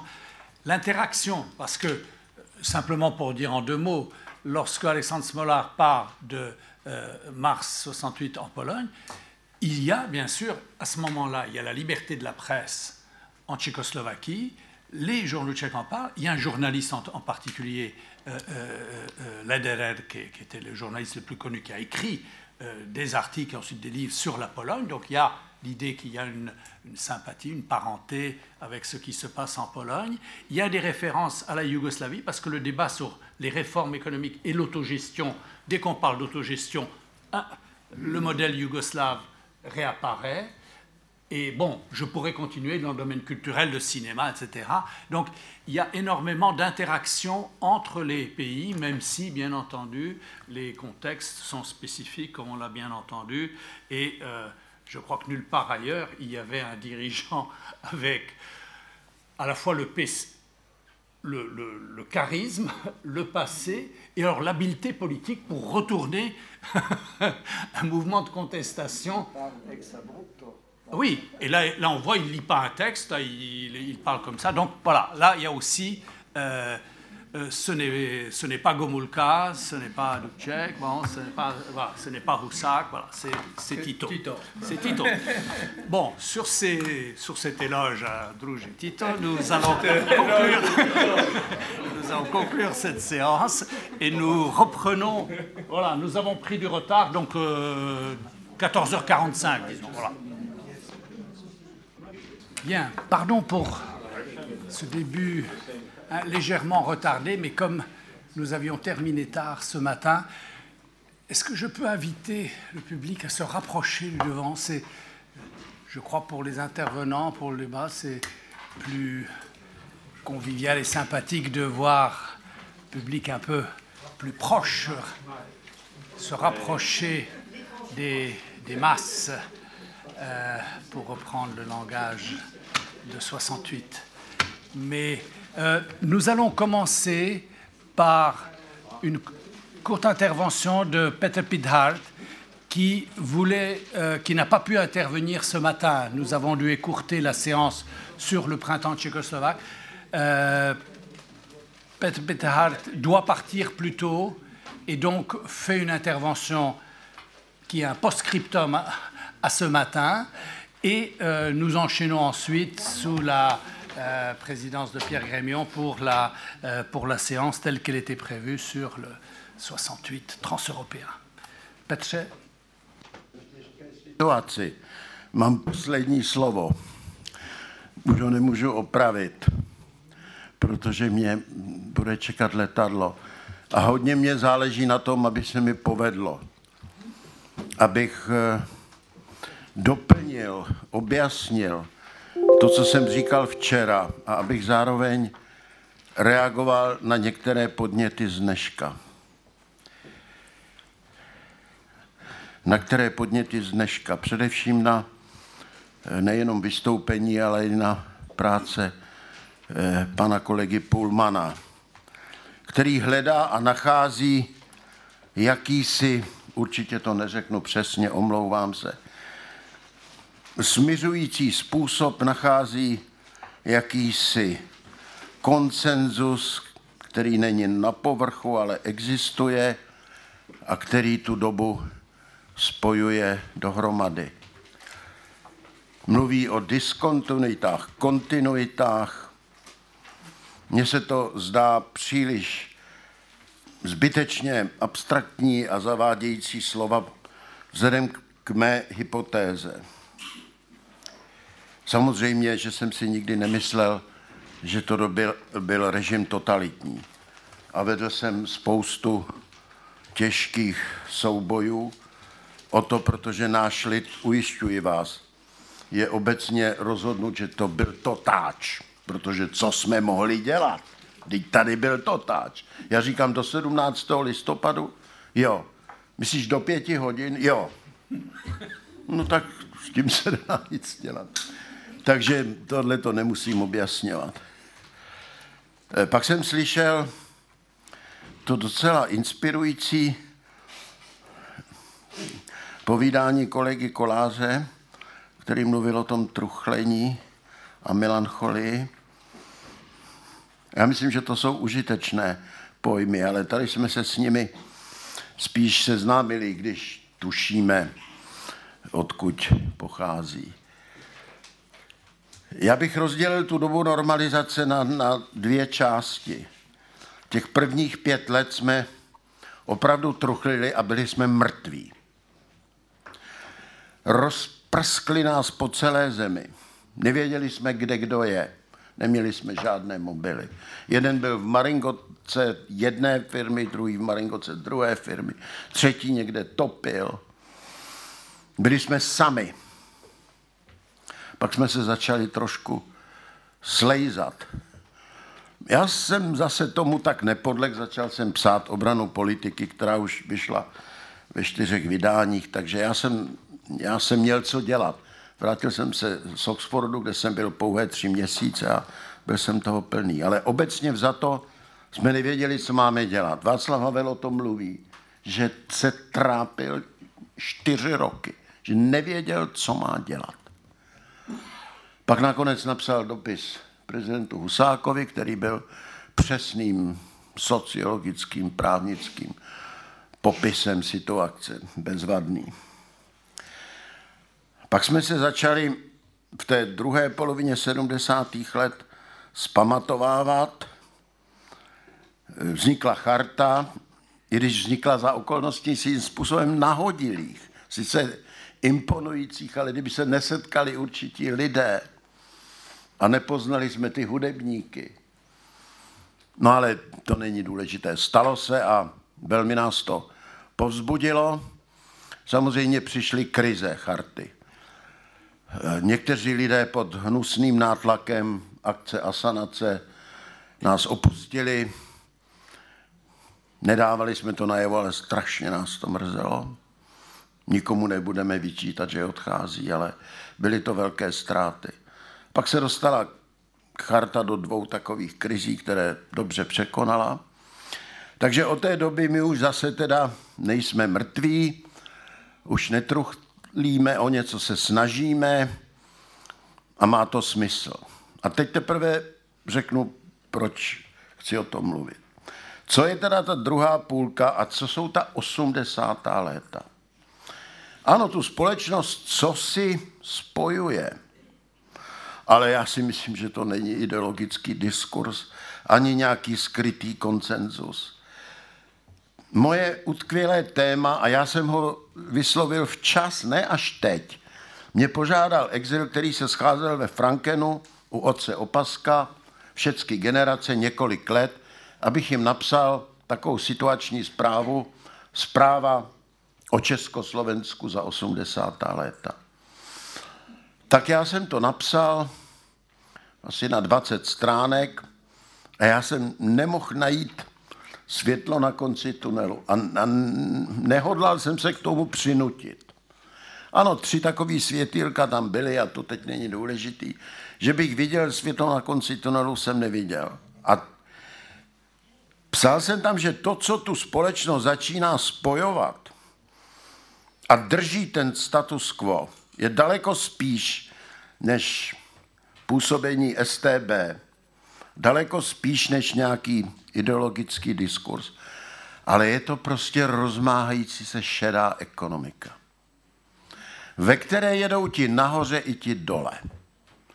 Ti nahoře tomu horují, ale v podstatě přivírají oči, protože si říkají, oni se aspoň ti nejdravější lidi, oni se dostanou ke svému a budou, budou, budou dělat klid a budou, budou pořádní. A nebudou na schůzích zvedat ruce a, a bouřit proti nám, budou mít všichni máslo na hlavě. Takže v malém se takhle prostě podniká, miliony lidí v tom jedou. Nahoře taky, sem tam nějaký skandál, výjimečně se musí provalit, aby, aby to nevypadalo, že to je státní politika. Eh, ekonomové mluví o 35% národního důchodu. A prosím, to nejsou ti zelináři, to už dávno ne. Takhle mezi sebou šmelí fabriky.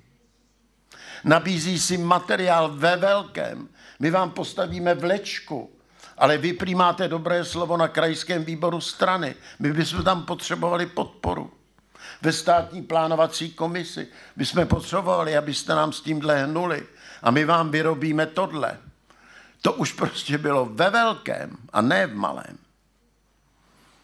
A tohle to tu společnost spojovalo. Měli jsme máslo na hlavě.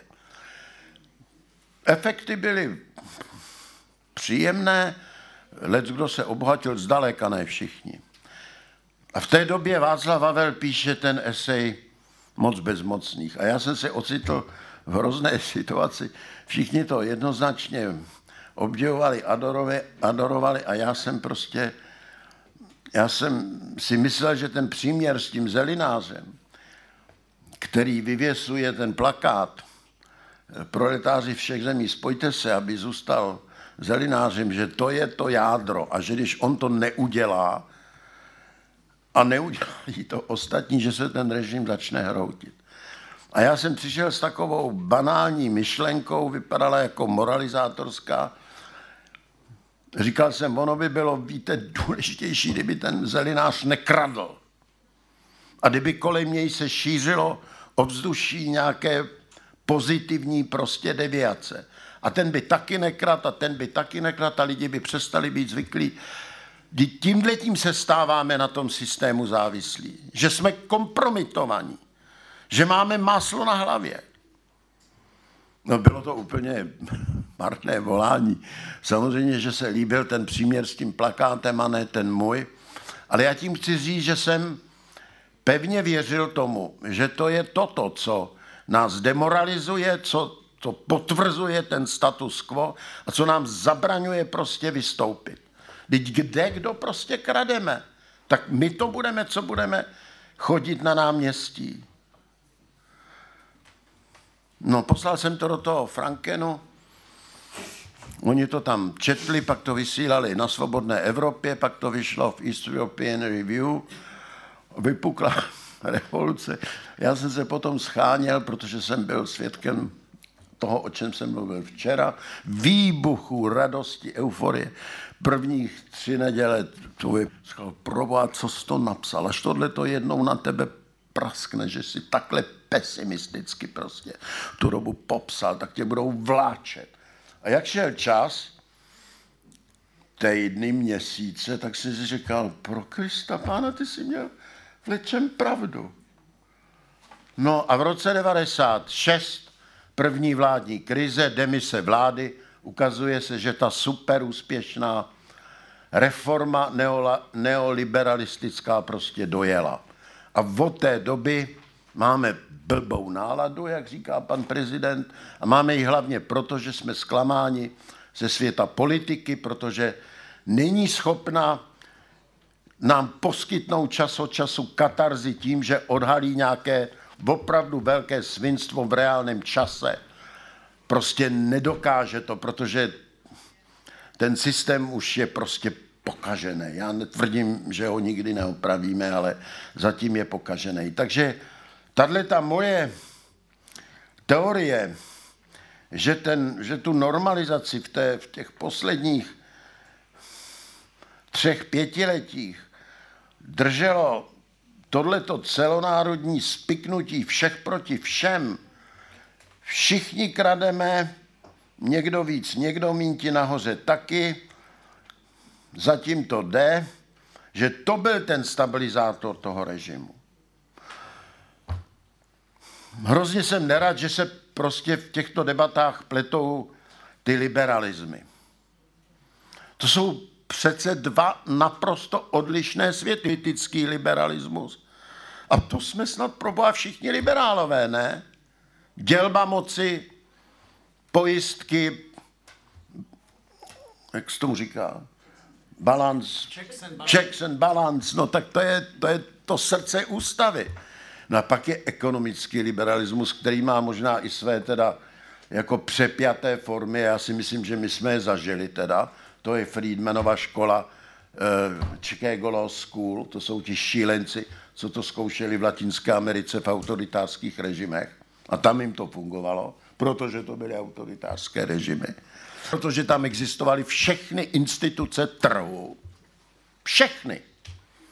Tak se to zkoušelo tady, ale tady žádná instituce trhu neexistovala. Tak se říkalo, ono se to postupně dodělá, nemůžete být připravený na všechno, to byla ta klouzová dikce. Co pak, prosím tě, můžeš mít celý právní řád hotový? Já jsem říkal, no samozřejmě, že nemůžu. Ale musí mít nezlob se ještě tohle, tohle, tohle. Bez toho to prostě nepojede. Třeba kontrola kapitálového trhu, nebo já nevím, co všecko. Ne, prostě to jsme byli osmašedesátníci, bolševici, jak jsem včera říkal, regulace, což je jakékoliv omezení. To je slovo velmi obecné, ale to prostě byla od ďábla. Prostě to bylo prostě slovo, slovo, slovo osmašedesátníků. No, tak to jsem chtěl říct, vysvětlit prostě, že e, ta normalizace nebyl jednotný čas, že to mělo své fáze, že ta první bylo v skutku ochromení a smrt a truchlení.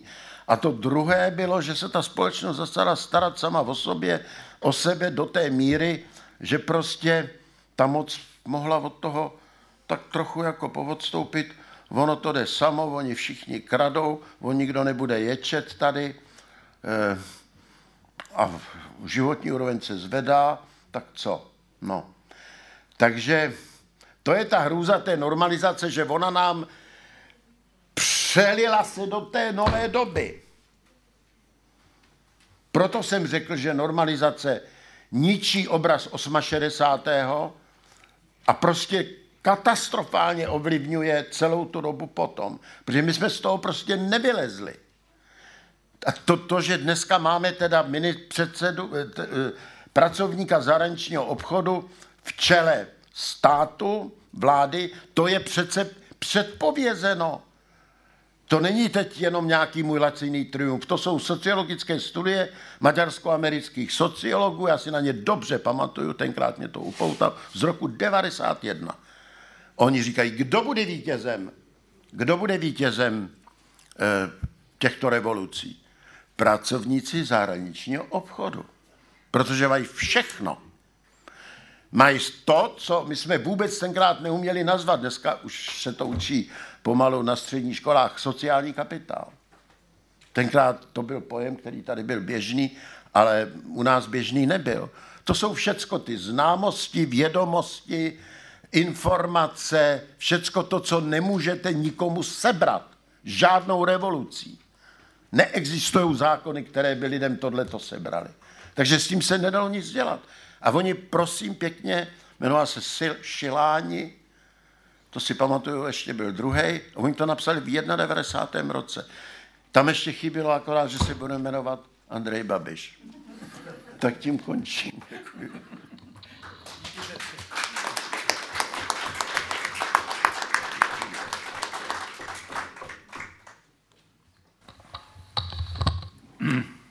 Merci, Monsieur Pitard. Euh, le, test d'un colloque réussi, c'est qu'on ne peut pas suivre tout à fait le programme. Euh, donc, comme vous l'avez compris, euh, euh, euh, répondait à l'intervention de Monsieur Pullman ce matin, donc on débordait. Et la séance de l'après-midi a pour titre Paris-Prague, les malentendus Est-Ouest de 68 les héritages contestés et les crises de la démocratie en Europe. Vaste programme, comme aurait dit le général. Alors, j'ai préparé une petite introduction par rapport à ce programme. Je vais essayer de l'alléger. Euh, et je voulais dire tout d'abord que dans cette année euh, 2018 où à Paris on célèbre, euh, on est dans des surcommémorations du 68 français. Il me paraissait euh, intéressant de prendre de la distance par rapport à ça, en s'appuyant sur le livre de euh, Tony Judd, qui, s'appelle L'après-guerre, qui est une histoire de l'Europe depuis 1945. Et je trouve important de rappeler un certain nombre de, de dimensions que retient Tony Judd, sur, Tony Judd sur cette histoire de l'après-guerre. D'abord, euh, en ce qui concerne le redressement de l'Europe, euh, après 1945, euh, il y a trois éléments qui sont très importants. La planification contre les désordres des années 30, la foi dans l'État, ça c'est un point très important, et le développement de la protection sociale. L'histoire de l'Europe d'après-guerre est également marquée par des guerres culturelles, comme les appelle euh, Tony Judd, et c'est-à-dire avec un phénomène très important de l'immédiate après-guerre, c'est le ralliement de très nombreux intellectuels au marxisme ou au communisme, d'ailleurs sans qu'on distingue très bien marxisme et communisme, c'est une sorte de, mélange. Et d'autre part, deuxième dimension qui me paraît importante à souligner, que reprend Judd, c'est l'ignorance à l'ouest du destin de l'Europe de l'Est. Et enfin, dernier élément, c'est l'intervention des États-Unis, intervention politique et intellectuelle, euh, dans les guerres culturelles européennes de l'après-guerre. En ce qui concerne les années 60, à l'ouest, c'est l'ère de l'abondance. Bon, on connaît ça, euh, euh, les Trente Glorieuses, Fourastier a défini très bien cette, période. Et c'est au fond l'apogée de l'État-providence. Et Judd, je reviendrai, dit qu'en même temps, c'est d'une certaine manière le moment social-démocrate européen. Et dernier élément très important, c'est l'impact sociopolitique de l'explosion démographique euh, de l'après-guerre et qui débouche sur les révoltes étudiantes dans différents pays qui peuvent prendre différentes formes et qui vont prendre la forme de mai 68 en France. À l'Est, les années 60 sont un peu différentes. Euh, elles sont marquées d'abord par un optimisme culturel après le rapport Khrouchtchev, euh, un embryon d'État-providence et l'émergence d'une opposition intellectuelle marxiste, anti-stalinienne, en interaction avec les sphères, du pouvoir. Et dans ce tableau général que trace Tony Judd, la Tchécoslovaquie occupe une, place particulière et, il dit que la Tchécoslovaquie est un État hybride, c'est un hybride. C'est-à-dire que les staliniens sont toujours au pouvoir jusqu'au 5 janvier 1968, euh, mais dans notre, la société est aussi marquée par un très fort mouvement historico-moral de, de tentative de réhabilitation des gens condamnés dans les années 50, par un épanouissement culturel qui fait que, que Prague est, une fenêtre sur l'Occident et très liée culturellement à l'Occident. Et enfin, évidemment, l'intervention euh, euh, des soviétiques en 68 euh, celle définitivement l'idée que le communisme était réformable. Après, après août 68, on ne peut pas penser que le communisme soit réformable. Alors maintenant, si l'on regarde du côté français, je vais aller vite, bon, il y a coïncidence entre mai parisien et le, le printemps de Prague, mais je dirais que c'est une coïncidence qui, donne naissance au mythe des deux printemps, de deux utopies qui convergent, mais ça, vient après l'invasion. En fait, euh, et, ce qui va donner d'ailleurs, l'invasion va donner une très forte image euh, littéraire. Euh, à ce, mouvement. Mais si on regarde par exemple dans l'extrême gauche, ça a a été, on y a fait allusion ce matin, il y a eu déjà un débat, je vais, je vais aller très vite, mais néanmoins, il y a, il y a une... Ce qui intéresse, ce n'est pas la Tchécoslovaquie, ce n'est pas l'Europe centrale, c'est Cuba, c'est la Chine, et c'est même une, revivification de, de la euh, de du tumos révolutionnaire. Il ne faut pas oublier quand même que euh, euh, Julie et Gesmar écrivent un livre qui s'appelle Vers la guerre civile en France. En ce qui concerne la, gauche, il faut rappeler quand même que la, la, fédération de la gauche socialiste disparaît en 68. Je, je, je, vais vite sur le Parti communiste puisque le parti, Marc Lazare en a parlé ce matin. Euh, mais effectivement, on, peut voir beaucoup de tensions avec euh, des, euh, notamment entre un pôle culturel plutôt favorable avec les lettres françaises, et puis Garoudi, qui est un personnage complètement oublié aujourd'hui, mais qui tenait une place assez considérable dans l'espace public. Alors quant au malentendu, quand j'ai relu mon livre, je m'aperçois que tout ça a beaucoup vieilli d'une certaine manière aujourd'hui. Mais néanmoins, il y a par exemple tout un débat sur la société de consommation. Les Tchèques, euh, une, des, une des réticences à l'égard des Tchèques, c'est qu'au fond, qu'est-ce qu'ils veulent? C'est rentrer dans la société de consommation. Il y a aussi tous les, débats très compliqués sur l'autogestion, ça c'est un truc en soi. Mais il y a deux malentendus qui me paraissent très importants. C'est quand même euh, euh, que le, tout le courant, disons, la, volonté, la tentative de retour à la démocratie est très n'est pas perçue à Paris. Et là, j'en reviens à ce que disait Catherine Lalumière hier. Il y a un problème de perception. Moi, je suis un autodidacte dans tout ça, et je dois dire que ce courant de renouveau de la société, ce qu'on n'appelait pas à l'époque la société civile, je l'ai trouvé en lisant de la littérature anglaise, des Tchèques qui s'exprimaient en anglais, et aussi bon, le livre auquel je voudrais rendre hommage ici, le livre de Gordon Skilling, qui a été pour moi euh, vraiment euh, le livre qui m'a permis de référer les perceptions euh, françaises à ce qui s'était vraiment passé à Prague et en Tchécoslovaquie. Et par ailleurs, dernier point, l'Europe absente, c'est autant il y a un fort mouvement, un désir d'Europe à, à, Prague, autant ce thème de l'Europe est totalement inconnu en France. Alors Jacques a euh, donné hier euh, la citation très connue de, Kundera. Je n'y reviens pas, je l'avais, euh, moi aussi j'allais vous la donner, mais comme elle a été donnée, j'abrège. alors, je crois qu'il y a quand même un point très important, c'est il y a une spécificité française, c'est-à-dire que Tony Judd parle du moment démocrate, social-démocrate, il n'y a pas ça n'existe pas en France, mais il y a un fort courant de modernisation française. Et là, je me réfère à un livre que je, trouve très très bon de Philippe Nord qui s'appelle Le New Deal français. Et c'est-à-dire dans toute une gauche extérieure à la SFIO et au Parti communiste, euh, euh, très intéressée, qui, est passionnée par la planification, qui est à la recherche d'une troisième voie.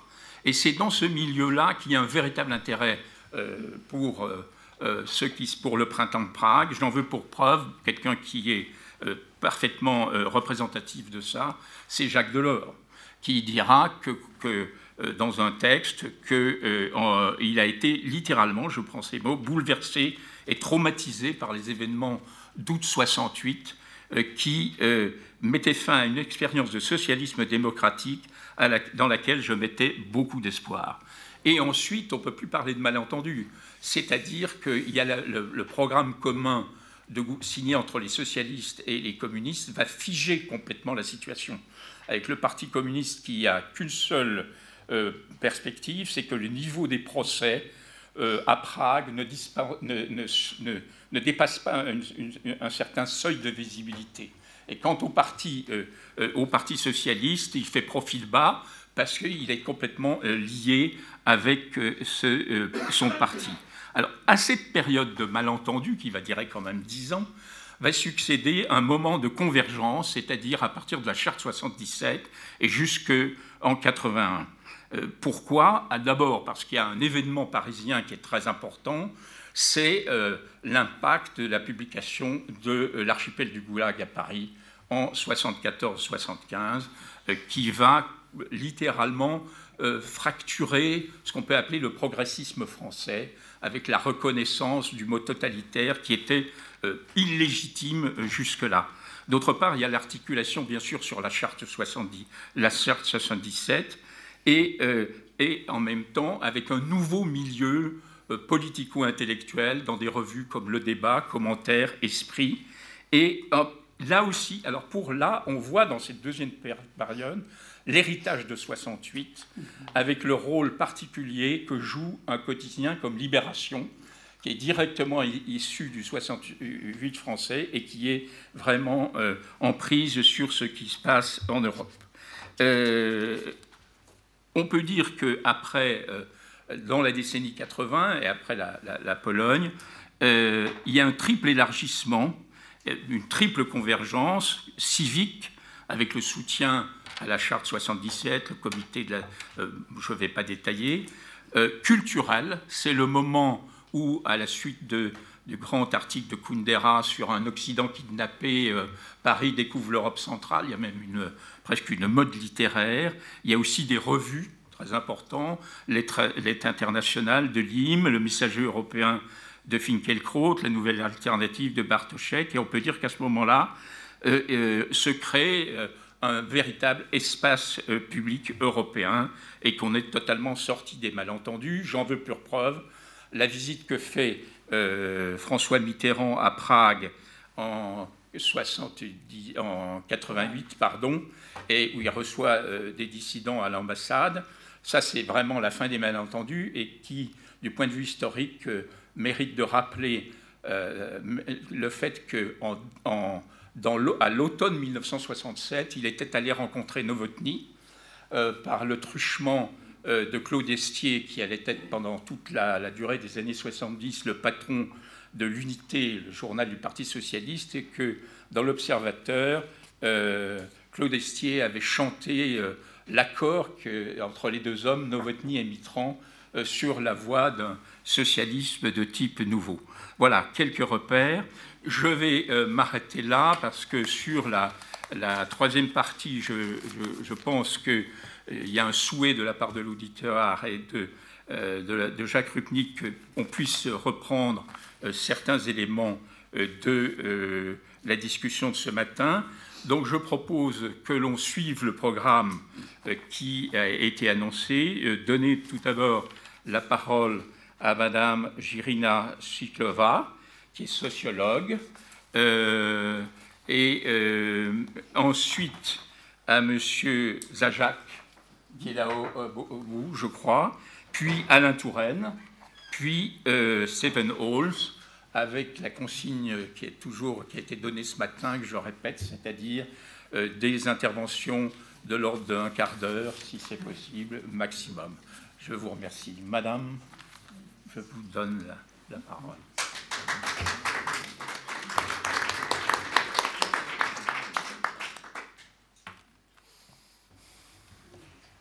Děkuji za možnost se vystoupit. A já tedy svůj... Kruty tak.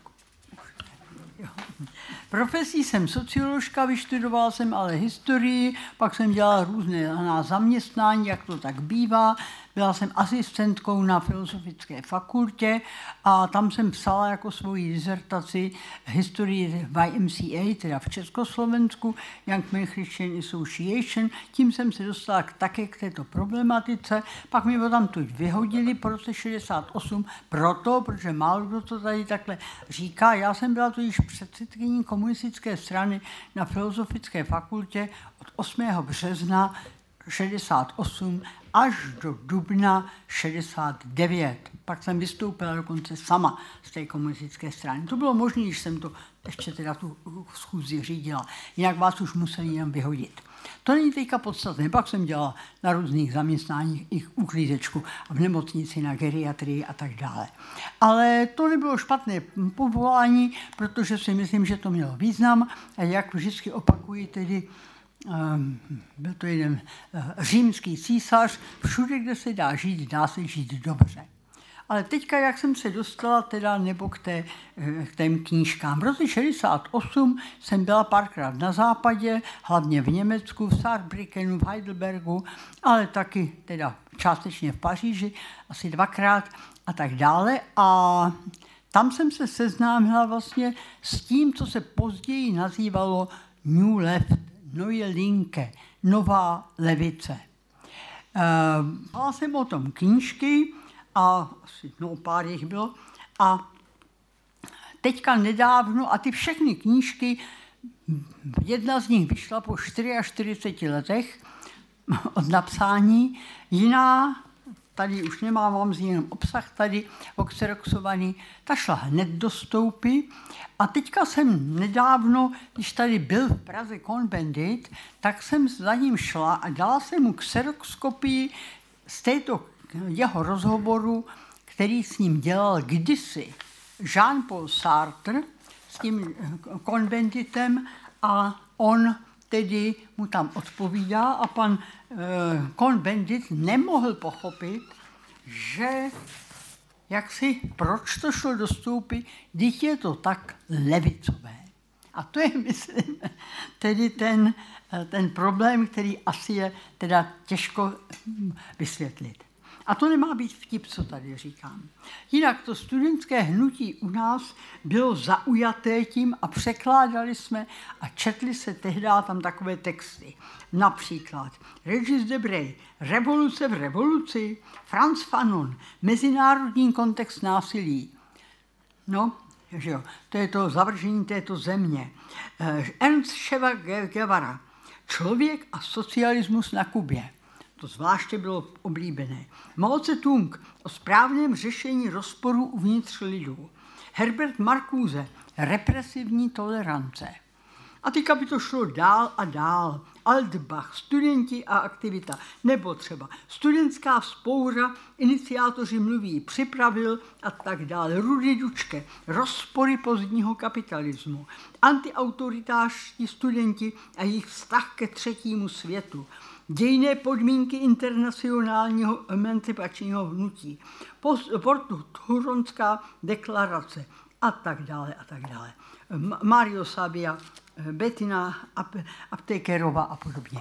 Já vám to jenom takhle říkám, že je dobré si uvědomit, že tyto, tato tematika z hlediska samozřejmě těchto lidí na západě velice levicová, byla u nás považována za tak nebezpečnou, že opravdu to šlo okamžitě do stoupy. Myslím si, že, se to, že to málo lidí chápou. Druhá věc je, když jsem, proto tedy pochopitelně, když jsem začal někde mluvit o socialismu, tak lidi viděli ten socialismus úplně jinak, nežli na západě. Vzpomínám si, že tehdy přijel Rudy Dučke do Prahy, bylo to kolem Velikonoc 68, že ho měl tam nějakou mít přednášku, prakticky na ní nikdo nepřišel, protože nás to nezajímalo, bylo to o socialismu. Takže jsme stáli, chytali ty lidi, co odcházeli z fakulty a řekli jsme, pojď tam aspoň na chviličku poslechnout si, je to trapný, on sem přijel a tak dále a tam nebudou žádní posluchači. Já to vysvětluji jako jiný přístup té samé tematice. V té době byl vedle toho Rudy Dučkeho byl u nás Réza Páhlaví, my jsme mu jako studenti říkali rezavý pohlaví, to se těžko překládá, v té češtině to má jako teda vtip. No a tahle to rezavé pohlaví dostalo teda v Berlíně, dostalo nějakou státní cenu, nebo co to bylo. Zatímco u nás v Karolínu, že jo, oblečení patřičně, jak se má být, eh, tedy, tak mu dali teda ty řády, tak v tom Berlíně proti němu byla demonstrace proti Rézovi Páhlavímu a tam při té příležitosti byl teda o, asi omylem, jak říkám, tom, uh, on, jméno Onesorg, což byl jen student, který byl zastřelen. To zvedlo teda velký odpor v tom Berlíně a začali tam vlastně v západním Berlíně mluvím. Jo? A začaly tam vlastně ty všechny možné uh, no to, co se dalo nazvat, co se potom přeneslo, tedy ty revoluční studentské hnutí. Jenom tak zase pro vysvětlení tedy té situace. V té době jeden náš student, který byl handicapovaný a měl takové auto, aby se mohl vůbec po Praze pohybovat, tak tohle Rudy Dučkého řekl, že ho někam odveze na nějakou diskusi. Ten Rudy Dučke tak mluvil uvědoměle, Až tenhle ten náš tehdy posluchač ho vyhodil z auta a řekl vypadni a nedovezl ho ani tam, kam ho měl dovést. O Zdenka se jedná, víš? Kolegovi říkám. Jo? V, této, v tomto kontextu je asi potřeba toto všechno vidět a chápat.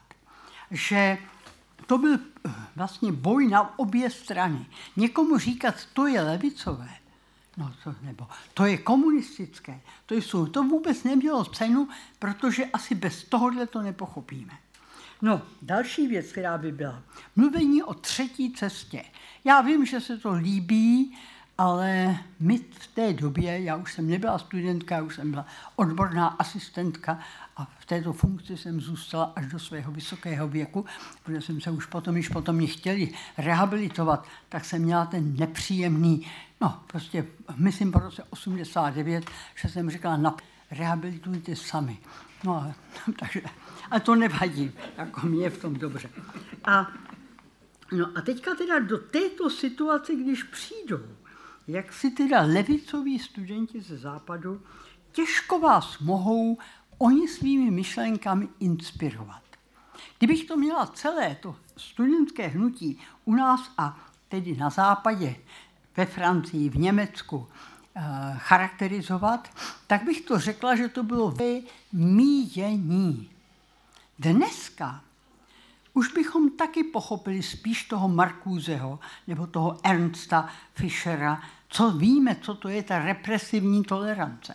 Já se pamatuju na takové ty diskuse na té fakultě, když my jsme nemohli nic nejenom vydat, ale mm, už ani nevíte, co to je, byl kolpapír a průklepák, ale když se nám to, dejme tomu, podařilo, a oni říkali, ten Springer Verlag je tak hrozný, on nám to vydá. To se je dokonce proti ním. Víte, je to asi tak, jako když byste v tom osvětí vyprávěl tomu někomu, že je lepší mít prostě zmrzlinu uh, s čokoládou než vanilkovou. Že jo? Mně to takhle, aspoň tehdy tak připadalo, že se to těžko dá vůbec dohromady srovnávat. Totež bylo s texty, ano, které byly. My jsme ty texty tahali. Někdo je dovezl, pak se nedali teda no, taky se překládali, nebo se to nosilo, nebo se to dováželo a převáželo teda přes Polsko, to bylo možné. Uh, jinak ty texty se těžko tedy četly a hlavně později tihle ti lidé nebyli vlastně nebo nemohli, uh, kde by to měli uplatnit. Představa, že třeba, tady máte článek, který vyšel a jak jsem se teďka tady dozvěděla od Milana Haunera, tak Rudy, Rudy, jo, tak tady to vyšlo v Mladém světě, to číslo bylo zabaveno a já v něho nemám ani všechny stránky, ale z tohohle čísla to už jsem si nechala udělat xeroskopii a i představa, že vám někdy, když něco považujete za levicového, a ta cenzura vám to za, zastaví daleko víc, než by zastavila cokoliv jiného. Já si myslím, že kdyby v té době někdo vydal něco pravicového, tak by to bylo daleko víc přijímáno, než co jiného. Další ještě k tomu se v tom. Ehm, třeba studenti, eh, třeba knížka Stoupenci proměn. Tu jsem náhodou teda napsala já. To opravdu tedy šlo do háje, takže jako já jsem už dávno na to zapomněla, a tak, jak to, to ještě nebylo ani vytištěný, ano, ale to byly vlastně texty a rozbory těchto západních studentských tezí. Nikdo to nemohl z toho západu ani pochopit, proč něco tak levicového, proč něco tak revolučního my tedy jaksi u nás neakceptujeme. Kdybych to měla říct, tak řekla bych, že, teda, jo, že vlastně ty texty, které byly levicové, a těchto byly možná nebezpečnější, než kdybychom tady vydávali všechny jiné texty ze západu. Um, vím, že už se běží čas, tak to vezmu velice rychle. Um, no, na, jakhle na závěr, ano. V, v tomhle. Tak dneska jsme v situaci, kdy já si myslím, že je po stránce ekonomické, ta Česká republika se má dobře. Je to výjimečné období, a to je nyní jenom pro tu Českou republiku, to je i pro tedy, eh, bych řekla, celou střední Evropu, když 73 let neexistuje ve střední Evropě válka. Uvědomte si to. Když ale někomu řeknu, máme se dobře, tak na mě zařve. To si si určitě nakradla. Případně na internetu mě napíše takovéhle věci. No. Ale v tom další věc. Víte, srovnávání se eh, se západní Evropou. Ano, tam byla ta doba nepřerušena. I to západní Německo, i to východní, které bylo rozflákané, nevím jak, No, vím, jak znám z fotografií. Polsko, ano, tam, tam bylo taky přerušení, ale u nás těch přerušení bylo tolik, že to, co dneska lidem vadí, je jakýsi pocit, může se to zase změnit. Já jsem, kolik je mi, 83 let, já jsem přežila za svůj život, kolik to je, 9, 8 státních převratů. A to jsem furt ve stejném bytě. Jo. Někdy tam bylo prostě eh, nadměrný metry jsme platili, pak zase žádný nadměrný metry. Dneska, protože už mám děti venku a tak dále, tak jsem tam sama, případně tam někdo při, eh, bydlí občas mých přátel, co přijedou z ciziny, ale jak si tedy, jinak se nic nezměnilo, ale ten svět se mění kolem. Je možný to brát, že to je vynikající věc, nemyslíte? že se tolikrát změní režim a vy pořád žijete. Ale to je ten takový ten přiblblý trošku optimismus, který by byl. A další ale věc, kterou bych řekla, která vytváří u nás problém. E, italský, no tehdy byl levicový, jaký je dneska, znáte ho možná, Catalano se, mi, se jmenuje, tak ten v podstatě říkal, že no, tedy Katalánu. Katalánu. Já ti ho dám, mám ho doma. Jo, teda tu knížku. jo. A ten vlastně říká, že evropskou levici, včetně toho studentského hnutí, oddělal vstup vojsk, tedy okupace Sovětského svazu v srpnu 68. To se prostě nedalo odestát. To, že teda zlikvidovalo italskou komunistickou stranu, francouzskou a španělskou. Jak to bylo jinde, já nevím, ale toto byly bezesporu jedny z nejsilnějších eh, západoevropských komunistických stran. A on tedy jako říká a rozepisuje v té své knížce, jaký to mělo negativní vliv pro tohleto celé. Že tedy vstup do Sovětského svazu, vstup Sovětského svazu do Československa, to, co se nazývá konec Pražského jara, tak to, že tedy oddělal a zlikvidoval socialismus jako takový. Ano. A poslední tím, že skončil. Ano. A e, dneska ti lidé u nás mají pocit, oni si to třeba takhle neuvědomují, jakési, jakýsi tedy nesamozřejmost té situace. Já bych tomu řekla, je to nestabilita statutu.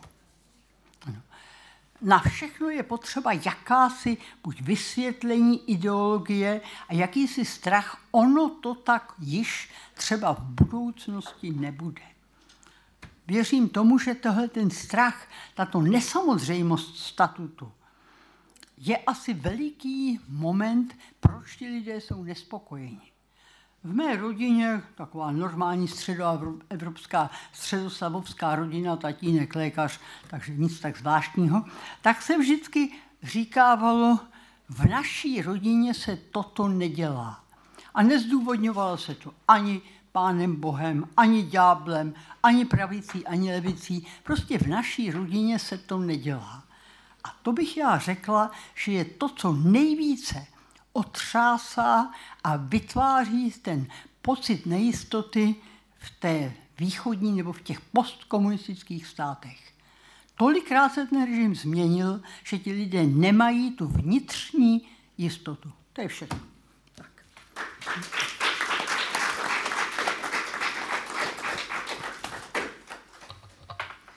Merci. Euh, euh de cette communication très riche qui, sur, sur certains points, euh, recoupe euh, ce qu'a dit Marc Lazare ce matin. Donc tout ça et, toutes ces interventions sont cumulatives. Je passe maintenant la parole à M.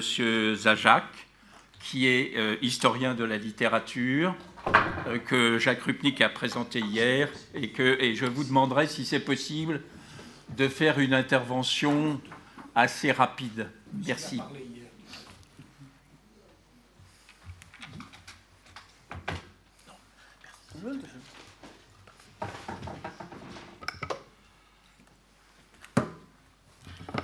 Ďakujem pekne. Môj príspevok bude veľmi stručný a bude sa týkať len jedného bodu. Položil som si hypotetickú otázku, na ktorú som už včera nechcel odpovedať. Čo by sa stalo, keby to v tom roku 1968 vyšlo? Teda keby pokračoval kontinuitne. Nechcem tu teraz šíriť nejaké ilúzie, lebo však je zrejme, že to nemohlo výjsť, ale predsa len tá otázka stojí za to, ani nemôžno kvôli tomu roku 1968, ako možno kvôli dnešku.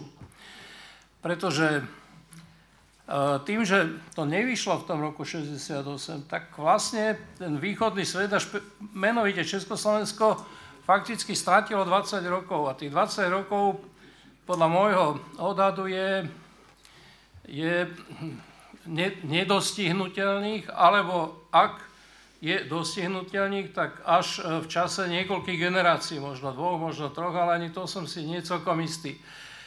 Totiž do roku 1968 ten vývin západnej Európe, a tým ja odpovedám na tú otázku západ-východ, ten e, vývin západnej a východnej Európe bol veľmi odlišný, ale predsa len to, bol, to boli graduálne rozdiely. Ale po roku 68 tie rozdiely začali byť, a najmä tie civilizačné rozdiely začali byť v podstate v zásade kvalitatívne.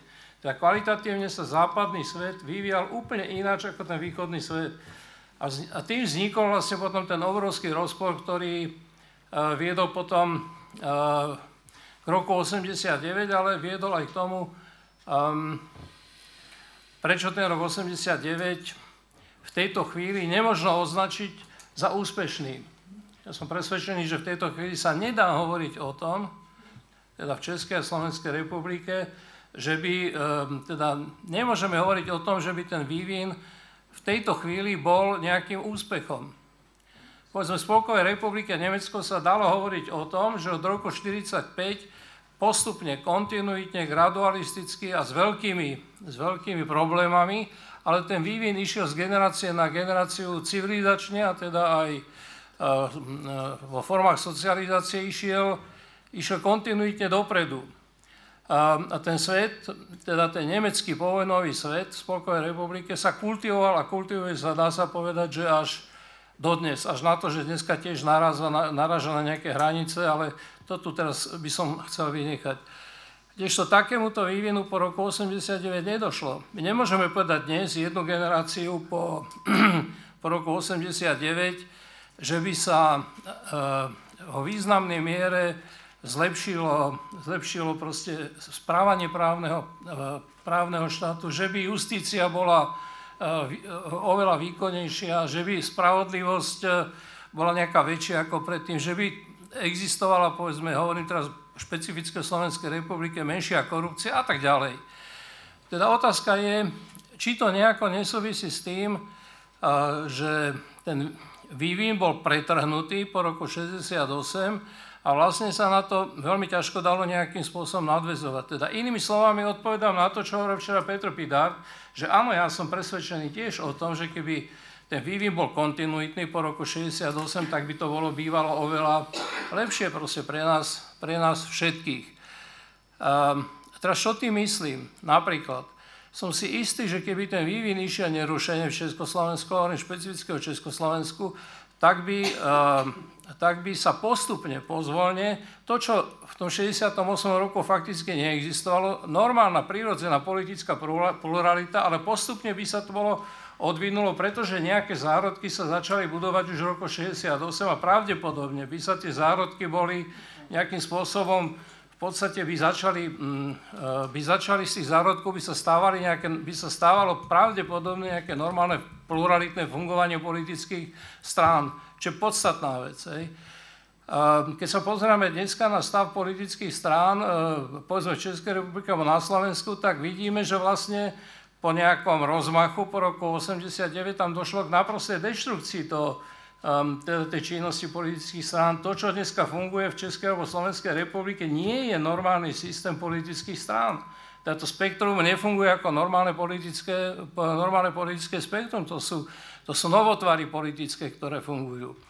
Čiže jedna vec, že bolo by sa kontinuitne nejako gradualistické, bola, by sa vytvárala nejaká politická kultúra. Druhá vec, predpokladám, že pokiaľ by sa štátoprávne usporiadanie Československa riešilo po roku 68 kontinuitne a gradualisticky, e, nemuselo dojsť tomu, čomu došlo po tej ruptúre v roku 89 a rozdeleniu Československa. Je to také možno odvážne tvrdenie, ale domnievam sa, že proste pokojné, postupné riešenie by nemuselo viesť nejakým spôsobom rozdielu Československa, alebo na to vlastne nejaké, podľa mňa nejaké absolútne nevyhnutné dôvody by neboli. Po tretie, predpokladám, že pokiaľ by došlo k nejakej rozumnejšej ekonomickej transformácii, nemus nemuselo dôjsť tej obrovskej a rozmernej korupcii, akej došlo po roku 1989, keď vlastne nevznikli poriadne pravidla pre ekonomickú transformáciu, a teda tá ekonomická transformácia prebiehala vlastne bez, bez pravidel na divoko. Ja som dnes presvedčený,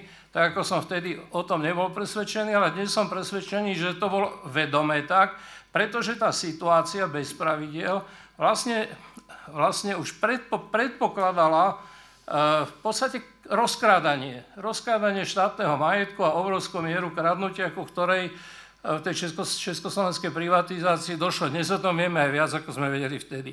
A to je vlastne všetko z hľadiska toho, čo, čo si možno predstaviť v tých hrubých obrysoch, že ak by bol ten vývin prebiehal gradualisticky, postupne, že by, že by mohol byť proste iný, ako sa to stalo potom po roku 89, keď po tých 20 rokoch uh, bol vlastne abruptný a v tej abruptnosti proste viedol k takým javom, ktorých sme dneska, eh, dneska proste svetkami. Teda v podstate rozklad politickej komunikácie, na jednej strane smerom k nejakým politickým stranám, ktoré v podstate nie sú normálnymi politickými stranami, na druhej strane vyslovenými požiadavkami po nejakej referendovej demokracii, čo de facto ale znamená rozbitie normálnej parlamentnej demokracie.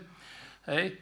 To je jedna strana tej mince tej ekonomickej sfére tá miera korupcie je tak neuveriteľná. Teda na Slovensku je to možno oveľa viditeľnejšie ako v Českej republike, lebo to tak vyšlo na povrch. Ale tá miera korupcie je tak, je tak obrovská aj preto, že de facto 25 rokov jednoducho sa v tom štáte sa kradne. Kradne nie, kradnutie nie je nejaká nevyhnutná podmienka, povedal by som, uh, trhovej ekonomiky. Kradnutie je nejakou vlastnou tej spoločnosti, a teda jej etosu, alebo jej, jej naopak straty etosu. A ja si myslím, že nejaký etos v roku 89 on sa začal proste veľmi rýchle strácať práve pro takou egidou také ako neutrality, že vlastne však my žiadny etos nepotrebujeme, tie veci sú neutrálne, no tak ale z tej neutrality sa stala vlastne, stalo sa podvádzanie, kradnutie, podplácanie a neviem čo všetko. A tretia vec, došlo k rozdeleniu Československa a ja som dodnes presvedčený, že z historického hľadiska, teraz to nevieme posúdiť, lebo 30 rokov je poprvé málo a neprišlo, neprešli tie štáty nové nejakými zvláštnymi, veľmi veľkými nejakými uh, konflikt, pnutiami, konfliktami, teda myslím medzinárodnými, ale viem si predstaviť, že v časoch nejakých veľkých medzinárodných kríz by sa ukázalo, že vlastne to rozdelenie Československa bolo z geopolitického hľadiska veľkou chybou. A posledná vec, ehm, ja som presvedčený o tom, že tie formy socializácie po roku 1945, ktoré boli tak rozdielne ehm, v západnom svete a vo východnom svete, že sa prejavujú napríklad v tom, že hm, tá česká a slovenská spoločnosť sú dneska stále ešte spoločnosťami v podstate uzavretými. To vidno uh, najmä teda na imigračnej kríze, Teraz mi nejde o to, že koľko migrantov sa má prijať alebo nemá prijať, ale, ale ten neuveriteľný odpor voči, neuveriteľný odpor voči nejakej solidarite a voči pomoci je niečo tak nepredstaviteľné, ale niečo tak absolútne v týchto našich krajinách, že človek sa až pýta, že, že v akej sociálnej klíme vlastne táto naša stredná Európa dneska žije.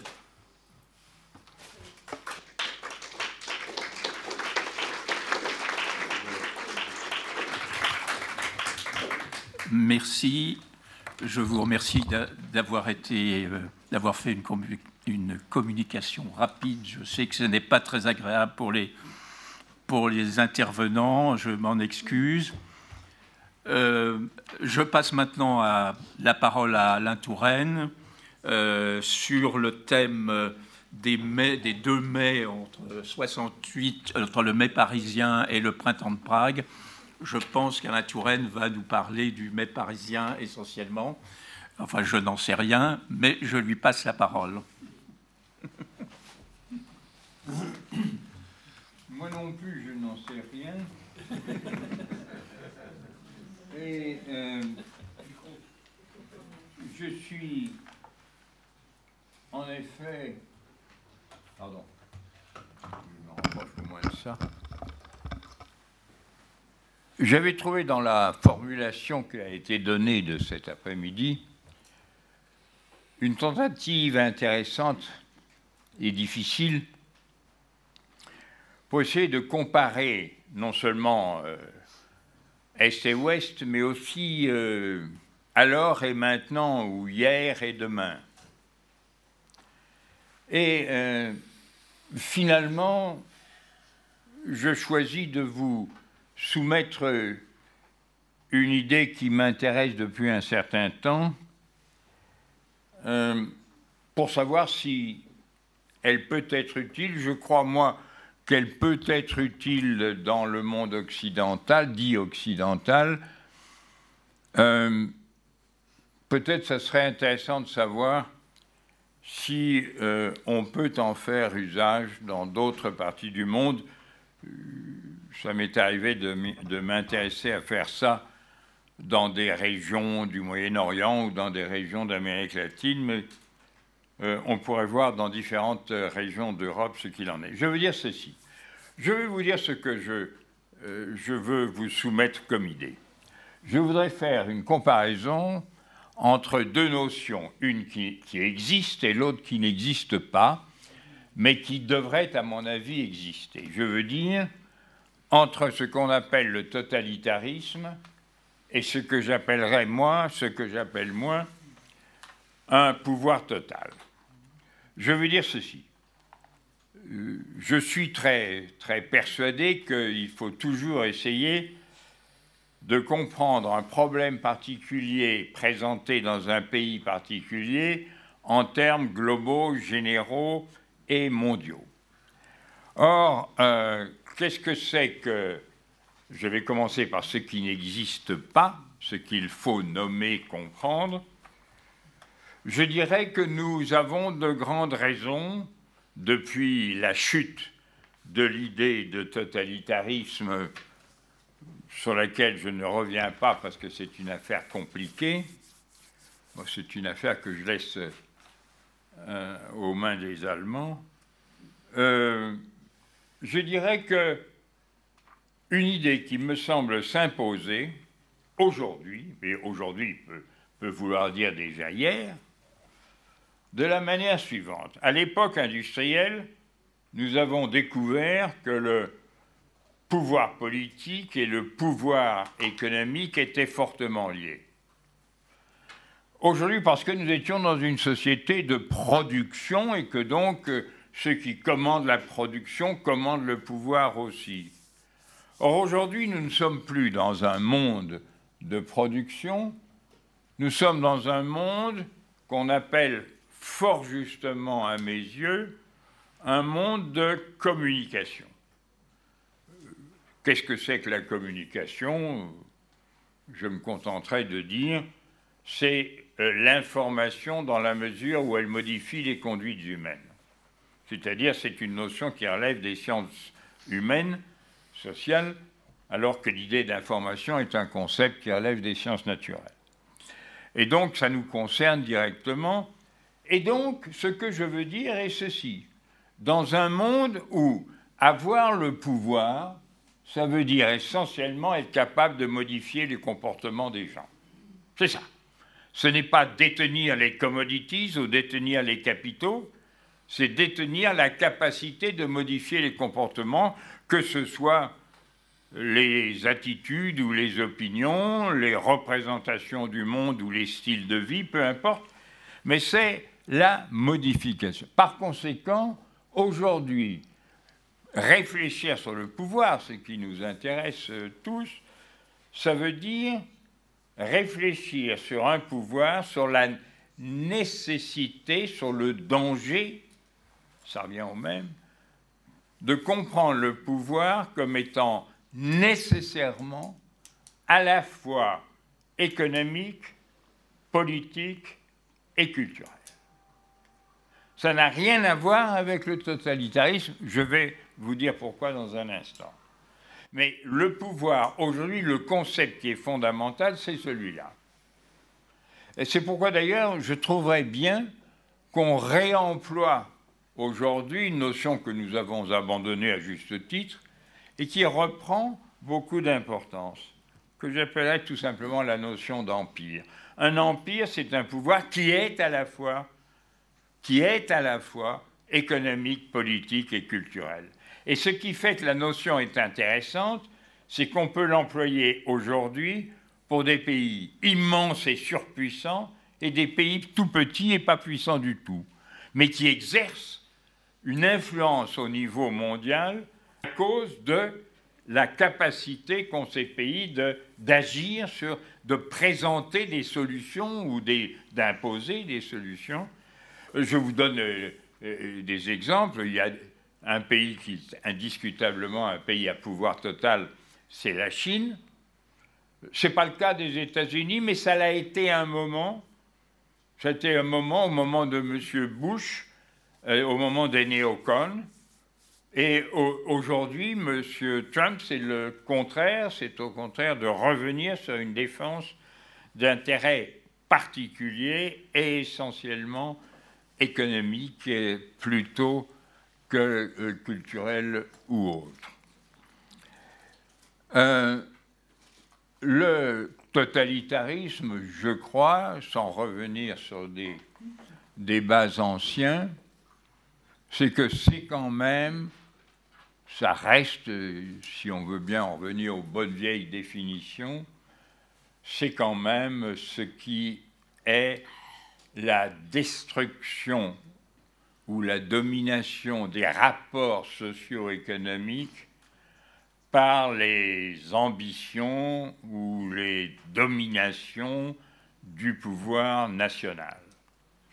National socialiste, socialisme dans un seul pays, ce sont les deux grandes définitions des deux grands totalitarismes, c'est-à-dire c'est le national qui bouffe le social. Voilà. C'est tout à fait autre chose.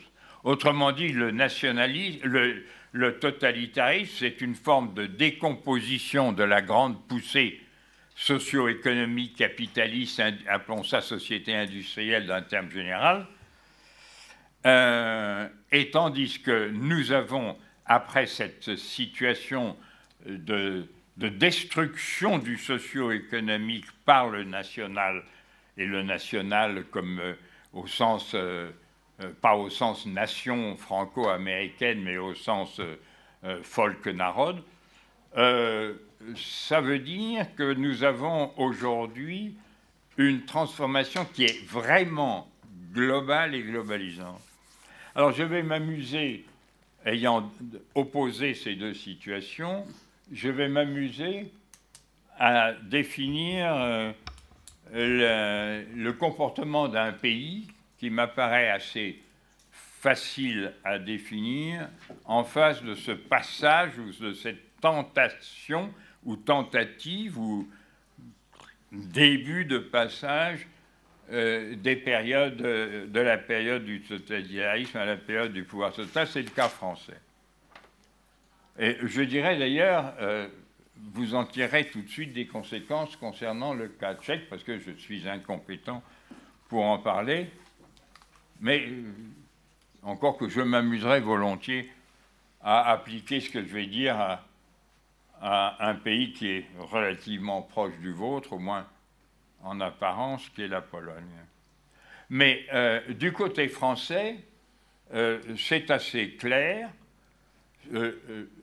L'agitation, le mouvement, appelez ça mai, peu importe, 68 ou autre, dans le cas français, c'est un phénomène marginal, rejeté par toutes les formes de pouvoir politique, et qui d'ailleurs rejette toutes les formes de pouvoir politique, et qui au contraire se veut un défenseur de quelque chose qui n'a pas grand sens, mais qui en a beaucoup aujourd'hui, qui est euh, ce qui s'oppose au pouvoir total et que euh, j'appellerais, pour l'appeler du nom qu'on lui donne un peu partout maintenant, les droits humains. Euh, quand je me réfère à la France, vous aurez compris par les quelques phrases que je viens de prononcer que j'ai vécu personnellement et j'ai écrit personnellement sur mai 68 en tant que citoyen de Nanterre et non pas de la Sorbonne. Car la Sorbonne était dominée par ce qu'on a appelé les groupuscules, qui est une manière de nommer des partis totalitaires, c'est-à-dire des partis trotskistes. Euh, tandis que euh, moi j'appartenais à l'unité Nanterre, mon étudiant favori s'appelait Daniel Cohn-Bendit, et euh, c'est lui qui a donné le ton, et je voudrais très sérieusement et sans aucune plaisanterie attirer votre attention sur ceci. Il s'est produit un phénomène absolument imprévu, et en particulier d'ailleurs du même Cohn-Bendit. C'est que mai 68, que 95 ou 98% des Français ont considéré comme un phénomène bizarre, marginal, est devenu, à la surprise générale, un phénomène majeur 50 ans plus tard. Les éditeurs même n'avaient pas réédité les livres qui, parlaient de, mai 68, pensant que ça n'intéressait plus personne, même pas un, Catalan ou un Japonais. C'est tout à fait, je le dis très sérieusement, euh, j'ai encore participé à une réunion il y a un mois ou six semaines avec euh, les mêmes euh, Cohn-Bendit, Jesmar, etc. et c'était le sentiment. Edgar Morin avait dit ça très justement en employant un terme qui, visait à, diminuer au maximum la brèche. Ce n'était pas un mouvement, ce n'était pas un objectif nouveau, c'était un trou et puis, et puis passe par là-dedans tout ce qui passe tout, tout souci se déverse de la rivière. C'est-à-dire en particulier le mouvement ouvrier.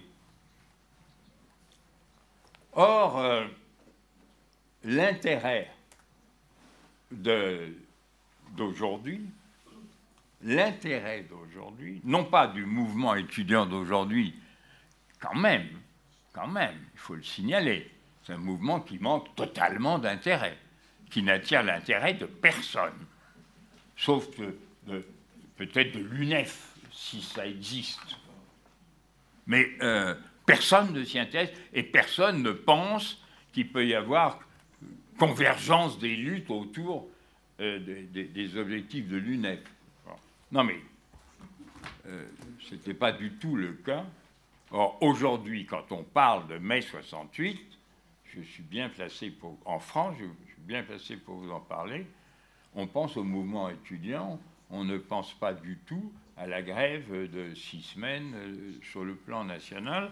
Autrement dit, mai 68, vu de mai 2018, c'est, et c'est une chose très intéressante, euh, mais ça c'est de la sociologie pure, c'est un monde qui s'est formé au niveau de l'imaginaire, ou si vous préférez, puisque le mot a mauvaise réputation, du symbolique, contre l'appareil communiste. C'est ça la définition de Nanterre, si vous voulez, mais c'est Nanterre qui a donné le ton. Et en tout cas, les nuits, trois nuits euh, de, mai 68, euh, c'était très clairement et sans aucun doute possible ça. Euh, et comme quelqu'un l'a déjà dit il y a un instant, le, monde français par rapport au phénomène infiniment plus important qui se produisait en Europe soviétisée, en Europe centrale soviétisée, euh, c'est-à-dire euh, Budapest et Poznan, Prague, Solidarność, euh, Berlin, et j'y ajoute Tiananmen euh, pour terminer la même année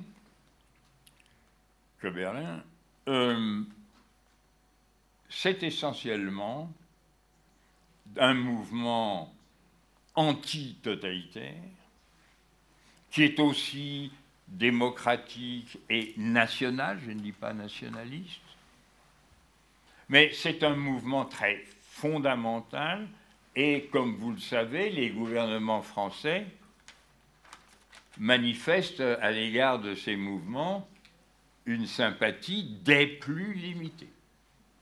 Et en particulier, évidemment, ça c'est ma déformation polonaise, euh, M. Mitterrand, et en particulier le ministre des Affaires étrangères de M. Mitterrand, sont violemment anti-Solidarność. Et se réunissent, Solidarność est important dans l'histoire de France, parce que c'est le rassemblement de toutes les forces de gauche non, hum, non mitrandistes ou communistes de cette époque-là. C'est-à-dire c'est CFDT plus deuxième gauche, plus euh, intellectuel euh, d'esprit libre, mais euh, très varié. Je veux dire, chez les sociologues, on, on, y a vu Bourdieu, Crozier, Touraine et quelques autres. Bien. Donc, si vous voulez, je dis moi, et je le dis très sérieusement, le sens de mai 68 en France, c'est le sens qui apparaît maintenant. C'est maintenant qu'on rend justice, premièrement, à Nanterre contre la Sorbonne, bien que Nanterre ait été fermée le 3 mai. Mais ce, ce qu'on appelle la Sorbonne, c'est en général des étudiants de Nanterre qui occupaient la Sorbonne, ce qui est tout à fait autre chose. Tout à fait autre chose. Et euh, on abandonne aussi, on a vraiment abandonné partout, je pense, l'héritage, non pas trotskiste, mais maoïste de 68, que nous avons appelé, à l'italienne, les années de plomb. Qui ont été aussi importantes en Allemagne, ou presque aussi importantes en Allemagne et en France qu'en Italie.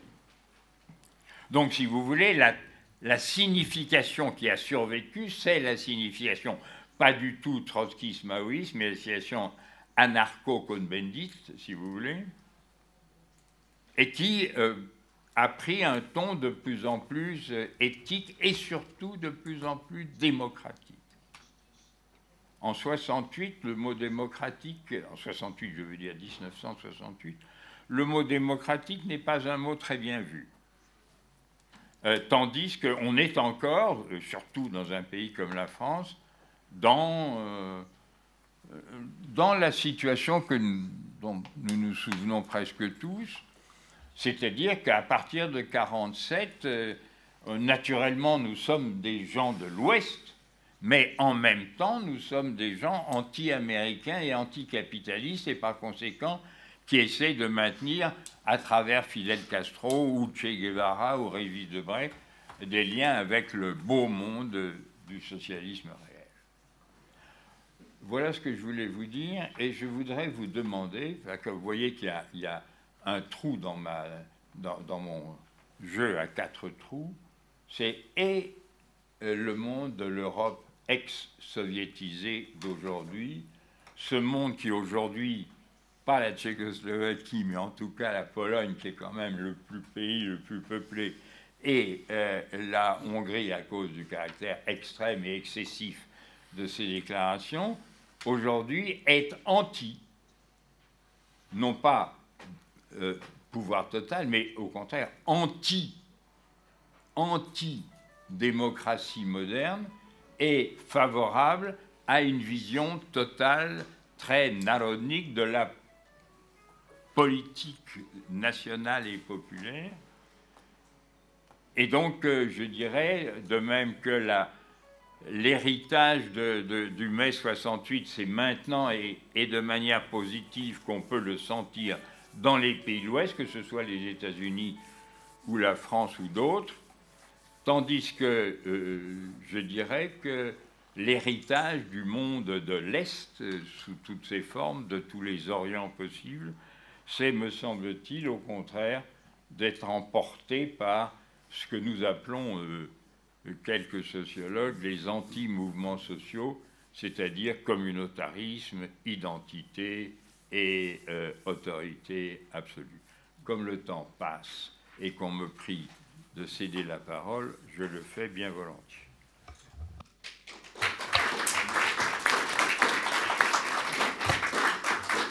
Euh, merci Alain Touraine, c'est parfait puisque c'est vraiment euh, tout à fait dans l'axe de ce qui était prévu pour cette séance.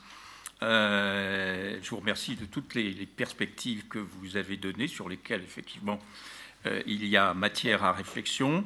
Je donnerai maintenant la parole à Stephen Holmes, Holmes pardon, qui est professeur à New York euh, aucun de ces livres n'a été traduit en français, j'ai noté ça. Pourtant, euh, il y a euh, des, titres bien intéressants. Ah si, il y en a un sur Benjamin Constant Non? Et il y a Anatomie de l'antilibéralisme, qui non plus n'a pas été traduit. Je vous passe la parole. Merci, merci. Euh, alors, en tant que représentant de l'États-Unis d'amnésie, je peux reporter que la, 68 est totalement, presque totalement oubliée en, Amérique. Ça ne pose pas même la question en quelle mesure Trump est un 68 Il est en certain sens, mais on ne pense pas comme ça. On a oublié notre 68, c'est-à-dire Nixon, Vietnam, Black Power et mention même pas le vôtre, ou le, 68, l'Europe centrale. Un peu, peut-être euh, euh, nous amuser, un peu. Il peut souvenir d'une petite anecdote d'abord pour illustrer ce que Jacques Rupnik a appelé hier soir euh, la fraternité incohérente des, divers 68. Et puis ensuite, je fais ça très rapidement, et puis ensuite faire un interrogatoire sur le rapport entre normalisation, néo-normalisation et normalité dans, la culture de, l'Europe centrale. À Chicago, le 21 août 1968, lors de la convention de la Parti démocratique, c'est peut-être une histoire que vous connaissez, mais c'est oublié en Amérique au moins. Et lors de l'affrontement euh, entre les euh, manifestants anti-guerre, anti-Vietnam, guerre naturellement, et la police, Abby Hoffman a tenu une conférence de presse dans lequel il a, il a appelé Chicago Chicago. Chicago. Et il a dit naturellement que Chicago était un État policier et a invité aussi la presse à filmer la manifestation tchécoslovaquienne de Chicago. Les euh, manifestants eux-mêmes se sont référés à Chicago comme Prague-Ouest. Et quand ils ont entendu que les manifestants à Prague se sont dirigés vers les chars et, ont demandé aux jeunes soldats russes pourquoi êtes-vous ici? Ils ont fait la même chose à Chicago et ils ont euh, eu la même réponse. C'est mon boulot, on, nous a envoyés ici. Mais pourquoi souvenir de cette petite euh, anecdote C'est pour un peu illustrer la différence entre 68 et les autres révolutions parallèles, les autres révolutions précédentes qui étaient révolutions par euh, contagion, comme 1848. Euh, La différence, c'est évident, c'est parce qu'il était télévisé. Et les gens, déjà 21 août, a vu sur la télévision les chars russes en Prague. C'est une grande différence parce que ce n'était pas seulement parallèle, ce n'était pas un contagion euh, à travers l'ether, mais c'était un, chose, un choc. Et je pense que à cette époque, c'était la première fois, c'était un grand choc. Maintenant, on est habitué à voir les, euh, images télévisées de tout le monde. À ce moment-là, c'était euh, avait une grande, plus, grande impression, a fait une plus grande impression. La deuxième observation sur, cette euh, petite histoire, c'est que la réception américaine de Prague 68, de le printemps de Prague, était un exemple classique de ce que nous, nous, nous, nommons le confirmation bias, le bias de confirmation, comment on dit ça, la, torsion, la, détorsion euh, de confirmation. On, voit ce qu'on veut voir, c'est-à-dire les, manifestants anti-guerre ont vu en Prague la raison pour combattre contre l'autorité et l'État. Tandis que les faussons, John Kahn, ont dit, non, vous voyez, euh, les Russes sont entrés, alors ça veut dire qu'il faut continuer en Vietnam, à se battre contre le communisme. Alors, il y a une réception double, incohérente, et alors je pense que ça, c'est euh, probablement c'est très c'est représentatif de l'influence euh, ambiguë et compliquée. Alors, pour maintenant, je voudrais savoir, et c'est vraiment pour moi, c'est pas une thèse parce que je, vois ces choses d'une grande distance, je dois dire, mais le rapport entre la, normalisation, quand on parlait beaucoup de ça, la normalisation de la corruption, on a senti, entendu ça maintenant, et l'idée de la normalité. Et c'est dans la sphère, il y a beaucoup de malentendus. Il y a chez nous au moins un grand fameux article, célèbre, article célèbre de 2014 en Foreign Affairs qui s'appelait Pays normaux l'Est 25 ans après euh, le communisme. alors, les, écrivains, c'est-à-dire Trisman et Andrew Schleifer, ils n'ont pas du tout compris que le mot normal euh, avait en Europe centrale une, euh, signification un peu troublée. Ce n'était pas normalité parce qu'elle changeait d'émotion. Dans un pays où la normalisation était expérimentée par certains comme la normalisation de abnormal mais on a osé ça, ah, sont normalisés. Ben, normalisés, ce n'est pas vraiment euh, euh, euh, une chose tellement facile à absorber. J'ai voulu savoir, de, quand, on a parlé ce matin de la Yougoslavie, je pense que peut-être aussi en Yougoslavie, on voit que le mot normal, normalisation, peut avoir une signification un peu étrange. Pour, les Croates, pour les Serbes, peut-être ils étaient en train de faire quelque chose, de, se transformer dans un pays normal, nation, État comme allemand, comme avec une nationalité, tout l'État, pas un mélange, pas une fédération, mais pour se normaliser. C'est une signification troublante, mais je pense qu'elle existe. notre ami Ivan Krastev, qui a été cité par Alex, euh, euh, dans la dernière session, euh, souligne, un autre aspect de ces malentendus. Il dit que vos, Occidentaux ont toujours parlé de l'Europe de l'Est comme une prison. Mais vous, là-dedans, c'était, plutôt une maison de fous. Alors, on est un peu fixé sur l'idée de normalité parce qu'on a, a voulu sortir de la maison de fous. C'est pas ça. alors, je, viens à la, vraie question. J'ai été frappé pourquoi Michnik et Havel ont tous les deux écrit euh, très clairement, il a parlé de la normalisation euh, sous Carter et Husak, par exemple, il a dit ça, je cite Michnik, 40 mois après l'invasion soviétique, l'Hongrie ressemblait à un cimetière politique. 40 mois de normalisation en Tchécoslovaquie l'ont transformé en Biafra culturel de l'Europe. Ces normalisations sont les choses pires possibles. Au même moment, il a toujours dit et écrit Je, rêve d'une vie normale dans un pays normal. C'était la normalité et son slogan était Liberté, fraternité, normalité. Il a dit après. Alors, euh, Havel, même dans, la, dans son échange avec Kundera en 1969, il a dit peut-être la même chose. La lutte euh, de, notre pays pour échapper à la domination communiste est simplement d'essayer de faire disparaître sa propre abnormalité et de se normaliser. Alors, on dit par là, et la primauté de le droit de Pour lui, euh, je pense, c'est important que, normal pour, euh, en Pologne, c'était se référait pas à un État il y a des années en Pologne. Normalité, ça veut dire l'Occident.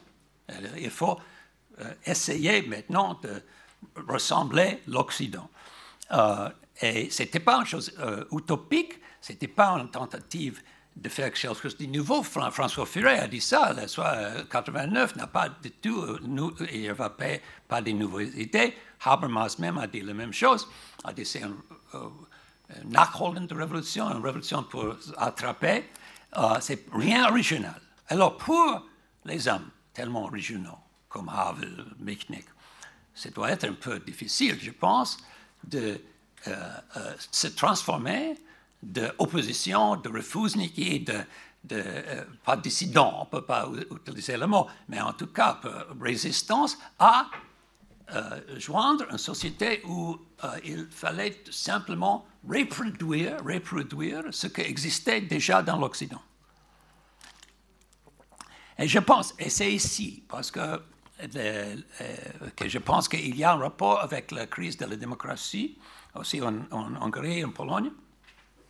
On, parle souvent de, la, de, la, de ne pas copier l'Occident. On a, a, on a maintenant fatigué de copier, on, veut être pas dérivative, on veut pas. et l'idée que la, démocratie libérale semble à certains écrivains qui sont dans le champ d'Orban ou de Kaczynski, il dit c'est terrible parce que le, libéralisme, c'est comme le totalitarisme parce qu'il n'y a pas des. Il n'y a pas des alternatives et alors on se sent vraiment souffrant. Copier, c'est humiliant. D'abord, la deuxième chose, c'est l'Occident, l'Europe, a, perdu totalement l'intérêt dans, des pays qui sont simplement des copies. Pourquoi s'intéresser dans un pays que vous copiez? C'est seulement oui, oui, vous êtes une copie bon, mauvaise, mais c'est pas très intéressant. Euh, le socialisme avec le visage humain, c'est euh, le problème qu'il n'existait pas, jamais existé. Mais la chose bonne de le socialisme avec le visage humain, c'est que ça ne change pas, parce que c'est un idéal qui ne peut pas changer. Tandis que l'Occident, qu'on veut copier, ça change tout le temps. Ça change tout le temps, c'est difficile à trouver. Alors, par exemple, au début, on a essayé de copier ou d'imiter une, euh, une société qui était l'Occident dominante dans le monde. L'Occident n'est plus, dominant. Il y avait, on a essayé de copier un euh, Occident dans lequel il y avait une alliance atlantique. Et là, ça n'existe pas. Oh, vraiment, c'est vraiment affaibli. Oh, on a essayé en Pologne parce que pendant la guerre froide, on dit oui, oui, là, en Amérique, on croit en Dieu. Et maintenant, on voit qu'on a le mariage homosexuel, quelque chose comme ça. On ne veut pas copier ça parce qu'il a changé. Alors, toutes ces choses me donnent l'idée qu'il y a quelque chose dans l'idée même d'une révolution pour se normaliser qui a créé la réaction antidémocratique. Il y a quelque chose là. C'est pas simplement, on ne peut pas dire non, non, normalité était une, chose, une autre chose que la normalisation qui nous, euh, qui nous fâche. Il y a quelque chose là, même dans l'idée d'y voir une révolution pour, recréer une chose qui existe déjà, euh, qui n'a vraiment pas, alors, pour, en conséquence, pas un grand rôle pour les intellectuels, hein, parce que ce n'est pas une chose intellectuelle, on, va, tout sûrement euh, reproduire ce qui existe euh, à côté. Alors ça, c'est une question, pour ceux qui connaissent beaucoup mieux que moi, le rapport entre l'idée de normalité, l'idée d'une révolution, pas utopique, 89, mais une euh, révolution pour trouver la normalité occidentale et l'inquiétude euh, et la révolte antilibérale qu'on on, est en train de voir euh, en Europe centrale. Merci.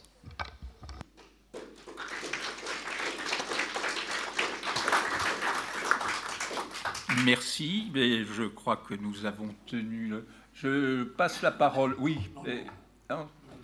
Alors, euh, c'est parfait, parce qu'il était question euh, de, prolonger le débat de ce matin, donc on fait un seul, euh, panel, si j'ose dire, et je passe la parole à qui veut la prendre, à condition qu'il y ait un micro, je ne sais plus. Ah bon, ah ben il y a un micro.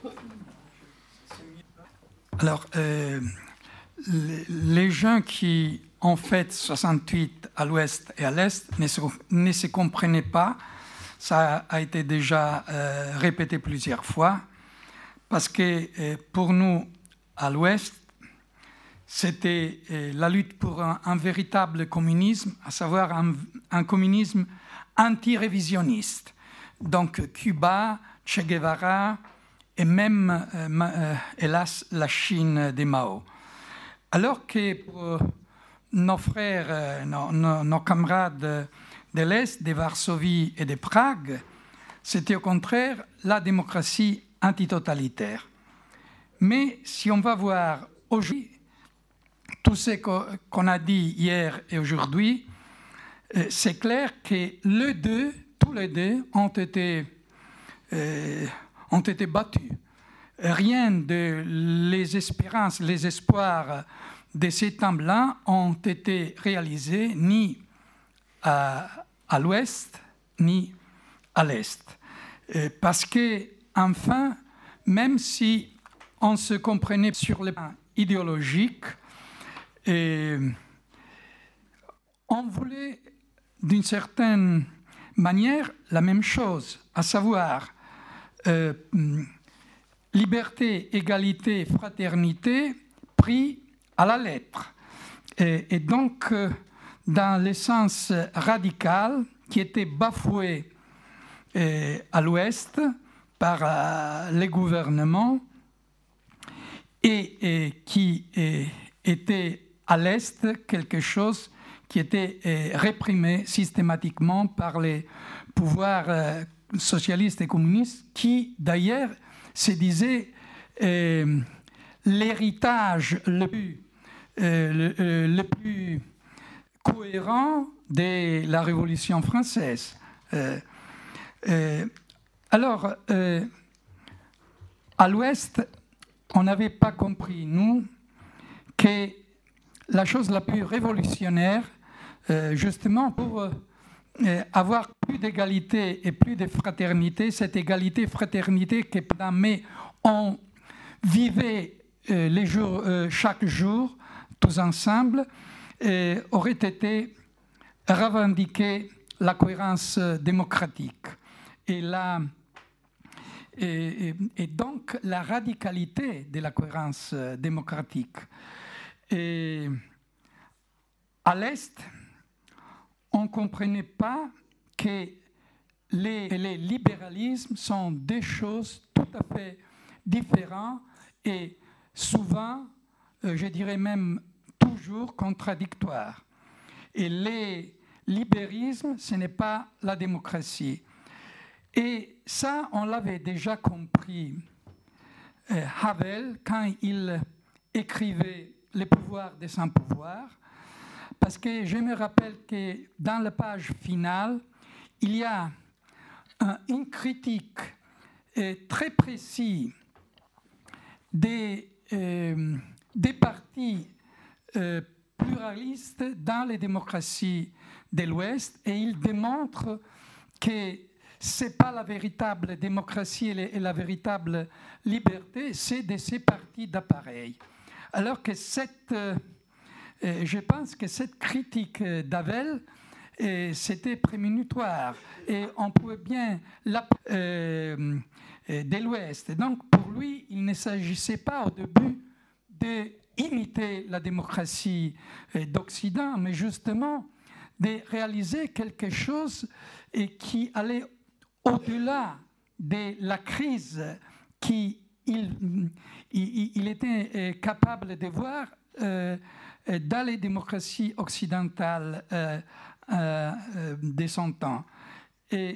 Mais malheureusement, ça que je n'appellerai pas un troisième voie, j'appellerai tout simplement la cohérence de la démocratie radicale, n'a pas eu de chance parce que justement, les deux mouvements de masse, soit à l'Est qui euh, à l'Est, pour des raisons différentes, ont refusé de jouer toutes leurs forces euh, vers cet objectif.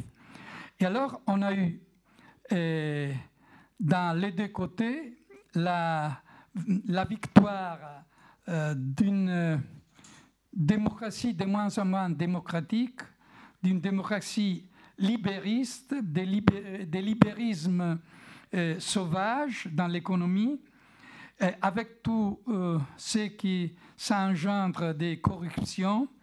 enfin, je pense que on pourrait parler d'une démocratie sans démocratie et d'une démocratie de la corruption et du vol. Et donc, les résultats est que on, est en train de voir une horrible convergence vers euh, une troisième voie. Et la troisième voie qui est en train de gagner euh, de plus en plus, soit à l'ouest qu'à l'est, même si avec différentes étapes et différentes nuances, évidemment, et, différentes intensités, c'est euh, justement un autoritarisme dans la démocratie, donc les formes institutionnelles de la démocratie restent, mais ils sont vidés de l'intérieur de plus en plus et sont euh, remplacés par, euh, disons, la démocratie du vol et de la corruption. Et pour cette mélange qui devient de plus en plus étroite, dont a parlé euh, aussi M. Tourin, entre les différents qui économiques, symboliques, médiatiques et, politiques, mais des différences très grandes encore, mais j'ai l'impression et la peur qu'il y a une convergence, à savoir, c'est clair que M. Orban n'est pas M. Macron, c'est bien clair que euh, Radio Marie en Pologne n'est pas Mme Merkel, euh, mais si on, on voit les développements historiques, euh, les pas historiques qui sont en train de se faire depuis 15-20 ans, on a vraiment l'impression que la direction des marches, euh, c'est pour cette convergence. Liberté effrénée des entrepreneurs, explosion progressive d'une hybris des inégalités et une démocratie de plus en plus vide. Et alors, si ça va continuer, le modèle du futur sera euh, hélas, la Chine, à savoir un pays où euh, l'autoritarisme le plus fort, le plus total dans euh, les pouvoirs politiques peut bien marcher avec le libéralisme le plus effréné sur le plan économique et avec la comme euh, les tissus sociaux euh, quotidiens.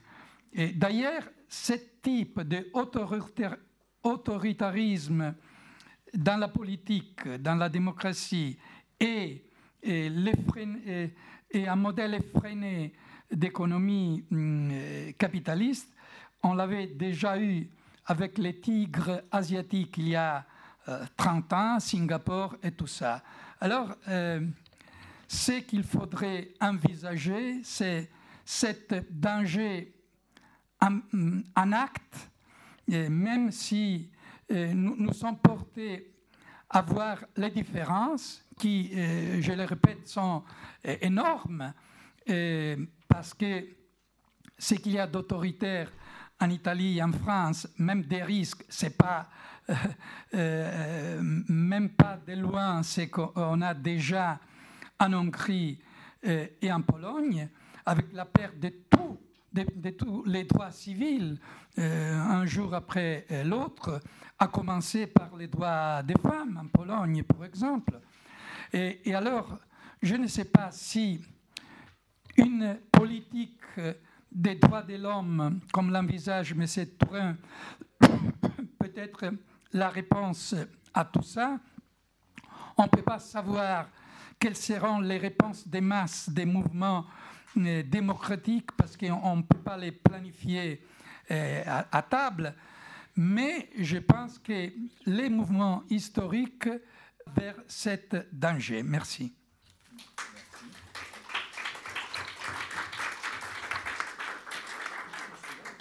Oui.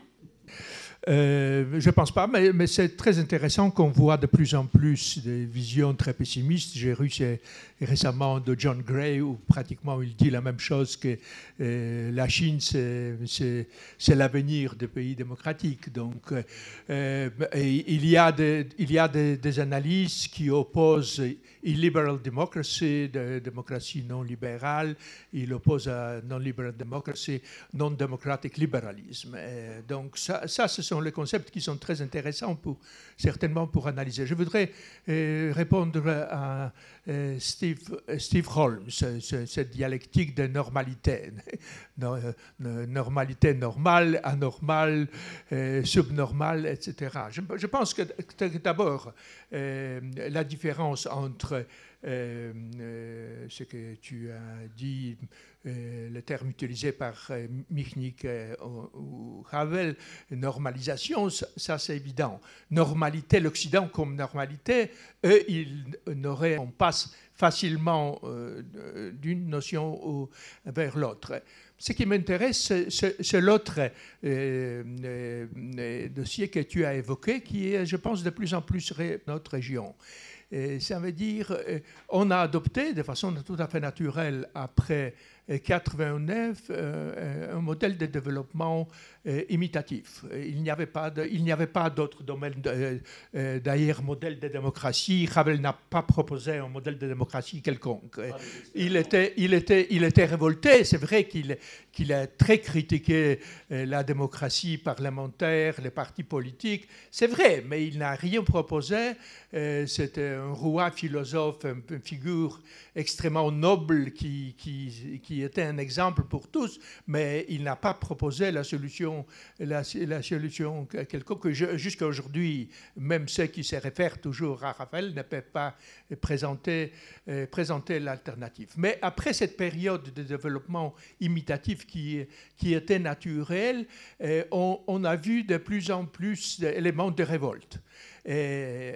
D'abord, les conservateurs, qui s'étaient plus ou moins euh, tranquilles au, début,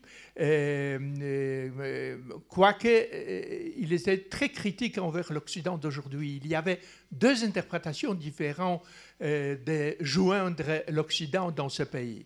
D'une part, c'était le joindre l'Occident tel quel il existe, démocratique, pluraliste, multiculti, riche, euh, droit de l'homme, etc. Mais une autre vision était tout à fait présente et, par exemple, en Pologne, elle est de plus en plus influente. C'est plutôt euh, une vision utopique euh, de, l'Europe chrétienne, de l'Europe de petits villages, de petites églises, de, la communauté. Or, Or, euh, au début, on a vu cette, euh, disons, sur la place publique euh, représenter cette vision. Or, aujourd'hui, le livre, tu m'as cité que tu as lu, de Gutko, qui est parlementaire au Parlement européen, ou beaucoup d'autres intellectuels, il les présente ouvertement que l'Union européenne, ce n'est pas l'Europe les valeurs européennes, c'est nous qui représentons. Et les valeurs européennes, ce sont les valeurs chrétiennes, c'est identification avec une certaine passé imaginaire d'ailleurs. Euh, imaginaire d'ailleurs. Or, ici, il y a un problème, il y a un refus, il y a une révolte contre le développement imitatif. D'ailleurs, Isaiah Berlin a décrit très bien le même phénomène pendant le romantisme allemand. Le nationalisme romantique allemand, c'était la révolte contre ce développement imitatif. On voit les phénomènes très, très euh, semblants. Et à travers les discours de Orban ou, ou Kaczynski ou les autres, on voit cette révolte d'humiliation aussi nationale. On ne veut pas suivre. D'ailleurs, l'Occident montre qu'il ce, n'est plus un exemple. L'Occident qui a provoqué la guerre en Irak, l'Occident qui a provoqué la, crise euh, économique, l'Occident qui a ouvert l'Europe euh, à, l'émigration massive euh, musulmane, ça, ça, ce sont éléments de ce refus du modèle imitatif. Qu'est-ce qu'on veut voir comme comme modèle, c'est pas du tout, c'est pas tout à fait, c'est pas tout à fait clair. Merci. Merci, Madame. Ah, le.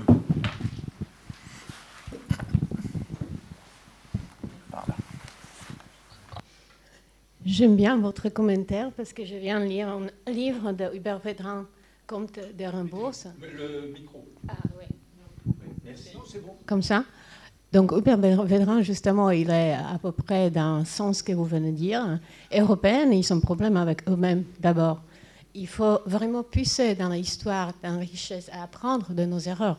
Et je, suis vraiment content d'écouter Pierre Grémion qui dit Peut-être si c'était été quelqu'un d'autre qui voit Novotny, 68, ça aurait été passé différemment, ce qu'il a dit M. Zayat.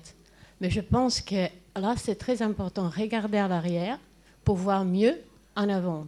Et je pense que l'Europe a une richesse immense de culture, histoire. Et si on parle de Tchécoslovaquie, on n'a pas dit euh, histoire tchèque et slovaque, il existe depuis le Xe siècle. C'était encore euh, euh, Moravia, c'était État Velka Morava.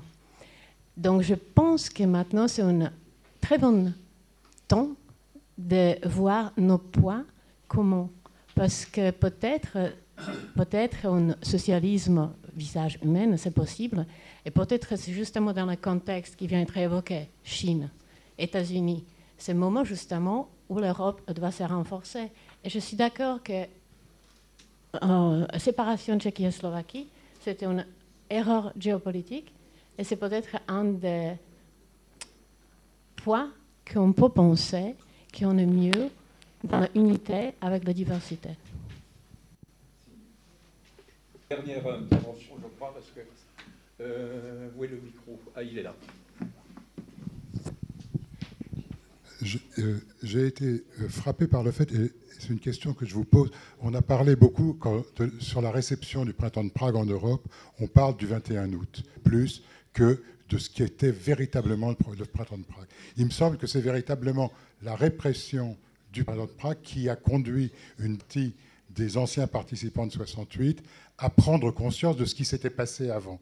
Et il me semble que l'héritage de Prague, au fond, il arrive en, Europe occidentale, en France en tout cas, dans les années, dans les années 80. Je voulais juste dire un mot, puisqu'on a parlé un petit peu de, la Chine et tout ça. Je dis, aujourd'hui, euh, en Chine, notamment dans les milieux de l'opposition, il y a un grand intérêt, la célébration de 68. Des, des Chinois viennent partout pour demander qu'est-ce qui s'est passé en 68, etc. Quel était le et notamment bien sûr, quand il s'agit du mai 68 français, de l'influence de la révolution culturelle. Est-ce que c'était la révolution culturelle à la française? C'est comme ça qu'on le traduit en chinois le plus souvent. Et, et, et, de plus en plus, les gens se rendent compte que euh, pas du tout, c'est pas euh, une révolution culturelle à la française, parce que c'était un petit peu largement ce que disait Alain Touraine tout à l'heure, c'est-à-dire Nanterre contre la Sorbonne, et dans une certaine mesure la victoire de Nanterre. Ce qui, pour, pour, aller un peu à l'encontre de ce que disait Paolo Flores d'Arcais, c'est qu'il y a quand même, peut-être que l'un des héritages de ces deux printemps, c'est celui qui existe encore dans euh, nos sociétés et qui s'est répandu un petit peu dans le monde. Moi, je vois qu'effectivement, la situation chinoise est une situation totalement dramatique aujourd'hui, mais que quelque part, les idées de justement cette remise en question du pouvoir absolu, cette volonté de pouvoir parler de démocratie. On peut parler de démocratie aujourd'hui, alors qu'effectivement, on ne pouvait pas en parler en 68. Il me semble que c'est quand même quelque chose qui, qui existe, qui serait un héritage, alors qui est peut-être encore latent aujourd'hui, mais dont il ne faut peut-être pas, euh, il faut pas qu'on l'oublie complètement et qu'on pense que tout est foutu.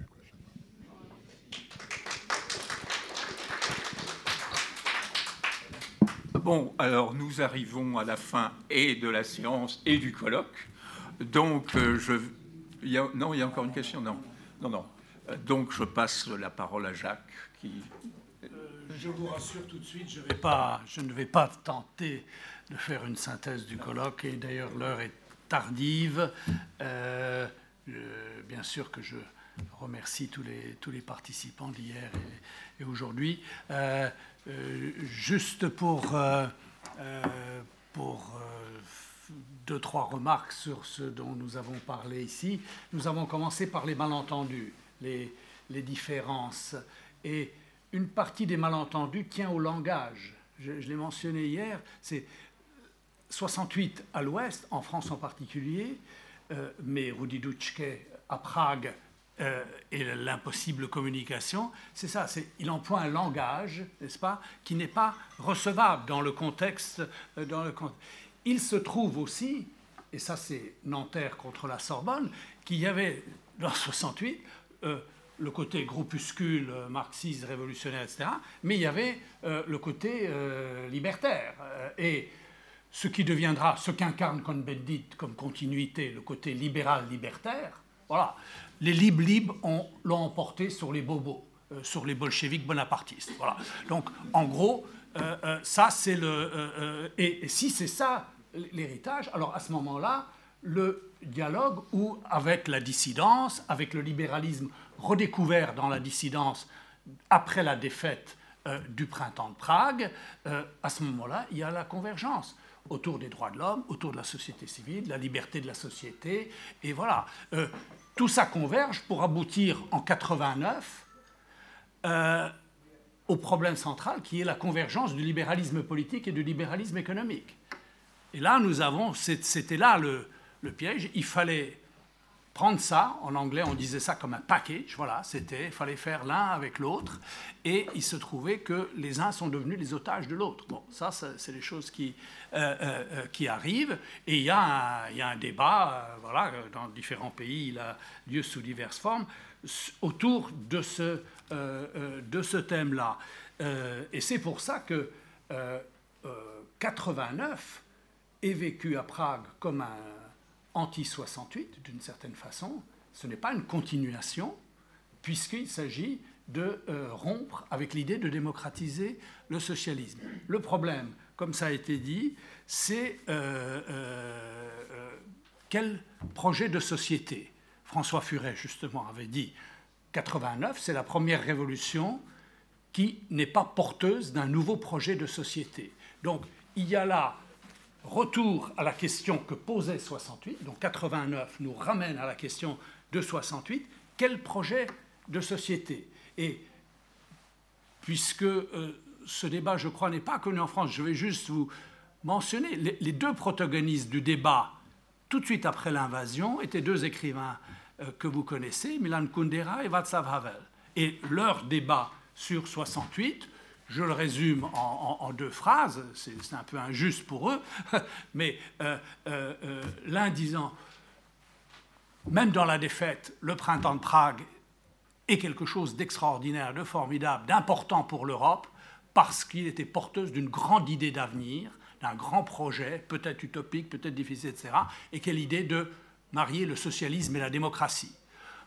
Havel lui répond, tout ça est très bien, euh, printemps de Prague, formidable, toutes les libertés, euh, la censure, enfin libre, etc. Bon, la dernière fois qu'on avait ça, c'était il y a 30 ans. Et euh, la plupart des pays de l'Europe civilisée jouissent de ces libertés. Donc, au lieu de nous glorifier, disons, avec un côté un peu messianique d'un nouveau modèle que nous proposons à l'Europe, et nous, nous avons été vaincus parce que nous sommes en avance sur notre temps, en quelque sorte. Bon, il dit, au, lieu de faire ça, restons modestes et nous cherchons à retrouver une certaine normalité. Alors là, ça, ça nous ramène à la question. Donc déjà, cette idée était présente. Est-ce qu'il y a la vision 68 comme un projet, quelque chose, ou simplement euh, retrouver les, fondements de la normalité. On retrouve la question après 89, là il n'est plus question d'utopie, d'un nouveau projet de société, c'est l'imitation. Alors si on est dans l'imitation, euh, euh, d'une part, non seulement on renie 68, mais on renie aussi une partie de l'héritage de la dissidence, parce qu'à ce moment-là, Havel et ses écrits sur, de, la période dissidente, on peut relire ses essais, c'est une réflexion sur le totalitarisme communiste, mais c'est aussi une réflexion sur euh, la crise, disons, la crise de la modernité occidentale, pour aller vite, et il emprunte beaucoup à Patochka, etc. Et il dit dans, une de ses, dans un de ses essais, le communisme, le totalisme communiste, est le miroir convexe de la crise de la modernité européenne, etc. etc. Mais donc, ça, ça veut dire que si c'est ça la, définition, euh, même avec la disparition du communisme, le problème, lui, ne disparaît pas. Vous êtes toujours là, confronté au problème. Or, le problème, il a été occulté. Il n'y avait pas de problème, il fallait imiter. Mais, mais donc, la, double reniement, reniement de 68 et euh, reniement d'une partie au moins de la réflexion euh, critique de la dissidence. Et évidemment, conclusion, si on imite, ben, faut au moins bien réfléchir à ce qu'on imite. Parce que si on imite un modèle qui lui-même est en crise, là, on a un vrai problème. Et donc ça, c'est ce qui nous unit aujourd'hui. Nous sommes réunis post-68 art, post-89 et les nouveaux venus, bienvenue dans la crise. Nous sommes unis par la confrontation à la crise. Et euh, voilà, euh, je ne voulais pas conclure, mais j'ai finalement parlé trop longuement. Merci donc à, tous les participants d'avoir... Euh. Alors moi, je vais donner un tout petit mot final, c'est-à-dire je voudrais remercier Jacques pour l'organisation de ce colloque, parce qu'il a été vraiment très intéressant de bout en bout par la diversité des participants et aussi par l'émergence des thèmes, comme par exemple l'imitation, mais aussi la corruption, qui n'était pas et d'autres, et également euh, les, perspectives d'avenir, euh, les unes tout à fait pessimistes ou plus ouvertes. Merci parce que c'était vraiment euh, une, une réunion très très très intéressante et j'espère fructueuse. Il y aura peut-être des textes qui seront donnés, je ne sais pas. Peut-être.